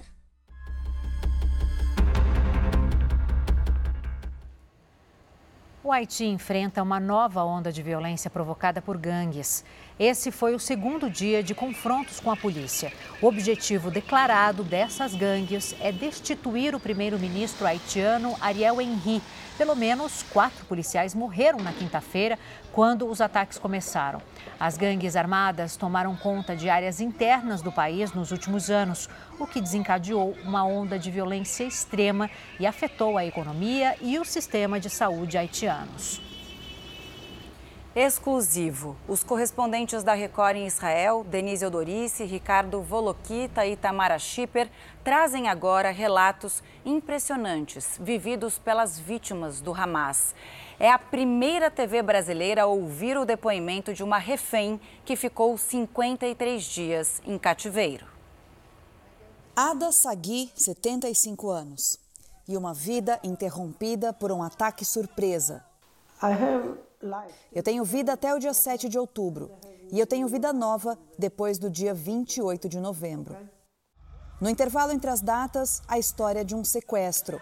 Ada morava no kibbutz Niros, a menos de 2 quilômetros da fronteira com a faixa de Gaza. No sábado, 7 de outubro, o local foi invadido por terroristas. Tiros nas janelas e paredes. 70% das casas incendiadas. Ada conta que recebeu o alerta por telefone, mas não conseguiu fugir e foi feita refém. Assim como outros sequestrados, ela foi levada de moto para Gaza. Professora aposentada de hebraico e árabe, Ada conseguia entender o que os terroristas diziam. Mas ela não sabia o que estava acontecendo, onde estavam os amigos e vizinhos, quem estava vivo e quem não havia resistido. O sentimento era de angústia. Uma guerra psicológica. Eles tentavam dizer algo que você não sabia se era verdade ou não. Então foi difícil lidar mentalmente com isso, ela lembra. O cativeiro de Ada era na cidade de Khan Yunis, no sul da faixa de Gaza. Da casa dela até lá foi uma viagem de cerca de meia hora. Ada dividiu o cativeiro com Meirav, uma mulher de 53 anos que visitava o namorado no kibbutz Nihos. Ele foi morto durante o ataque e as duas foram entregues pelo Hamas para a Jihad Islâmica. As mulheres ficaram no apartamento de um civil palestino, que alugou um dos quartos para os terroristas colocarem as reféns. Ada conta que no cômodo havia quatro camas de criança. Parecia ser o quarto dos filhos do dono do imóvel. Lá, ela foi proibida de falar em hebraico. Talvez para que os vizinhos não ouvissem, acredita. Ada descobriu que estava num apartamento residencial porque ouvia a movimentação e conta que dois jovens eram responsáveis por ela. A idosa era chamada de Diamante. Isso porque o dono do apartamento e os guardas recebiam dinheiro dos terroristas para esconder os reféns. Foram 53 dias no cativeiro, onde ela passou o aniversário de 75 anos. Nós víamos pouco o sol porque a janela ficava aberta apenas 20 centímetros. Ada diz que tentava se exercitar no quarto de alguma forma para se manter ativa. Às sextas-feiras, quando tradicionalmente as famílias judias se reúnem para jantar, eram os dias mais difíceis. Eu não chorava até a noite e eles pegavam meus óculos, eu perdia a orientação. Conta a idosa sobre os piores momentos. Até que no dia 28 de novembro veio a notícia da libertação. Ada e Meirav foram libertadas com outros 12 reféns numa troca de prisioneiros. Depois de viver num acampamento montado no centro de Tel Aviv, a professora aposentada recebeu uma nova casa. Ada vive neste apartamento há dois meses e é vizinha de outras famílias que também foram acomodadas nesta cidade pelo governo israelense depois do 7 de outubro. Aqui, a 60 quilômetros do kibbutz, onde ela viveu por 55 anos, Ada começou uma nova vida. Os reféns não costumam falar muito sobre o que aconteceu. Relembrar a história que mudou a vida dela para sempre não é fácil e Ada se emociona. Mas quando digo que ela parece uma mulher forte, Ada concorda. Eu sou forte, eu sei. Eu posso ver, eu posso sentir. Sem dúvida nenhuma, dias de terror relatados nessa entrevista exclusiva concedida à equipe da Record. Olha, ativistas dos direitos dos animais invadiram o desfile de moda da estilista e ex-cantora Victoria Beckham. O evento acontecia durante a Fashion Week em Paris. A ativista subiu na passarela enquanto outras modelos desfilavam. Com um cartaz, ela pedia pelo fim da confecção de peles de animais em roupas. No fim do show, a ex-Spice Girl subia no palco para agradecer ao público quando outra pessoa conseguiu invadir a passarela com o mesmo cartaz. O vice-presidente Geraldo Alckmin socorreu um profissional de imprensa que passou mal durante uma entrevista coletiva em Manaus. O repórter cinematográfico sofreu uma queda de pressão e desmaiou enquanto Alckmin, o governador do Amazonas, Wilson Lima e outras autoridades respondiam a perguntas. O vice-presidente, que é médico formado, ajudou o repórter. Na sequência, o homem foi atendido pelo SAMU e já recebeu alta. Um estudante viveu momentos de terror na mira de assaltantes em Minas Gerais. E a família ainda pagou o resgate por um carro que não foi devolvido. Câmeras de segurança registraram o momento em que dois homens abordaram o motorista e anunciaram um assalto. O estudante, que esperava um colega para ir à faculdade, foi obrigado a permanecer no veículo com os criminosos. Enquanto circulavam pelas ruas de Belo Horizonte, Mateus foi ameaçado com uma arma e obrigado a apagar todas as informações do celular. Primeiro eles pediram para me resetar meu telefone, eu resetei meu telefone e eles continuaram rodando comigo. Assim que foi liberado, a dupla fugiu com o celular e o carro dele. Dois dias depois, o pai do estudante recebeu uma ligação. Do outro lado da linha estava um dos assaltantes pedindo dinheiro para que o veículo roubado fosse devolvido. O pai da vítima fez uma transferência, mas o carro ainda não foi encontrado. O pai dele, né, no desespero, não pensou, fez o Pix, eles marcaram de entregar o, de devolver o carro, acionei o 190, fizeram uma, uma ronda no local comigo e né, realmente o carro não estava. Esse advogado criminalista alerta: em situações assim, o mais indicado é procurar a polícia. O processo desse de negociação poderia ser monitorado pela polícia e já permitir a intervenção policial e a prisão dessas pessoas dentro do procedimento policial. Sozinha, a pessoa vai continuar desamparada e vai continuar sendo vítima exatamente de quem praticou o delito. A Polícia Civil investiga o caso. O estudante ainda tem esperanças de recuperar o veículo. Agora é esperar e pedir para Deus, né, para aparecer o carro, que o carro estava sem seguro. Olha só, meninas, os nossos nomes são bem comuns, né? Camila, Adriana e Natália. Você de casa vai entender porque eu estou falando. A nossa equipe foi para a rua para ver e encontrar alguns nomes diferentes. Olha só, estou com uma colinha aqui. Holder Wangler, encontraram, tá? Clériston, Ronaibe e até delícia, delícia, real e oficial isso. Muita trava-língua aí, hein, Camila? E, e, olha só, esses foram alguns, então, dos nomes mais inusitados que a nossa equipe encontrou visitando o centro de compras mais famoso do país, que é 25 de março. Bem diversa, né? Bom, e tem muito famoso que escolhe usar um nome artístico diferente do original para facilitar a vida dos fãs. A gente agradece. Já pensou ter que chamar o cantor Leonardo de Emival? O fato é que, se você não gostar do nome, pode trocar. Enzo e Valentina que nada. Essa mulher ousou na hora de escolher o nome dos filhos. O mais novo, inclusive, em homenagem a uma banda sul-coreana. O nome dele é Myfron Dexter Arturo Almeida Costa. Qual é o seu nome? Angelique Prince Almeida Costa. E esse é Sok Jun Almeida Costa. É meu filho. Eu escolhi. Ai, mas é feio. Ai, isso não se faz. No de vocês, não, mas no meu, eu escolho o que é melhor. Já este homem vascaíno deu ao filho o nome de Kelvin Payet, em homenagem ao francês camisa 10 do Vasco, Dimitri Payet. Fui botei Kelvin, Cui, né? Aquela pediu Cui, Payet, Vasco, Brito Fernandes. Aí o cara olhou para mim serinho e falou assim: não, não posso registrar isso. Pô, mas por que, que eu não posso registrar ainda, não, cara? Você tem que escolher ou Pai ou Vasco. Aí eu fui e falei assim: pô, Pai. Pai veio quando ninguém queria vir no Vasco. Vasco como? Mal, dívida pra caramba. E não é só gente comum com nome diferente, não, viu? Tem famoso com muita inspiração. O cantor Seu Jorge, por exemplo, batizou os quatro filhos: Flor de Maria, Maria Aimé, Luz Bela e o mais novo e não menos diferente, Samba. Isso mesmo, o menino se chama Samba. Tem outros famosos que adotam o um nome artístico para esconder a excentricidade do registro. O cantor Leonardo, por exemplo, se chama Emival Eterno Costa. Já o funkeiro Bochecha se chama Claucirley Jovencio de Souza. É difícil até de falar, muito melhor Bochecha.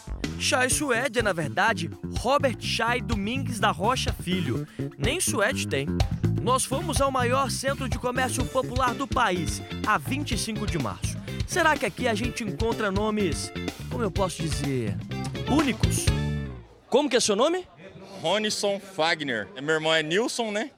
E meu irmão Wagner ficou Ronison Fagner. Eu atendi uma menina, uma moça, semana passada, o nome dela era Kiwi, mano. Kiwi? Kiwi, igual da fruta mesmo, Kiwi. E tinha uma outra moça que trabalhava aqui, o nome dela era Barbie. Barbie, igual a boneca? Igual a boneca, Barbie. Esse rapaz que vem de Correntinhas é conhecido como Tom, mas na identidade, Clériston Assis Paris. Quem escolheu foi a avó. Como que é seu nome? Clériston. Clériston. Soleta pra mim. K-L-E-R-Y-S-T-O-N. Conhece algum outro Clériston por aí? Não, só eu.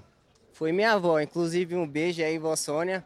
É, ela estava escutando uma rádio com meus pais e falou, escutou o nome de um doutor, Clériston, e falou, vai ser esse. A gente encontrou também o Davison Juan. Nem é tão diferente assim, se não fosse a forma de escrever. Foi sete anos de escola para me aprender a escrever o meu nome. D-H-A-V-Y-S-S-O-N. Meu nome é Davison Juan Alves Martins. Alguns pais de fato abusam da criatividade na hora de batizar os filhos, mas fato é que algumas pessoas gostam e outras nem tanto. Mas a boa notícia é que agora está mais fácil alterar no cartório. Inclusive, aqui em São Paulo, por ano, aproximadamente 2.600 pessoas fazem essa alteração. Segundo este advogado, nem precisa ter um nome estranho para poder trocar. Se você tem 18 anos completos, você pode sim ir até o cartório e fazer a alteração do seu nome. Não precisa ter um motivo. O seu nome não precisa ser vejatório. Antigamente precisava, hoje em dia não precisa mais. Esse é o Ricardo, que também trabalha na 25. Tem até um nome comum, né? Mas é porque ele trocou. Antes se chamava Gerino Vieira dos Santos Júnior, em homenagem ao pai. Só que o Gerino rendia várias piadas na escola. Ah, zoa bullying, né, mano? Gerino, sapo, é assim ia, né? E seu pai, gostava do nome dele? Ficou bravo que eu troquei, ficou bravo. Para o Holder Wangler, o nome diferente tem até utilidade, principalmente na hora de ser encontrado nas redes sociais. Claro, né? Ele é único. Eu sempre tive que repetir ele para as pessoas entenderem. Então, com contato telefônico, com, com fala, então é muito comum repetir eles. Mas para e-mail, para criação de e-mail, para trabalho, para para essas coisas mais corporativas, ele funciona muito bem, porque não tem nenhum nome parecido, então é mais fácil das pessoas guardarem. Mas atenção, para quem está inspirado com essa reportagem e está pensando em fugir do convencional na hora de dar o nome do filho, fica o aviso: nem tudo é permitido. Nomes que tenham caracteres especiais ou nomes que tenham números, não pode. Não podem também nomes que remetam a propaganda, algum fim político também não pode. E também não pode nomes vexatórios ou nomes que vão trazer constrangimento para as crianças. Sensacional. Aqui na Record a gente tem um operador de áudio que chama Silo Wilson. Eu demorei anos para descobrir o nome dele completo. O apelido dele era Siló, é Siló. Aliás, Siló, lembrei de você nessa reportagem, viu? Agora, olha só nessa imagem que a gente vai mostrar para você. É uma imagem impressionante que foi gravada por um morador. Um raio atingiu um prédio em Vitória, no Espírito Santo. Olha só o registro da imagem. O raio atingiu o topo de um edifício durante um temporal. No vídeo foi possível ver que fortes raios e trovões atingiam a região. Depois desse flagrante, a gravação é interrompida, mas não houve vítimas. Um perigo, mas aí nesse caso deu tudo certo.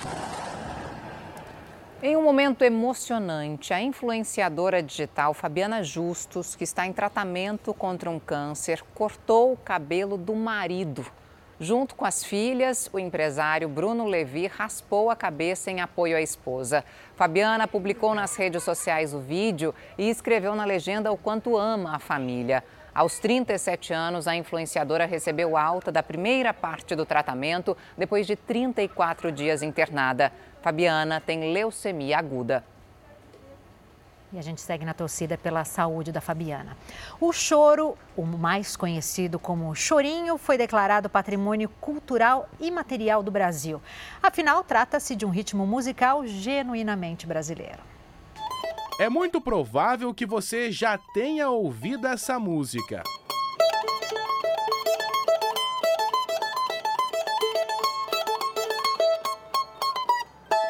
A composição de Valdir Azevedo é referência no mundo da nossa própria identidade. Brasileirinho. O choro é considerado o primeiro gênero musical urbano do Brasil.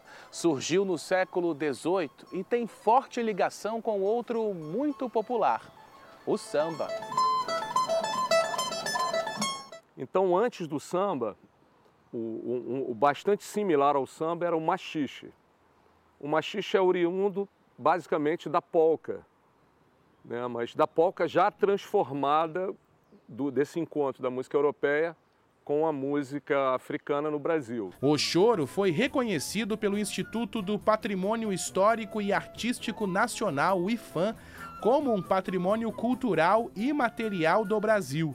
Luciana fez parte da equipe de 11 pesquisadores responsáveis por levantar dados para esse reconhecimento. Tem muito trabalho para ser feito ainda, para ser reconhecido e para ser incentivado do choro no Estado.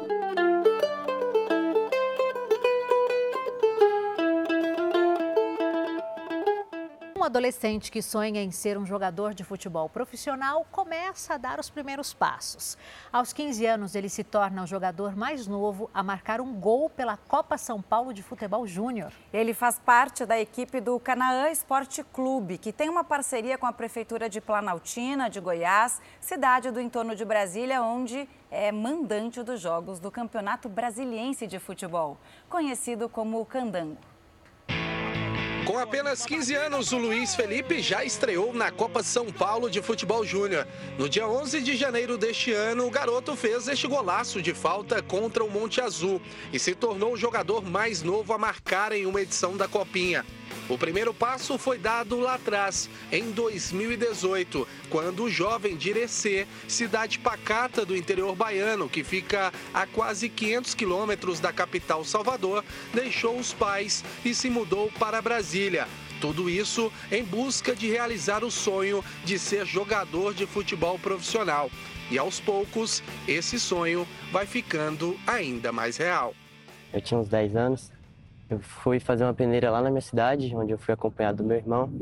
Aí daí lá tinha o diretor do Canaã, o ex-diretor, e meu irmão me apresentou para ele. Aí ele gostou, aí no, no começo de janeiro eu fui para o Canaã.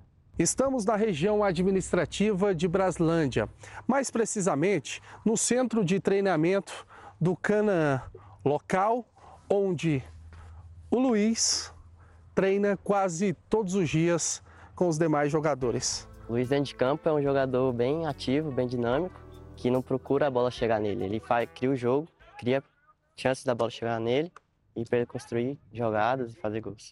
Mesmo com 15 anos, o Luiz já consegue treinar em alto nível com a equipe sub-20 do Canaã e chama a atenção de todos, inclusive do treinador.